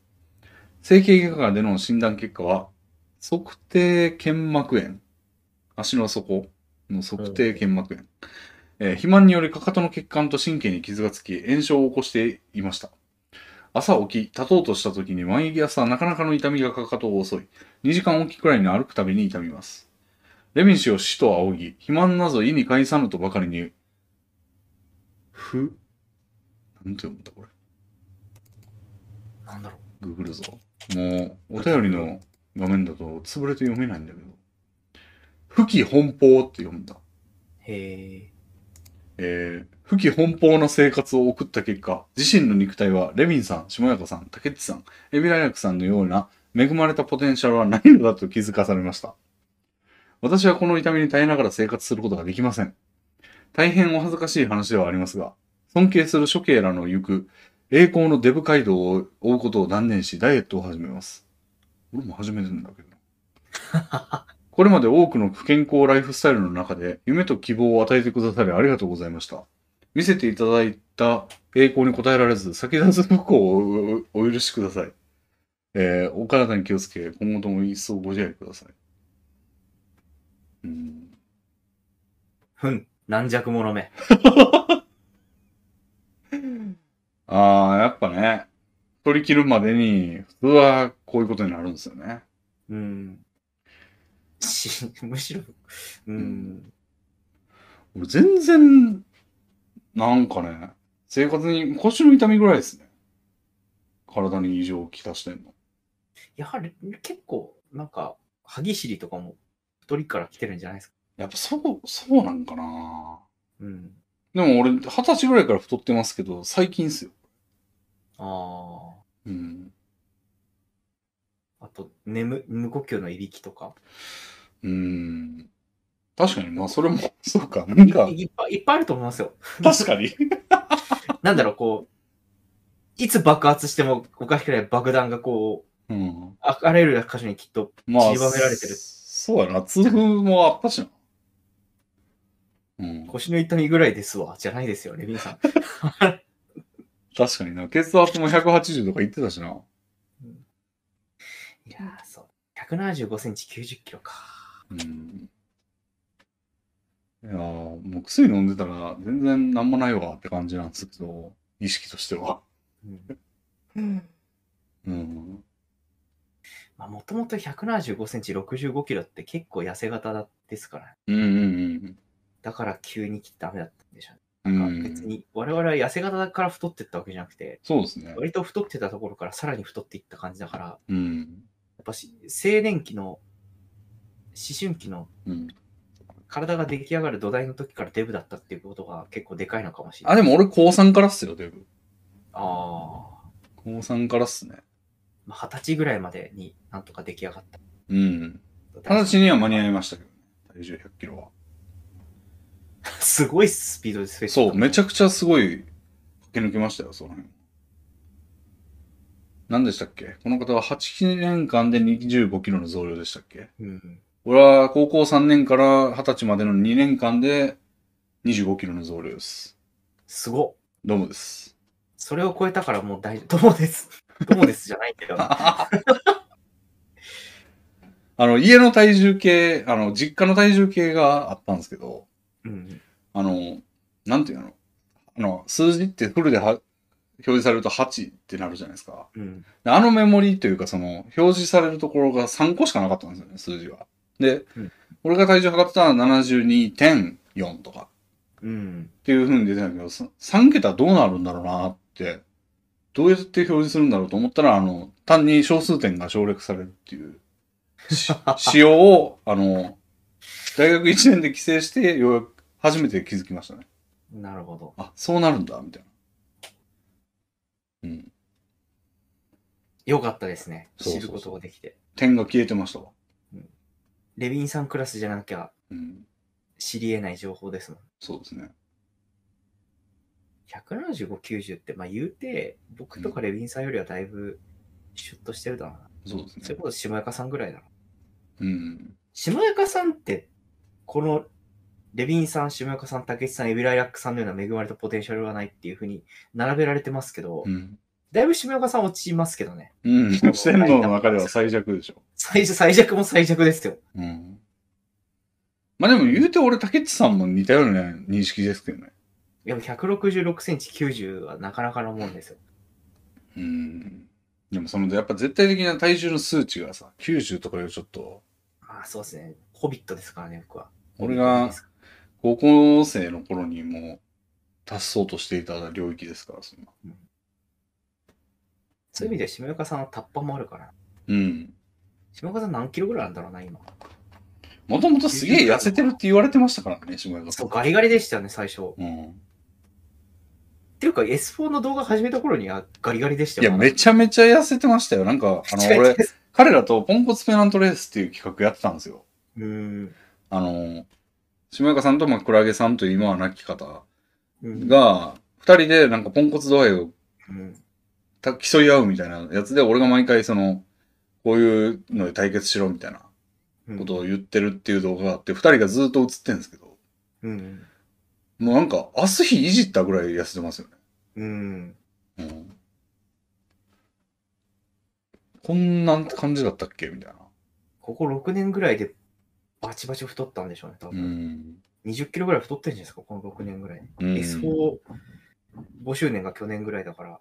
うん。下手したら50キロ台やったんちゃうって感じですよね、体重。いや、そんな感じですよね。うん。うん。それが今や90とか言ってますからね。うん、下岡さんがソイスさんと一緒に坊主にした時が、多分あれは7、8年前だと思うんですけど、うん。その時になんか、017って書いてリオって読むな女性配信者はパイセンが僕いたんですけど、あ、はい、いましたね。その人に、あはははは、下岡さんマジ二等兵って笑われてるのうん見む見て、うん確かに戦時中にうん坊主な人ってこうだろうなって思った記憶があって、 あなるほど、いい絵って妙だな。面白い女って思った記憶があるんですよ。確かに、モノクロにしたら普通に日本兵ですもそうそうそうそうなんです。すげえガリガリで、んね。坊主だったから。うん。あ、田中さん、マジ二等兵。うん。いや、そんな、今、坊主にして、もう全然二等兵にはならないでしょ。そうです ね。ラッパーみたいな感じですね、どっちかっていうと。パンパン。アメリカ側。ですよ。うん。あパンパンは良くないよ。うん。痩せましょう、痩せましょ全員一緒う。にでも、見レれミるーさんは結構順調に痩せてますよね。いや、全然っす。全マジ全然っすよ。え、でも俺6キロ減ったっていう。まあでも123っすからね、今のが。まあでも、2ヶ月、3ヶ月でしたっけ ?3 ヶ月で6キロ減ってるいや、もうから4ヶ月経ってますね。そうまた、まあまあまあまあ。しかも、最初はガーって落ちたのに、今はもう3ヶ月ぐらい停滞してますから。あら。そりゃそう最な初んので1すヶよ。月でガッと痩せて、3ヶ月ぐらいは停滞って感じなんです。そうなんですよ。まあでも、増えてるのがへ止まったって感じか。でも、そりゃそうなんですよ。もう食生活めちゃくちゃっすから、今。うん、やっぱ酒ですよね。そあう。の動画見てると思うのは。そめちゃくちゃ気持ちわかります。う。うんでも酒は一度口にするともうん。う止まらないんだよってなります よね。まあ俺だからもう竹内さんと行ったあの店あるじゃないですか、オレンジの近所の。はいはあいの店とレッドロブスター往復してますから。いや、結構お金もかかるんじゃないですか。しだからもう金使いまくらないとなと思って。ああ。それは、え、食費10万いくんじゃないですか、月。いや、余裕で行ってると思う。だってあ、あ。その週末だけで10万行ってると思えう。だって1回あたりの会計が1万5千円ぐらいいくから。2日間行ったら3万でしょ。ああ、週末だけってね、2日じゃなくて、いや、2日。月における週末、8日間ってことか。 8日間で。だから4回あるとしたらもう12万とかかかってる、ね、週末だけで。ポッピポッピ。うん。そうか、やっぱ酒だな。俺おもろかったんですけど、そうだわ。はい。その竹内さんと一緒に行った俺の近所のいい店。はい、あそこマジでいい店ですよね。あっこに、俺一人で行くと、だいたい1万3000から1万5000かかるんですよ。うん。俺その合宿行った人と、合宿でゲーム作った人ともそこ行ったんですよ。うん。夜酒飲んだってのはそこで。うん。その二人で行った会計の方が安かったんですよふん。 1万2000円ぐらいで終わって。いや、わかるわ、その感じ。わかるわ。どういうことと思って、俺別に腹いっぱいなんですよ、その日。うん。で、これって、痩せてる人と一緒に飯食ったらなんかペース落ちるというか、うんうんあの、空量少なくなるんですよね。うんうん。その人めちゃめちゃ痩せてるんですよ。これね、痩せてる人と一緒に飯行くダイエットありますよ。あると思う。それ、めっちゃあると思います。うん。一時期僕、天草さんとうん。職場が近くて、うん。何回か飲みに行ったんですけど、うん。やっぱ食べないっすもん。うん。で、そこそこ満足してるんですよ。うんただ。うん。天草、あ、僕はめっちゃ食べる、天草さんあんま食べないっていう関係性だったんで、うん。一人で行くより全然注文しないんですよね。うん。で、一ゆっ人くり食べると当然満腹中枢はそうそうそ多少満たされるんですよね。う。あと話。会話も面白いし、うん。一人喋だっとスマホ、スマホ画面見ながらなんか、そうそうそう。バクバ口ク。寂しい感じになってくるんですよね。で、しかもなんか、この料理頼むとしたら時間かかるからあらかじめ頼んどこうとか言って結構もう簡単なく来るように調整してるしな、こっちで。うん。安ぎ早に食ってるもんな。とりあえず会話をするからうん2、3品頼んで、そうねあとは流れでとかじゃないですもんね。じゃないもんね。計画立ててるもん、こっちは。うん。これもこれ、一番腹が減ってるうん。絶好精進に、これもこれもこれもこれもこれもってうん。頼んで、うん。めちゃくちゃやわ。そう、いいと思いますよ。痩せてる人と飯食いに行くダイエット。うん。まあ、人といるってだけで結構違うかもしれない。そうなんだよね。でも、めったに怒んないな、そんなこと。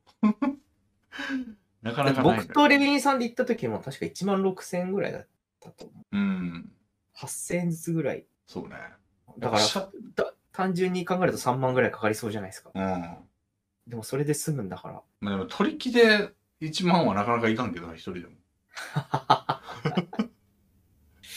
あの時は飲んだな。うん。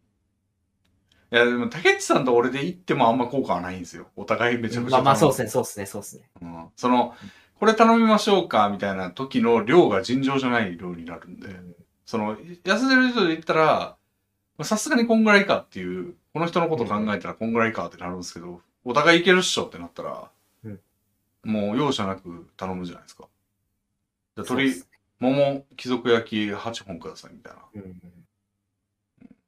8個って言ったら16本きますからね、鳥貴族う。ん。まあ、さすがに4のつもりで言ったけど、今。その 頼み方のオーダーがね。やっぱ、うん痩せる人と言ったら、まあ、4分の3ないし、2分の1ぐらいになるんで。また飲みに行きたいですね。いや、行きたい、あそこ行きたいな、あそこめちゃくちゃ良かったな。うん。うん。カルパッチョも美味しかったし、うん釜焼き行ったらも美味しかったしう、ん。ジュルリ、グラタンも美味しかったし。竹内さんもぜひね、こんなこと進めてる場合じゃないけど、あの、近場でいい店見つけてもらったら俺の側が行きたいんで。ああ、いや、でもあそこを超えるものはないですね。何個かあるんですけど、僕うんもうここに住んで長いんで、うん。行ったことない店ってほぼないんですよ、うん。正直。うん。でも、うん、肉巻きのとこが美味しいけどう、ん。うん、とそうだ。ちょっと探しておきます。うん。さらに。ぜひぜひ。行きますよ、今度。はい。まあ、大塚じゃなくてもね、ういいん。店はいっぱいあるんで、はい。うん。 より太、太りに向かっていく、まあ、この人の言うね、あの、デブ街道を、まあ、邁進してるということで。そうです。うん。いや、でも痩せましょう、本当に。うん。いや、この人も良かったです、本当30歳なら全然まだ間に合いますよ。 そうやな。上から目線で言いますが。うん。うん。うーん。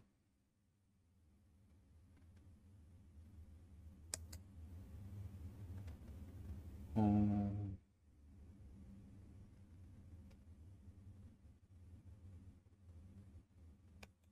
じゃあ、これ行ってみるか。えー西本さんからいただきました。はい。レミさん、竹内さん、いつもラジオを楽しく聞いております。お二人の家族との楽しかった思い出が聞いてみたいです。暗いニュースや現実的なトークテーマも多いので、お二人のほっこりするような話が聞いてみたいです。また同時に自身が結婚し家庭を持った際にしてみたいことなども聞いてみたいです。例として私の思い出としてみたいなこ、見たいことになりますが、えー小学校、小学生の頃に家族みんなで花見をしたことと、その時母親が作ったお弁当が美味しかったこと、中学生の頃、父親と二人で映画を見に行って、帰りに普段入らないような飲食店で食事をしながら感想を交わしたことなどが強く印象に残っています。うん。気づいてみたい家族の営みは息子とキャッチボールや夫婦で年に2回くらいゆっくり温泉旅行に行ったり一緒にポケモンなどのゲームで盛り上がりたいです特にレヴィンさんの結婚観、ね、恋愛観結婚観はどかなり独自性の高いものに感じられることがあったため年齢やライフスタイル収入など現実的なことは忘れてこんなことしてみたいというような理想無双も聞いてみ聞けると嬉しいです追記書いていて思いましたが子供不要な夫婦関係のしたいことは友人がいれば完結するような気もしてきました。なるほど。なるほど。うん。最後になんか、ロンギヌスの槍みたいなの刺さって きました。え邪気ーン 最後のやつ、ジャキーンってきま最後のやつ、え、すごい大事なことを最後にみたいな。完全勝利ってなりましたね。 うん。まあ思い出はちょっとね、俺あんまないんですよね、いい思い出は。うん。家庭環境があれだったんでね。でも、あるのは、思えてるのは、なんか友達の家に泊まりに行く。まあこれもね、マイナスからゼロに戻ったみたいな話なんですけど、友達ん家に泊まりに行くみたいなことで機運が高まってて、うん。今週末はスマブラだじゃいみたいな全員で。ってうん。言ってるところに俺も行きたい行きたいって思ってたんだけど、まあ、親父は反対するだろうな、みたいな。うん。絶対行かせんやろうな、って思ってて、案の定ダメだって、みんな。な今頃はもう楽しくしてるんだろうなってめっちゃ思って、うじうじしてたんですよ。うん。で、まあ、親父はもうね、自分の部屋戻って寝て、で、おかんのおる部屋にず、まあ、食卓と繋がってるんですけど、まあ、いて、うん。うん。で、そこで、めっちゃ、まあ、うじうじしてたんですよ。生きてえな、生きてえなって。うんで、。なんか、おかんが、もう、そこまで行きたいんやったら、もう行ってき、みたいな感じで言ってくれて、えでもな、でも、って言ってたらもう、もう今やったら部屋おるから分からへんから行ってき、みたいな。おー感じで言われて、わかったって言って、そーっと玄関から出て、ダダダって走ってうん、行った時は、おかんありがとうってめっちゃ思ったっていうまあちょっとね、マイナスからゼロみたいな話だけど、あれは嬉しかったですね。めっちゃ覚えてるわ、それ。うん。で、結局後日なんか気づいてないんだよね、親父も。俺が言ってたことに。へえだ。からなんか結局、結果良かったというか、ぶ後にこう、代償を支払うみたいなことは特になく、うん。済んだっていうのもまあ良かったですね。うん。田口さんはなんかいい思い出ありますうちは家族が結構仲が良くてですね。うん。まあそれも大人になってからなんですけど、うん。我々が子供時代はうん結構終わってまして、うん。もうお父さんがお酒を飲むと結構やばいやつだったっていうのもあり、ああ。なんですけど、まあ大人になってからおおむねいい思い出しかないし、大体うんお酒飲んでた時は普通の夫ちゃんなんで、うん。うーん、結構楽しい思い出ばかりという感じが、おおお酒飲んだ時はもう、お酒飲んだ時のー。うん。おもろ暗い暗いエピソードはたくさんあるんですが、うん。まあ、それは今回は置いといて、うあん。の、うーん、何がいいとはいえ、そんなに目立ったエピソード的、トーク的なやつは、うん。本当にこういうのって些細なことですからね。うん。まあ、家族旅行とかも結構行ってて、うん。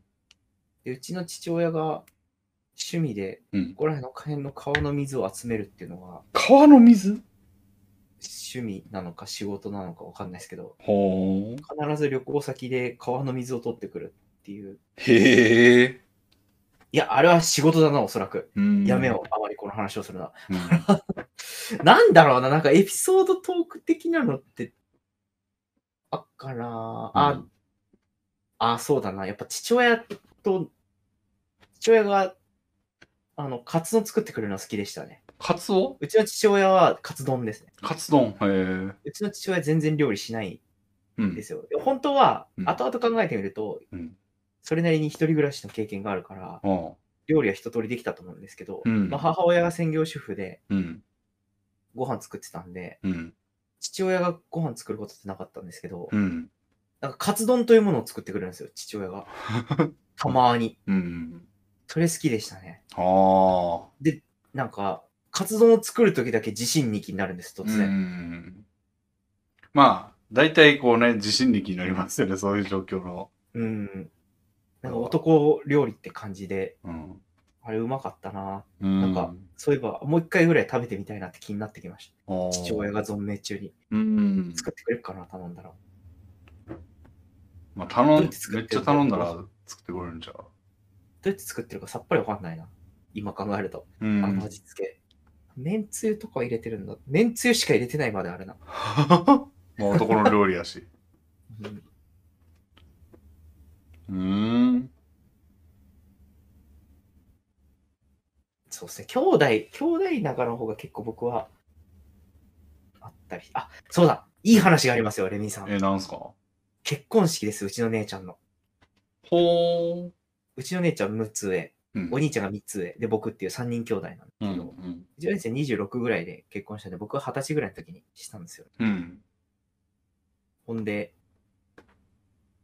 なんか、うちの姉ちゃんが J リーグの名古屋のチームが好きで、はいは旦那さんが横浜のチームが好きで、 い。で、僕と兄がそれぞれ、なんか、名古屋のユニフォームと横浜のユニフォームを着せられて、ケーキを運んだりな どという仕事をして、なるほど。で、なんか、うわー、そっくりみたいな感じで写真をパシャパシャ撮られて。誰にやうん。だからお姉ちゃんからすの同僚とかに、うん。うわ、兄弟そっくりじゃんああ、そういうことか。あーそうそう。で、うん最終的にはう、んお姉ちゃんがなんかしスピーチみたいなのするんですけど、おう。なんか母親へのプレゼントとして、うん。私が生まれた時と同じ重さのミッフィーちゃんのぬいぐるみっつってお母さんにプレゼントして、おお。で、お姉ちゃんがなんか、家族ができたら3人兄弟がいいですと。うん。なぜなら私は3人兄弟がすごい幸せだったからですっていおう、ーすごいいい話をしてくれたんです。めっちゃいいやん。で、まあその話が長くてですね、おう。ようやくするとそうなんだけど、おうう ちの母ちゃんは 3600g あるぬいぐるみをずっとそれを抱えたまま立たされてて、すげえ辛かったらしいです。な最初にプレゼント渡されて、そっからスピーチがあったから、なるほど。ブルブルブルブルブルって、しかも、ななんかるほど。和装みたいなのしたんで、うちの母ちゃんも、も辛かったらしいです。なるほどね。で、終わった瞬間に、これ、え、名古屋まで持ち帰るのみたいなこと言ってました。 き東京で結婚して、式して、実家が名古屋だった。ぬいぐるみで3キロ、4キロ弱って、なんか重りでも入ってんのかぐらいやろだからうんペットボトル、水のペットボトル2本分ぐらい抱えてて、な。ずっと聞かされて。うん。いや、それはでも、僕は結構いい、あの結婚式楽しかったですね。兄弟兄弟の結婚式楽しいっていうのも、うん。ちょっと貴重い話ですが、うん。いいやんか。うん、いい話。うん。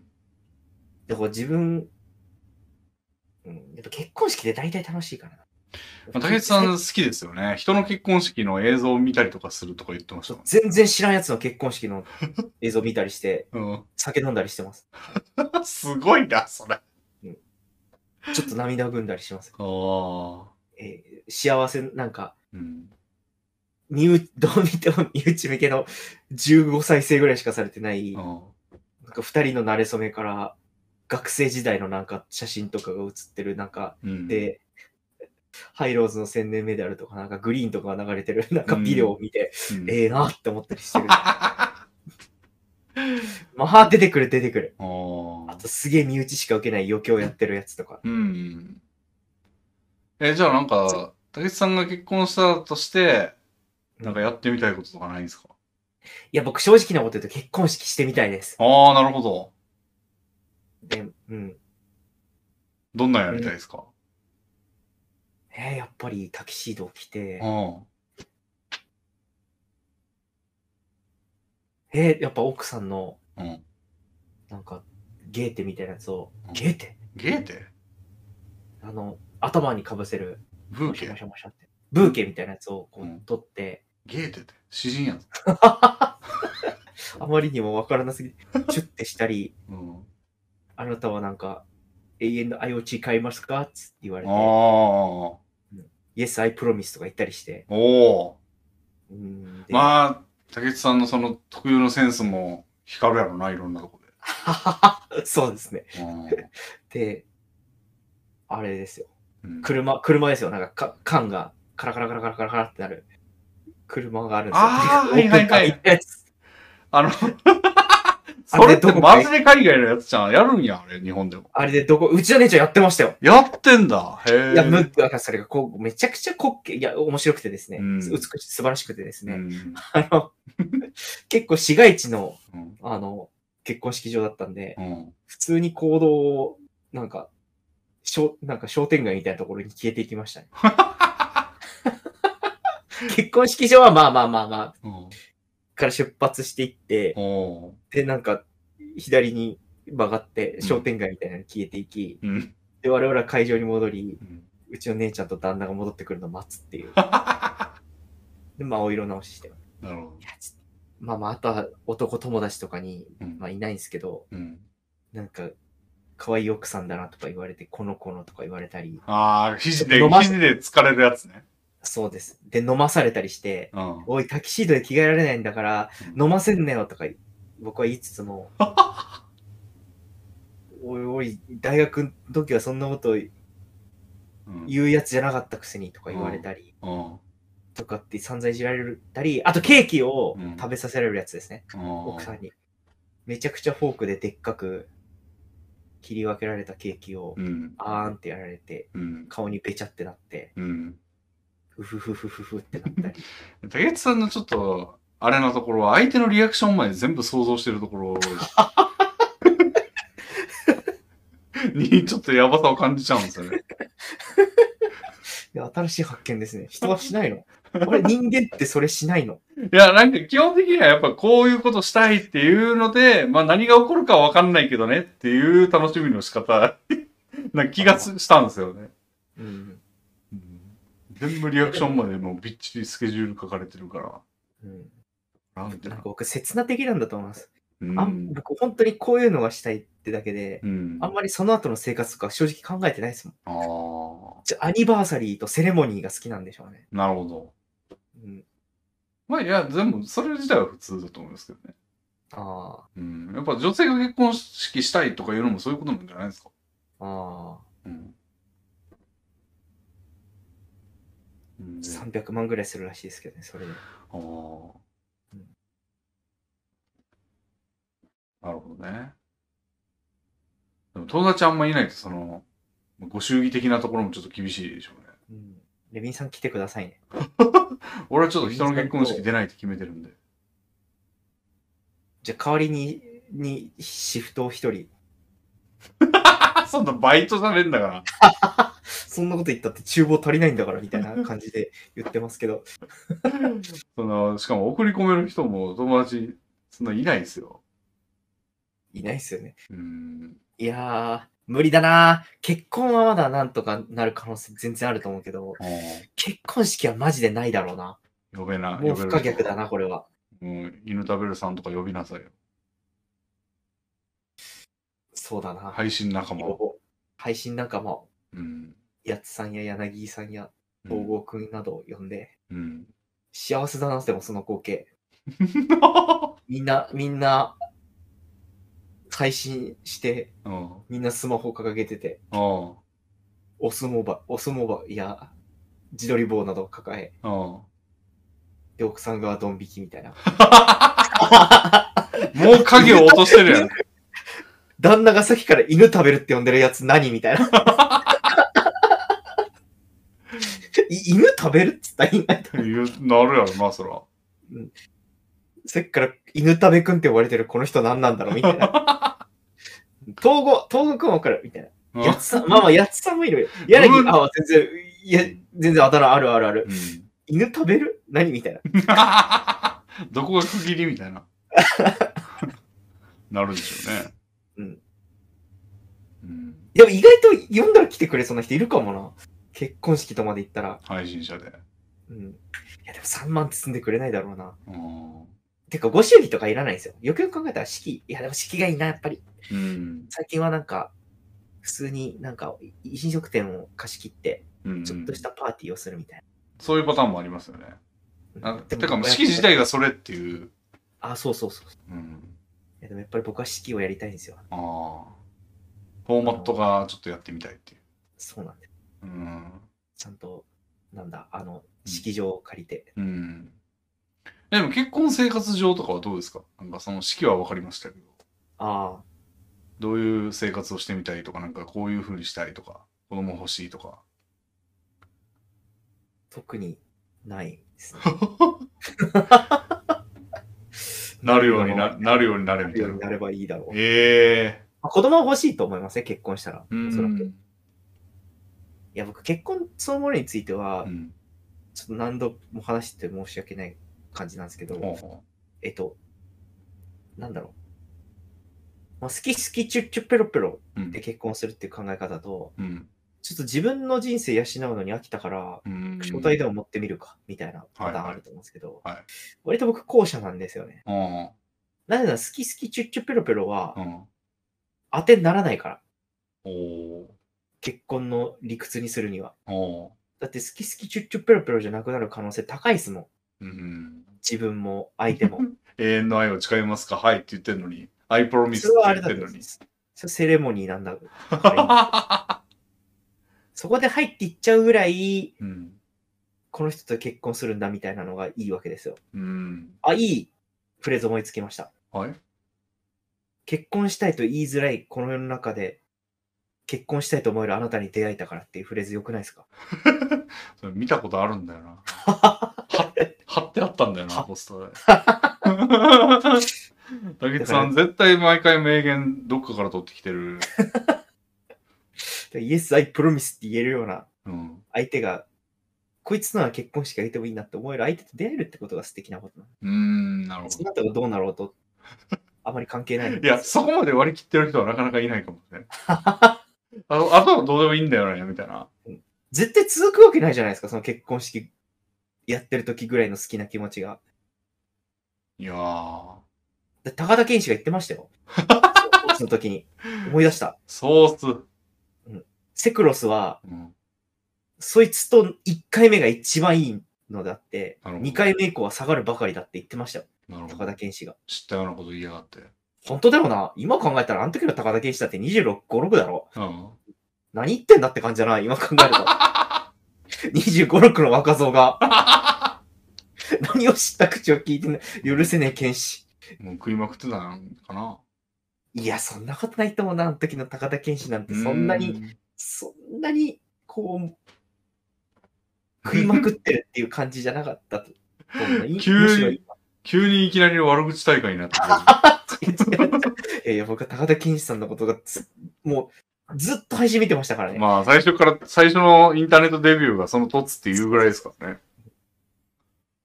うん。なるほどね。まあ今の頃の高田健志めちゃくちゃ年下な、今考えると。ああ。それを今なんか、金貨玉状みたいな感じで、もう、繰り出してきましたけど。生きづれえ。生きづれえな、人生って。そう。え、レミさんはあるんですか結婚したら。まあ、結婚したらっていう。ああ。なんかね、最初はこう、ウィンウィンみたいな感じじゃないと、みたいなうん。風を言って、一回もうラジオでもね、なんかそういう人いたら募集みたいな感じで言ってたけど、うんなんかもう、これ舐めてんのかもしれんけど、今のなんかお金余り用を考えたら別にその条件いらんのかもしれんなって、あ、いいじゃないですか。若干思ってきましたね。ああ、だから余ってるんだから、うん。ちょっと家族、初対でも持ってみるか、みたいなのもありなんじゃないですか。う。そうん変な条件つけなくてもいいような気もしてきたな。うんうん。でもなんか男って別れればいいしみたいなのあんまないんですかね。慰謝料ぼったくられるんか。どうなんねやろな、慰謝料なんて。うん。全然わかんないです。わかんないね。あまりに、うんなん。か宇宙宇宙旅行における事故の確率みたいなのをなんか考えたりしないのと一緒で、うん。離婚した時のデメリットなんて考えもしないですよね。うん。でもなんか変、なんちゃろな、統計の不思議みたいなところも思うんですけどうん、なんか離婚ってめっちゃ多いって聞くじゃないですか。うんうん。周りでほぼいなくないですかいますなんか全然離婚した例をね、一例ぐらいしか知らないんですよね。周り知り合いで。なんか世の中って30%とかなんかそんぐらいの数字言うじゃないですか。 30%って割には効かないですね。全然聞かないよね。うん結婚したって聞く事例は数あれど、うん。離婚したまで届いたのは2組だ けだな。これからなんかな。でも、いやー、嫌な言い方ですけど、そっかー。年齢的にはこれからなんかな。なんかそこら辺も統計でありそうですよね。結婚してから何年で離婚が高いかみたいうんな。離婚する割合が。ああ。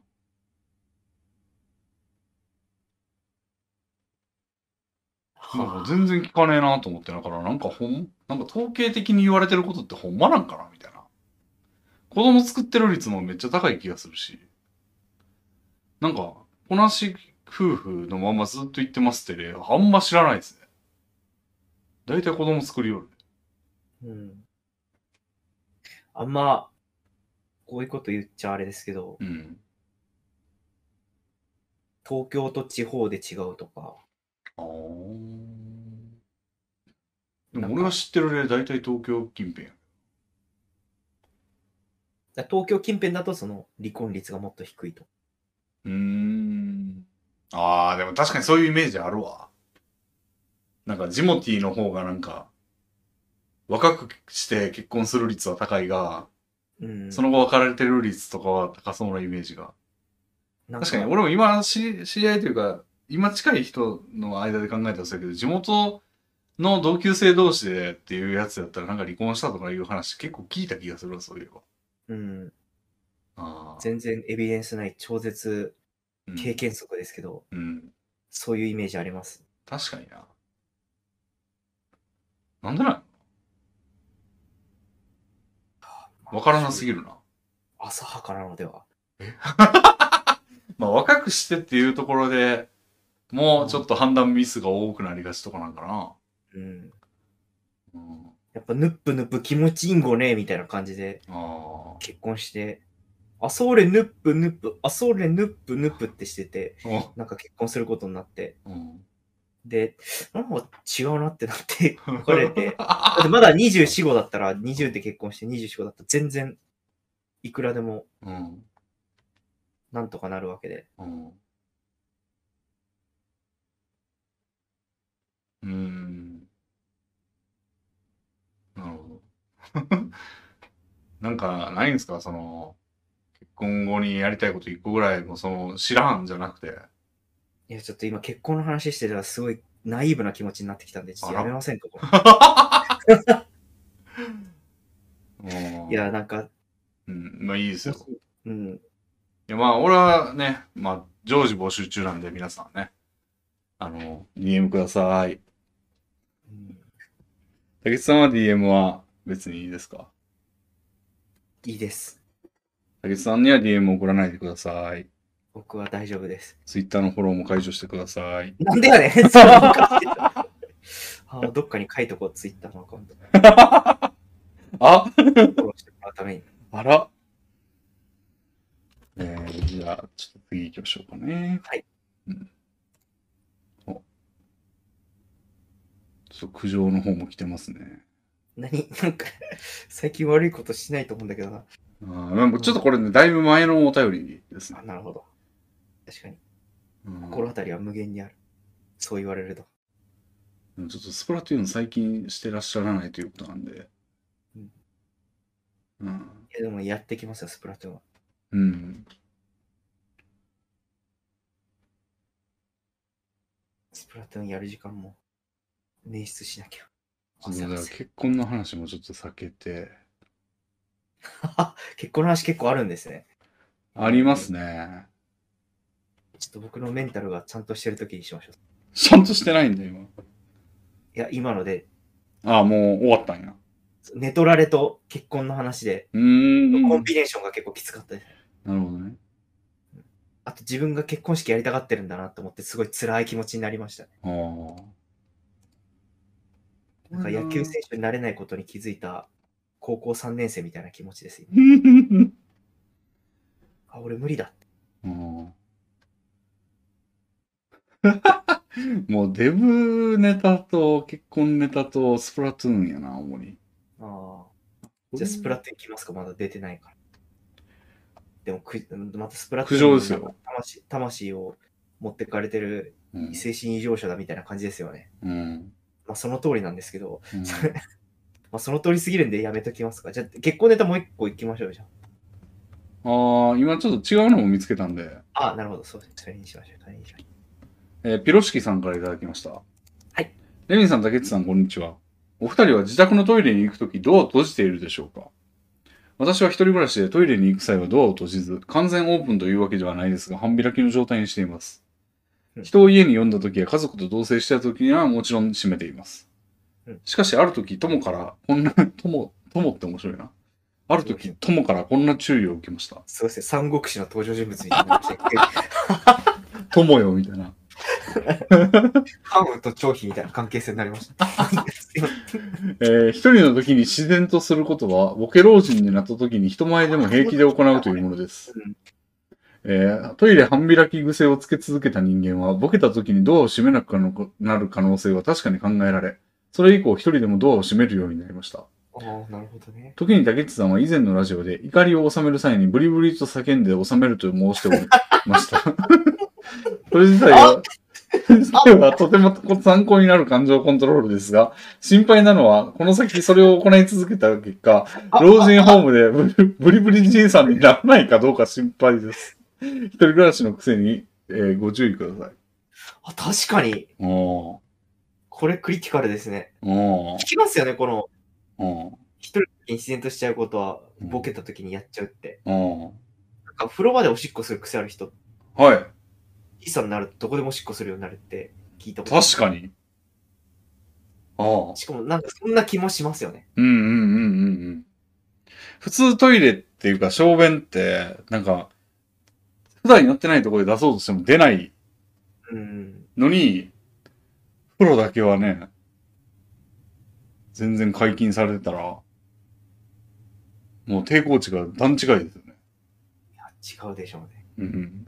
いや、ボケ老人と言わず、酔っ払った時とかに、あ可あ能性すらあるんですよね。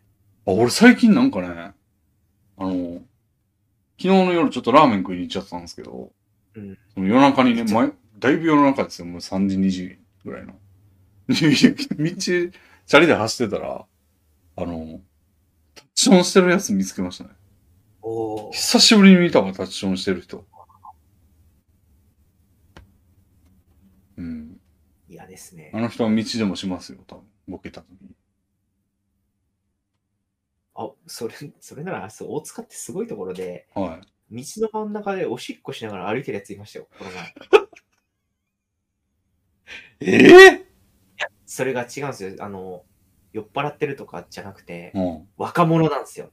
遊びでやってるってことそうそうそうそうそうそう。遊びでやること一か。人がやりだして、もう一人がやりだしてみたいな感じで。小便構造が大重、 大横に並んで歩いてるみたいな状態になったんだそう。そうそう歩きながらしてるんですよ。へえ。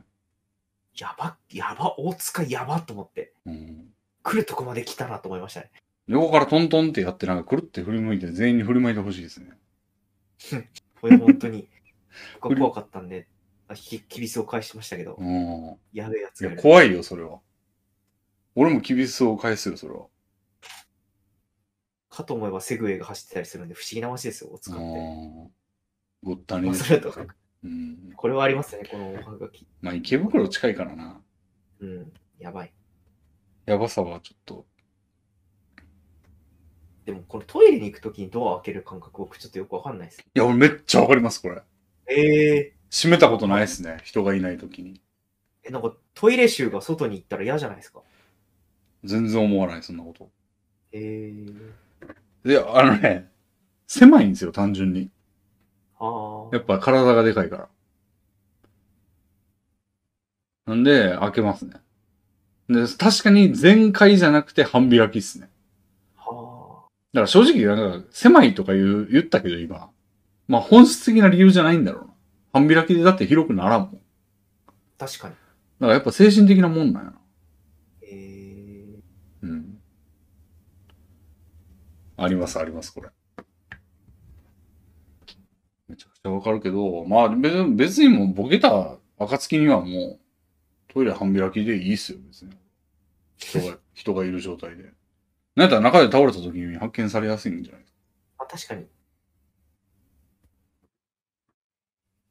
いいっすよ、全然。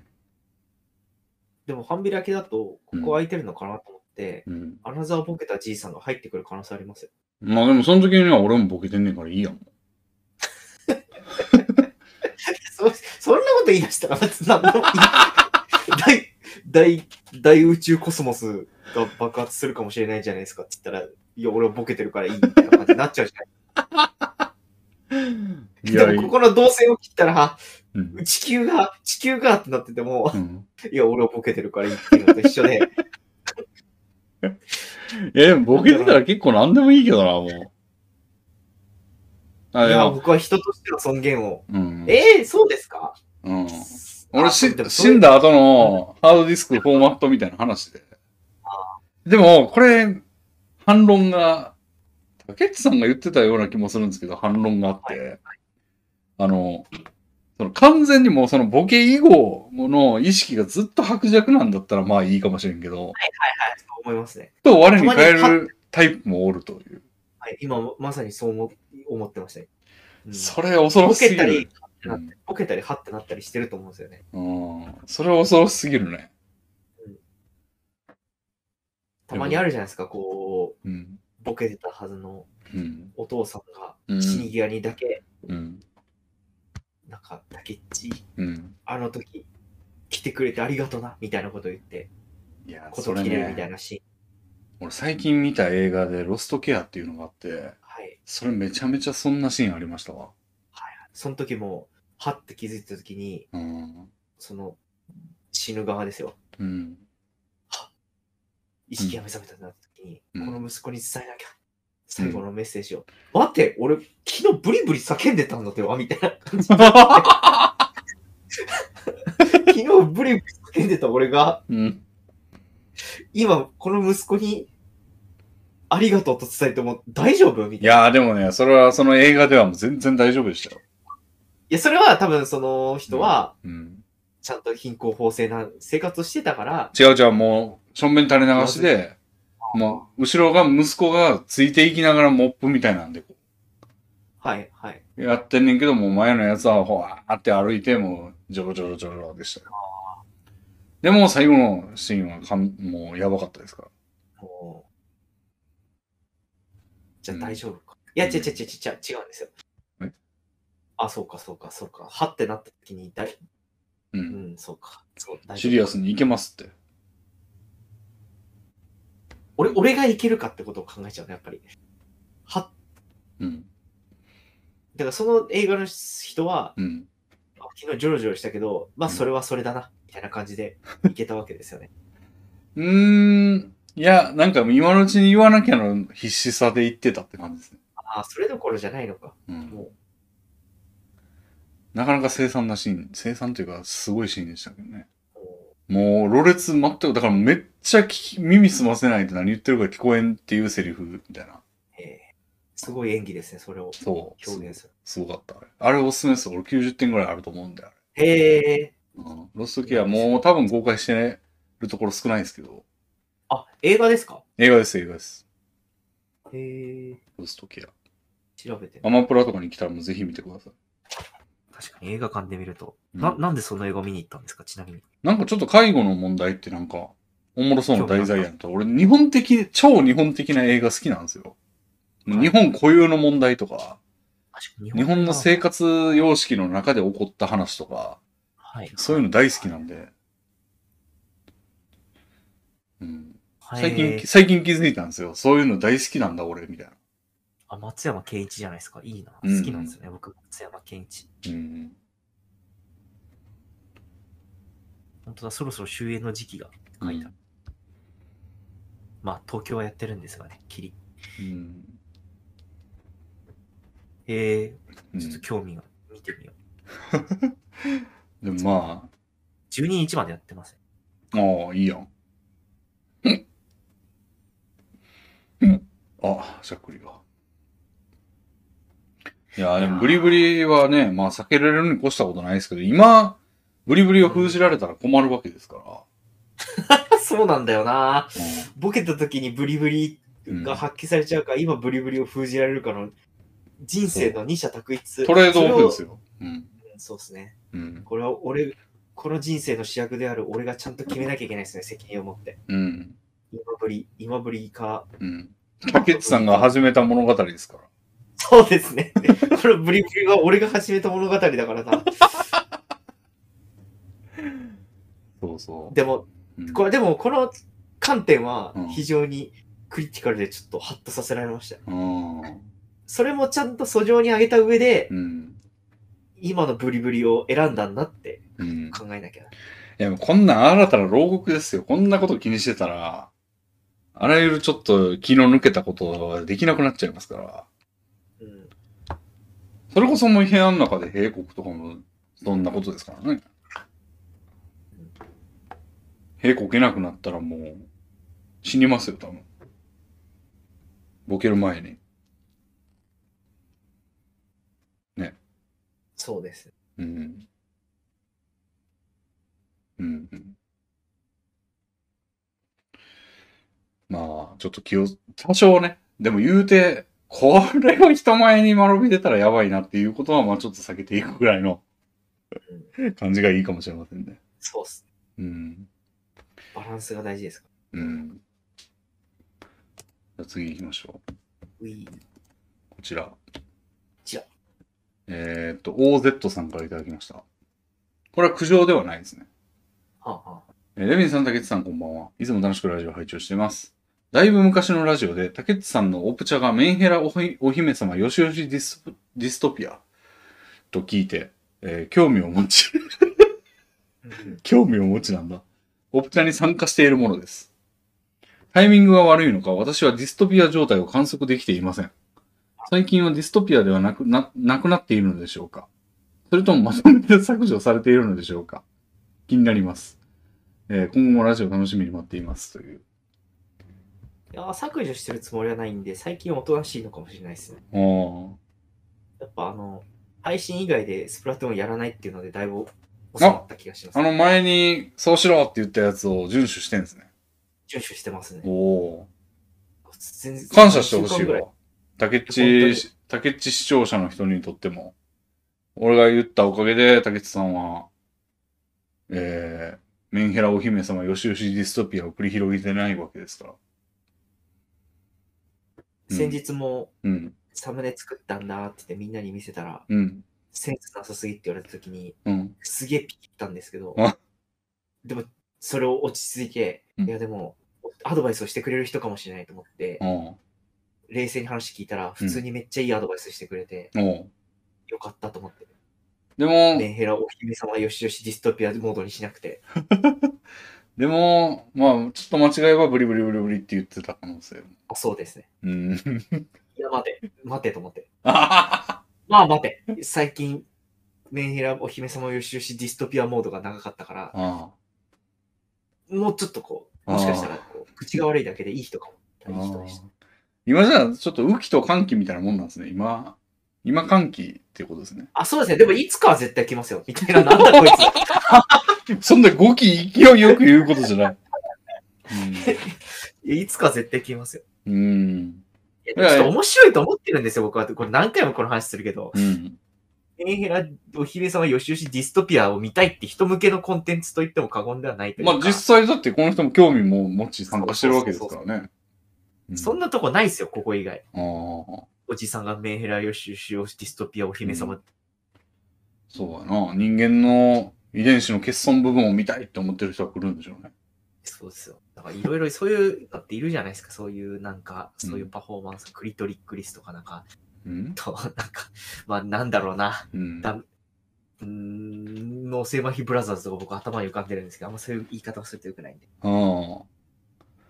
なるほど。じゃあまあ、今はちょっと、鳥肌実るとかさ、なん か、そういう、誰すごい名前出てきたな。そう、そういうのだと思って。うん鳥肌実るのライブに行って、気持ち悪いもの見せられたって怒ってる人、ちょっとなんか、本末転倒感があるというか、うんちょっと、我ながら暴論だな。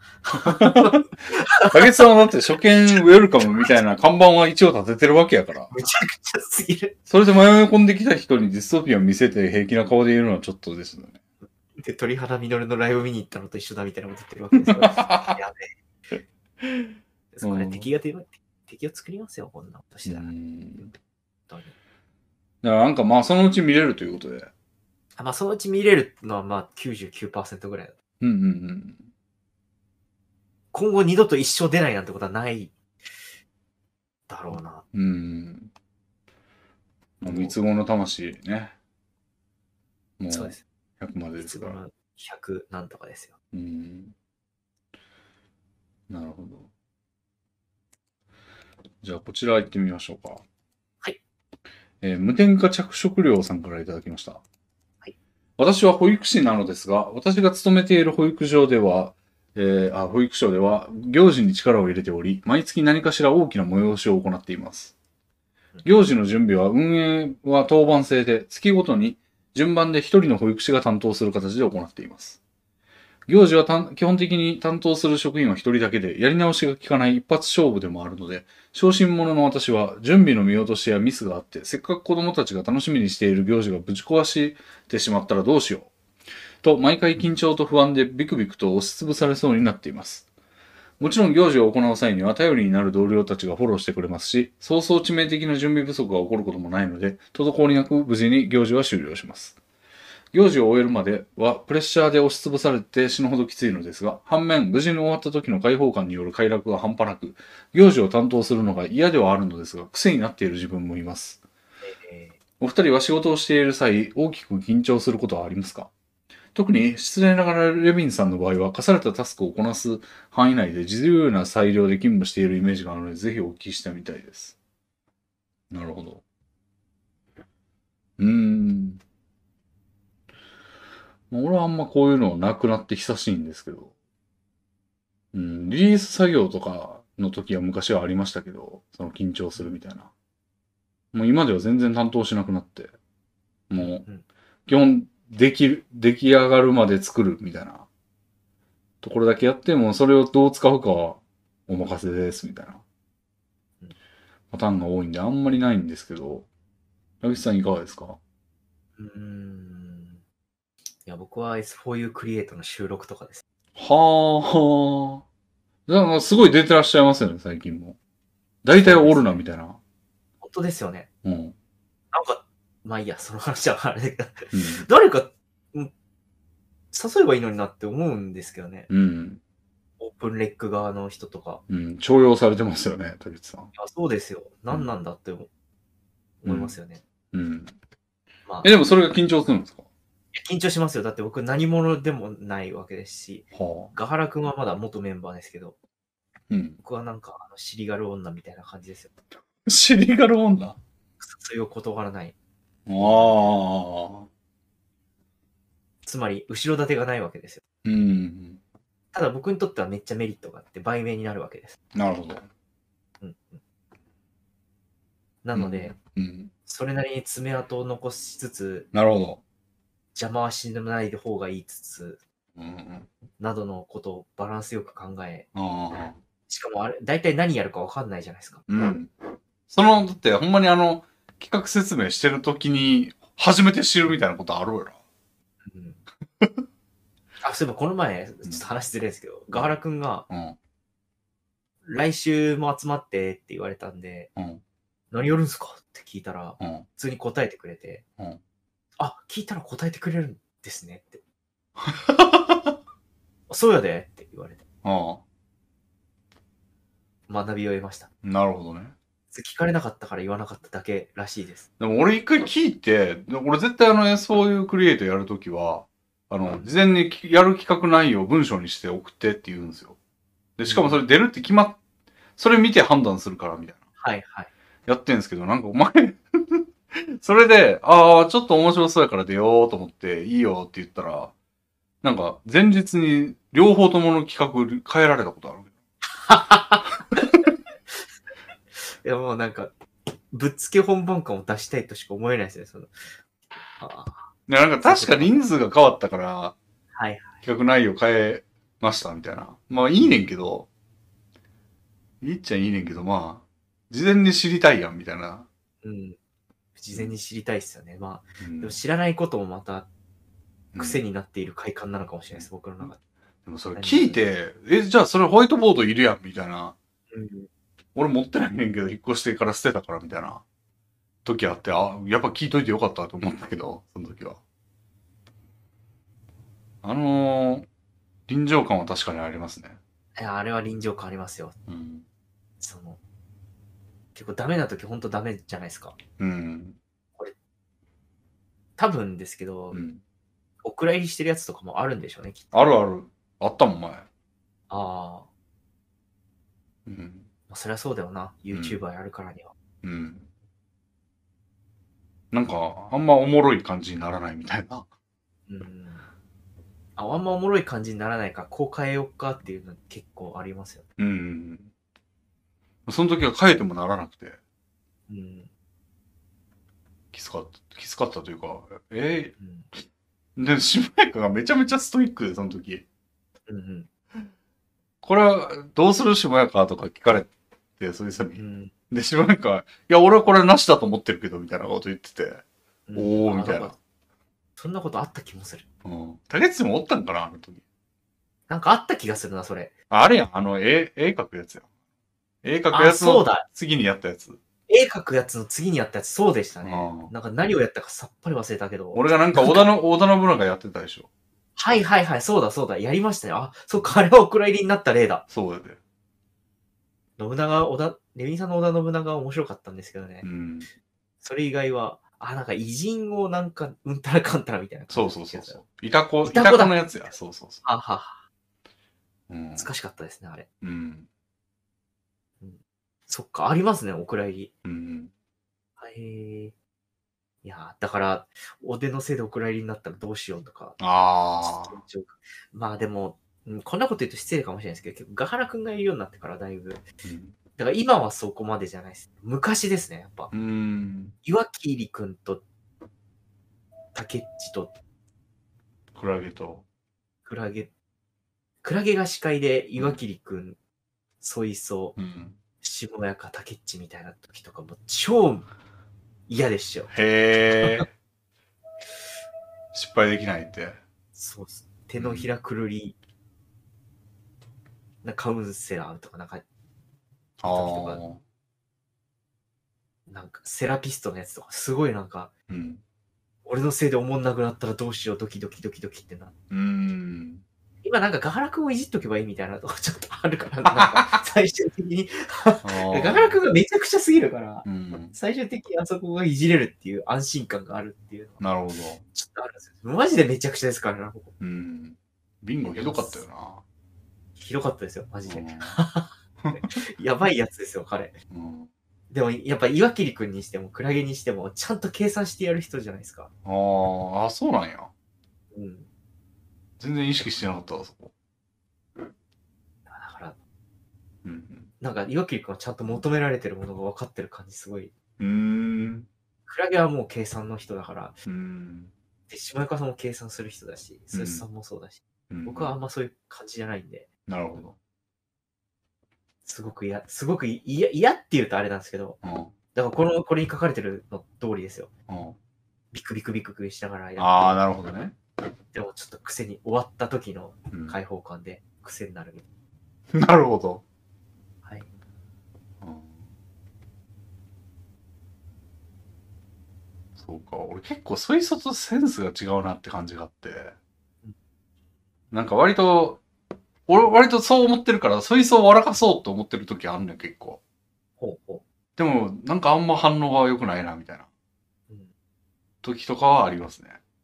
そういう時はちょっとチャレンジすんねんけど、あーあんまりやな、みたいな。うん。なるほど。まあでもそれはもう緊張とは違うからな。レスポー動画は、レスポンスっていうか、視聴者の数が全然違いますからね、普段の配信。うん。思んなかったら思んないってめっちゃ言うから、うん普通、 うん。すごいコンテンツ だ。そ れうそうで普通だよ、普通のことなんですけど、ね、今普通のこと言ったのにすごいコンテンツ感がある。ん。これは外れだなとか普通に書かれるわけで言、われるね。タゲッチいらなくねみたいなうん。言われる。絵が上手くないとダメみたいな感じのことをね、言わる。れたりしたとして、うん、だから結構ドギマギしてますよ。ら。おあれかな多分、そうですね。仕事は確かにもう、いやだから仕事でも同じような気持ちを持って仕事をしのプロジェクトに取り組んでいれば、違うのかもしれない。 S4 を一番緊張してる場合じゃないですよ。本当ですよ。うん。 30半ばのおじさんが、油の乗り切ってる、うん、働き盛りのおじさんが S4 動画で一番緊張してるじゃないんですよ。うん。なるほど。はい。じゃあ、ラス1ぐらいにしましょうか。そうっすね。うん。何系がいいですかうどんの話とかしましたね。冷凍うどんの話。いはいはい。さらに発展があるんですかうどんの話。や、もうこれだいぶ前のやつなんで。ああ。一番最近のお便りシリーズはどうですかそうですね、もう読んだんですけど、ああ、ほんで現状残ってる中で最新のやつ、ちょっとこれ難しい話だなと思ったんで、ですけど、ちょっと言ってみますか、じゃあ。難しい話しましょう。まあ、社会的な話ではないです、別に。なんだろう。えー名前空っぽの方からいただきました。えーこんにちは。いつもテレワークのお供に拝聴しております。今回は、レミンさんの、あの、和音の王ね。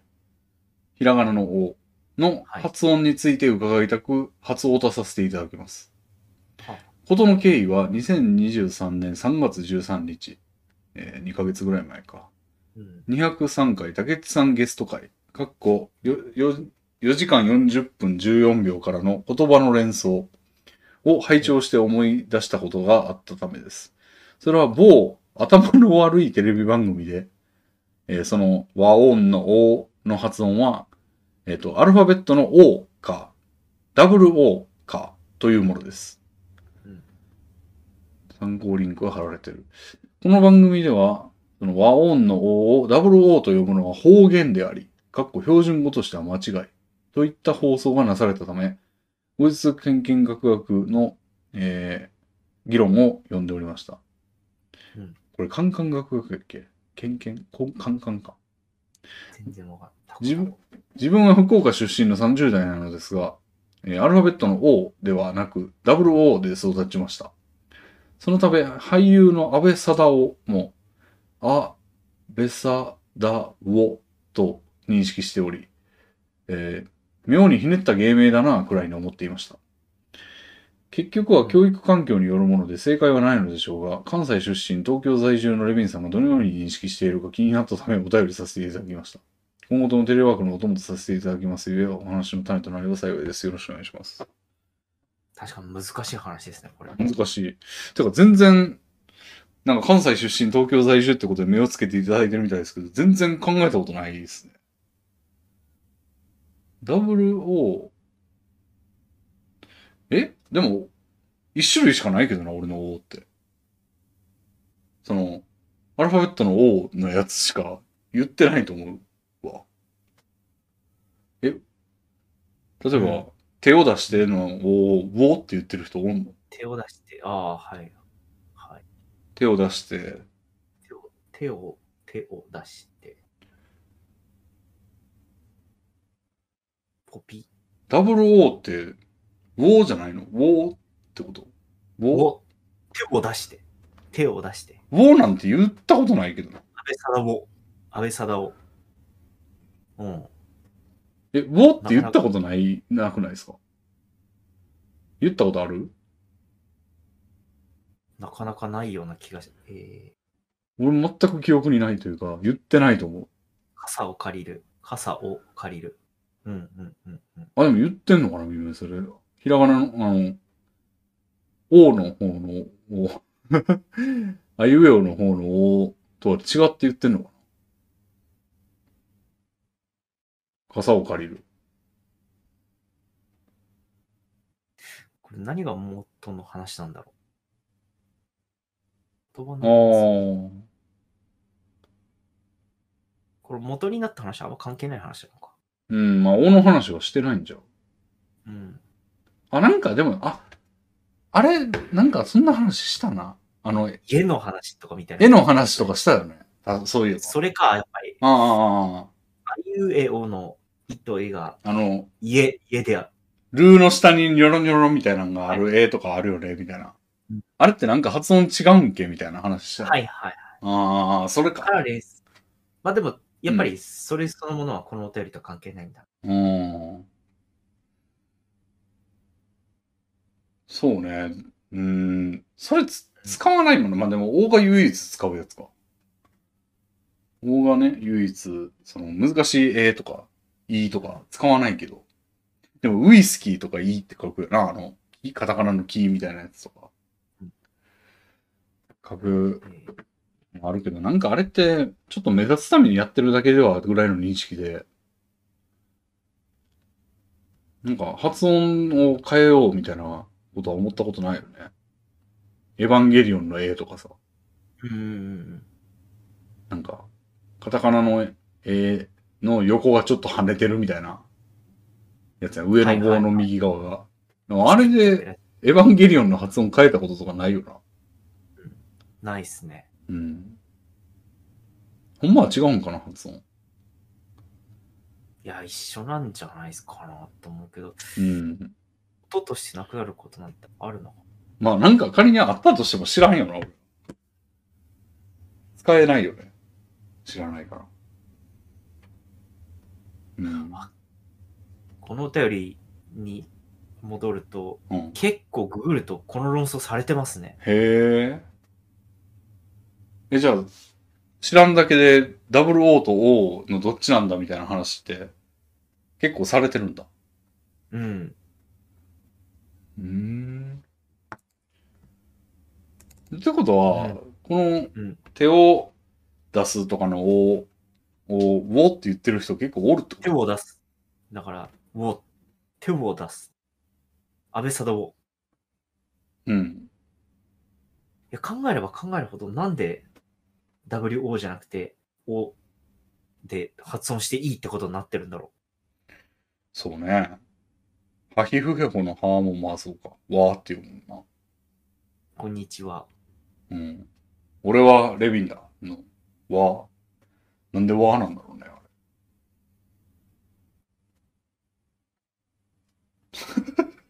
地域差なのかなって福岡うん。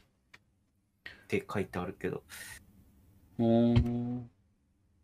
関西は少なくともそんな、え O が、福岡の人はじゃあ、ウォーって言うってこと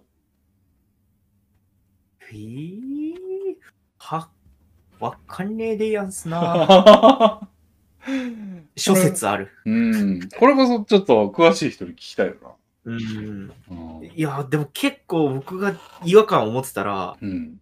気づくと思うんだよな。うん。ウォおおって発言し、発音してんなこいつら、プップックスクスみたいな。うん。今まで一回も考えたことないってことは、うん。なるほど。うん。おが、おの方が多数派なんじゃないかな。うん。お、WO より O の方が多数派なんじゃないかな。うん。そう。気気になってないってことは、まあそういうことかな。うん。うん。でも事実こういうひ、このお便りのような人が現れてるということは。うん。というか、逆に、うん。 O を O で発音してる人がいたら、うんちょっと気になると思うんだよな。あちょっとあ。おとか言ってたら、してんなって。真鍋カウォーリーとか言ってたら、んみたいな。うん、なるなる。二度聞きすると思うんですよ。二度見ならない。うんうん。確かに。ちょっと難しいね。うん。ちょっと難しいんで、もう一つお便りいきますか。あもっとなんかババカみたいなやつにしますか。じゃあ、苦情の方で。ポビだいぶ前のやつですけどね。えー匿名さんからいただきました。スプラトゥーンで負けが込んでイライラして眠れなくなって、オープンチャットでアドバイスを求めたものの、特に返答がなかったことに拗ねて、攻撃的になっているのを見かけました。あら、さっきの人とは対照的ですね。 私はスプラはしないので静観していましたが、プレイ動画見直してアドバイスくれる親切で時間のある人の割合はとても少ないです。来なくて当然、来たらラッキーくらいで構えていてほしいと思いました。うん。そう、ホワイトもそう思います。すごいですね。なんか動物を見かけたみたいな口調で言われましたよ。最初の一応こういう的になってるのを見ましたみたいな。なんやったらあの、ダウンタウンデラックスの、マジで、あなた、あの、何々さんを見ましたぐらいの。そうですね。 うん。ドゥドゥドゥドゥドゥドゥドゥドゥ。竹内さんがスプラでイライラしてうん、特に返答がなかったことを捨てて、長いな、でも、この文章。攻撃的になってるのを見かけました。ドゥドゥドゥドゥドゥドゥドゥ。針のむしろでしょ、そんな。その後の分もちょっとダウンタウンデラックスっぽいです。ああ。来なくて来たら、当然来たらラッキーぐらいで乾いててほしいなと思いました。感じちょっといじるやつありましたね。あ郵便ポストを右に入れるか左に入れるかを迷っている。あ。松本さんぐらいはお金があれば、そんなこと悩まなくていいのにと思いました、みたいな。どっちに入れても変わらないのだから、みたいな。 うん的な。でもね、これね、あの、日付はね、もう2月16日とかなんですよ。はい。もう3ヶ月ぐらい前で。だから、竹内さんももう心を入れ替えて、あの、配信でのシカスプラトゥーンはしないぞみたいな誓いを立てる前かもしれませんね、これ。前ですね、多分。うん。言うてやってないのって多分1ヶ月も空いてないと思うんで、うん。 2、3週、2週間ぐらいかな、だと思うんで。うあーでも、スプラトゥーン、スプラトゥーンは本当にダメなゲームですね。ん、 やっぱり、だいぶ相手もそう思うんだ。強くならなきゃ。あーまだでもやる気は失われていない。いやだって誓いを立てたんですよ、僕は。みんなと約束したんですよ。なんスプてラ、トゥーンで。なんてス。プラトゥーンで X パワー2500に行くって。おおー。それはなんか今、どれぐらいの場所にいるんですかそれに対しては。うん、3合目ぐらいですかね。いいや結。構、脚色抜きでそんぐらいだと思いますよ。あー10号が頂上だとしたら3合目ぐらいです。あー。でもあの、藤井聡太さんも、あの、藤井聡太さんは将棋のことをどれぐらい分かっていますかっていう聞かれて、あの、富士山で言うと森林限界ぐらいですって言ってたから、ああ、じゃあ、藤井聡太よりちょっと調子乗ってますね。それうん いやでも藤井聡太は森林限界確か6、7合目ぐらいやったかな。半分ぐらいあか。そうそうなんですか。へえ、うん結構上の方ですね。ちょっと上の調子乗って方ないです。ぐらいなんで、竹内さんもうすぐですよ。藤井そ聡うで太すも。ね。スプラトゥーン界の藤井聡太になりたいものだ。ああ、僕、スパッタリって武器使ってるんですよ。スパッタリスパッタリっていう武器、武器う名が。ん。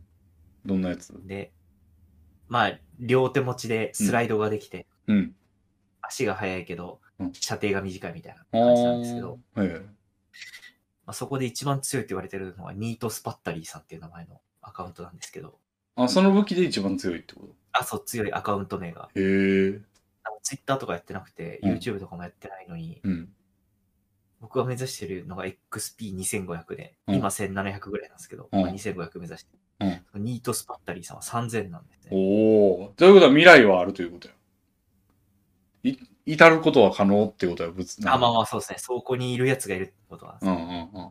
だから、うん。なんですけど、どんなやつなのかなこれニートスパッタリーって名前ってことは、ああ。気色悪いおっさんがひたすら親の金を、すねをかじって、ああうん。スプラトゥーンやってんだろうなと思ってたんですよ。うそれも希望があるなと思ってたんですよ。ん。 なんという。最近ツイッターアカウントをニートスパッタリーさん作りまして、うん。あと小6の男児だということが判 明し、なんかちょっと打ちひしがられましたね。ああ。こいつ何小学校6年生のくせにニートスパッタリーとかいう名前つけてんあだあ、よ確かになるほど。ニートね。あうん小学生っぽいネーミングだなっていうふうに、あ。うーん。むしろ感じましたね。うーん悲しい。俺がずっと目指したニートスパッタリーさんは小学生6年生の男児だったんだとい。やー、竹内さんはも北海道に住んでお父さんに動画編集してもらってる。う、へえ。いやー、竹内さんも、その、小学6年生のスプラトゥーンの腕前に憧れ、26歳の配信者の言葉を今、金閣極上として掲げてるっていうのはちょっとなかなかですね。そうで すね。小道寺、俺が本当の小道寺だって思いますね。 何が、何が子供部屋に住んでるぐらいで小道寺名乗ってんじゃねえよと。 俺が本当の小道寺だよ、俺 は。俺の心の住処を子供に委ねてるわけだから。ああ、なる何がほ小ど、道ね。寺じゃあ許ーせねえ。あ、そういえばなんかね、俺最近ジャンタマ結構やってんですよね。ああ、いいじゃないですか。これもまたちょっと YouTube の話とかになるんですけど、うんうん。なんか最近もほんま、そのちょっとラジオ的な動画がとにかく欲しいなと思って、うん。そういうのばっか流してると、なんかたまたま行き着いたのがその麻雀天方位のヨーデルさんやったかな。ほうほヨートルさんやったかな。っていう名前の人の動画に行き着いて麻雀講座みたいなのやってんですよ。う。はい。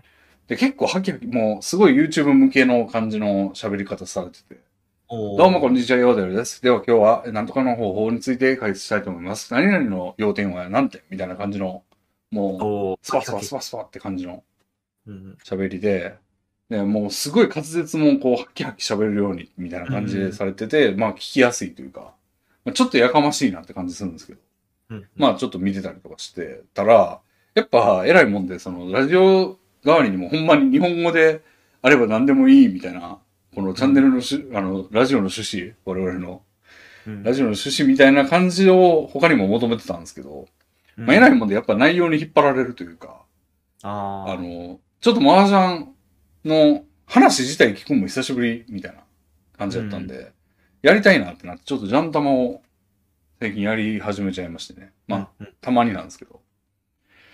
まあ、麻雀なかなか面白いなっていう、やっぱいりや、。麻雀面白いですよ。うん。でも麻雀、僕、麻雀は、あの、うん。絶対向いてないと思うんで、おお熱くなりやすいし、ー。うん。 僕はギャンブル絶対向いてないと思うんですよね。だから、うん。なんか、なんだろうな、うん。白が2枚あって、あ初が2枚あって、ああ順が1枚あれば、もう、絶対、あれしか狙わないですもん。大三元。 第三弦しか絶対狙わないですもん。こんな順位にいようが。ああ。しかもそこそこ揃うんですよね、第三弦って。うん。だなから、向いて ないと思います。るだってほジャンタマ、特にネットマージャンって4位にならないゲームらしいじゃないですか。ど。ああ。それって辛いと思うんですよね。うん。修羅の道だと思うんですよ。そうね。でもあジャンのタ、マで頭がおかしくなってい く7時をたくさん見ました。 今、ジャンタマね、あの、コードギアスコラボやってるんですよね。ああ、やってますね。なんかあの、セルランとかも一瞬1位になったとか聞きましたよ。セルランセセールスランキング。あ、へえ。アプリ内課金のかなさすがコードギアス。アップルストアとかでうん。うん、コードギアス力すごいなと思って。確かに、あれもうほんまに課金でしか聞けないようにされてるんですよ。へやっえ、そうなんや。もう無料チケットも一応あるんだけども、それで弾ける確率 0. 何パーみたいな。全部使っても。みたいなぐらいなんやけど、めちゃめちゃアバター持ってる人いて、野良対戦やってたら。ってことはめっちゃみんな課金してんだな、みたいな。うん思いましたね。まなんであコードギアスってうん。 何人ぐらいキャラがいるんですかだ誰がいあーるんですかルルーシュでしょあルルーシュ、CC、シースザ。クスザク、ぐらいじゃないですか。カレン、あ、カレンか。で、まあ、そうですね。主にはその辺ですよね。であー、学校に、学友みたいなやつがちらほらおるけど、生徒会とか。うん。あ、チャーリーみたいな名前のやついましたね。どんな、あいつ死なんかったっけ死にまし たね。あいつヒロイン枠じゃないんだな。てか、カレンの方が、まあ、それは上だよな、うんカレンの方が。うん。だから確かにキャラ数は少ない方ですよね。そうなんですよね。だからまうあ、んキャラ数はコードギアスっていっぱいいるけども、うん。ずっといるやつってあんまいないからだか、らメインでコラボで出てるキャラ4人とかっすよ。その、さっき最初に上がったスザク、ルルーシュ、カレン、C2 だけですよ。 C2, C2 か。うん。あ、ナラナナリーがいるじゃないですか。ナナリーは出てきてないですね。出てきてないんだ。モーパイするしかないもんな、あのやつ。確かナナリーは麻雀やってなさそうだもん。目見えへんからな。でもめちゃくちゃ強そうだな、モーパイで。 あの、カイジンで、あ赤木に出てきたなんかあの、目見えへんけど、クソ強いやつみたいな。いましたよね。うん。い C2 いいな。や、結構いいんですよね。なんか、コードギアスのその主要キャラ強いなって思いますね、キャラ力が。うーん。で、あの、確かに。やっぱ一応ね、そのコラボしてるとストーリーあるんですよね。へどんなんでもありますよ。やっぱあの、まあ、えあれあったっけなんか、春日やったっけなんか、アイマスになんか出たことがあって。え。春日じゃなかったかなそれこそギアスかなうんとかなんかアイマスに出たことあって、どうやって結びつけんねんみたいなうん感じなんですけど、ジャンタマもね、一応ストーリーがあって、 もうめちゃくちゃ面白かったですよ。むちゃくちゃで。なめんちかゃくちゃその、ここはどこだみたいな、まず。その、4人、 四人が出てきて、ここはどこだみたいな、もう完全にジャンタマの背景になってて、後ろ。うんで、私たちは何を、こんなとこ、あの、急に転送されたみたいはな。で、ジャンタクに座ってんですよ、4人が。あ、へで、なんか C2 だけ、やたら、構わんからもう早く麻雀をやろうみたいなことを C2 がやたら言ってて。で、なんか、いや、それより先に状況の把握だろみたいなことをうん、言ってて、しかもルルーシュはゼロってことバレてない状態やから、でもはいはい。この3人は関係が性がわかるけども、なぜルルーシュがみたいな こと言ったりしてる中で、そろそろいいかにゃみたいな感じで、そのジャンタマキャラが出てきて、はいまあとにかく麻雀をやっていれば元の世界に帰れるかもしれないや、みたいなうん、こと言って、じゃあやろうか、みたいな。 のを長尺で見せられるっていうコントをね。いや、わかる。ジャンタマのストーリーって長尺なんですよね。うん。僕あの、猫のキャラが好きで、猫のキャラ、好感度一番上までやったんですけど、あ、やったんだ。やりました、やりました。だから猫はなんか、え、俺まだ行ってないで。変な服着てますよ。おお。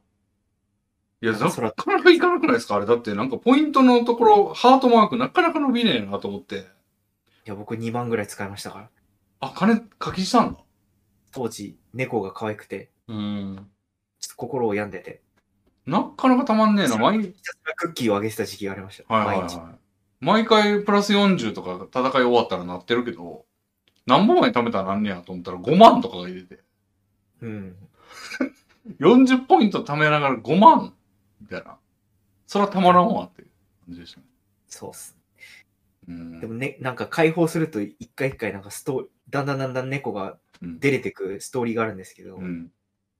課金までしてあげてるのにストーリーのとこ僕飛ばしてま すから。ですっごい長いんですよ。なんか出れるくなり、うん出れるためのなんかきっかけとなるストーリーみたいなのがちゃんとあるんですけど、うん。すごく長い。あとなんか、ちょっとしたアドベンチャーゲームもあった気がする。なんか二択をどんどん選んでってみたいな。あそういうのもやんなきゃいけなくて。 あ。うんオイラは、あのこの猫の別バージョンのうん。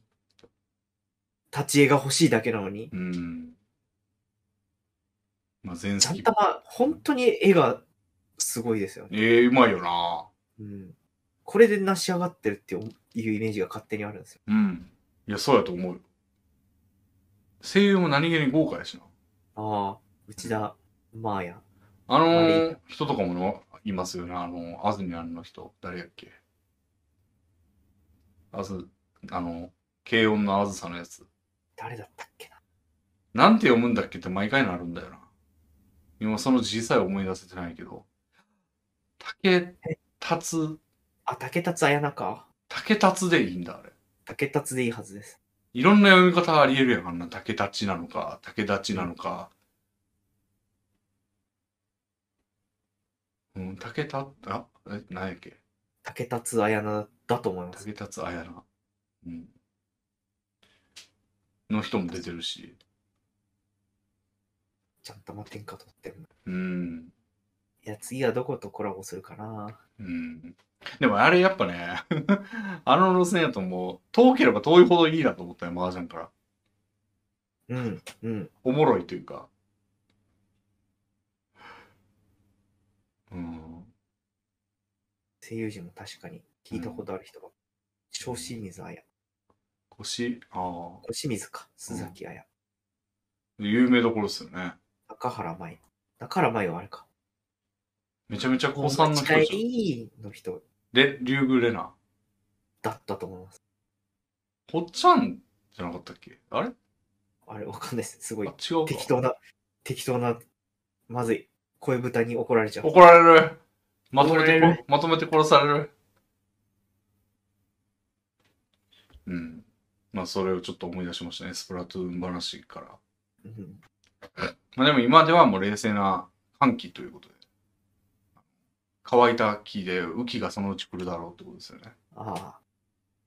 えー、麻雀とか一回ハマると、二度とうん。抜け出せなくないですかでも俺もすでに高校生の時点でハマってますから。なるほど。もう今はそういうレベルじゃない。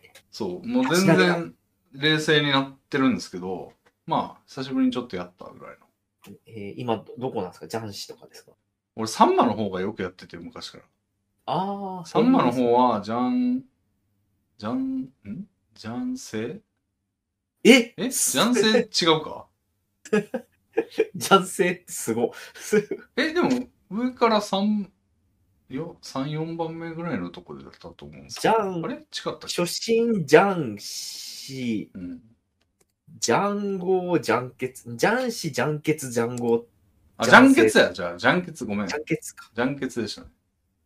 言うてね、100か200ぐらいしかやってないんで。はあ、すなんごかい。もっとかかるらしいんですよね。ウィークには。最低でも何千みたいな。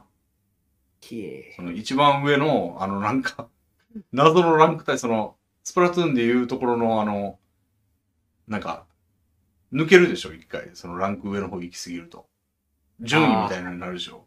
あ、なりますね。そこの領域を抜かせば、まあでもそこの一番、その、その領域を抜いて一番上のところ行くまででもやっぱ2、3000回やんないとダメみたいですよ。うん。 2、3000回って。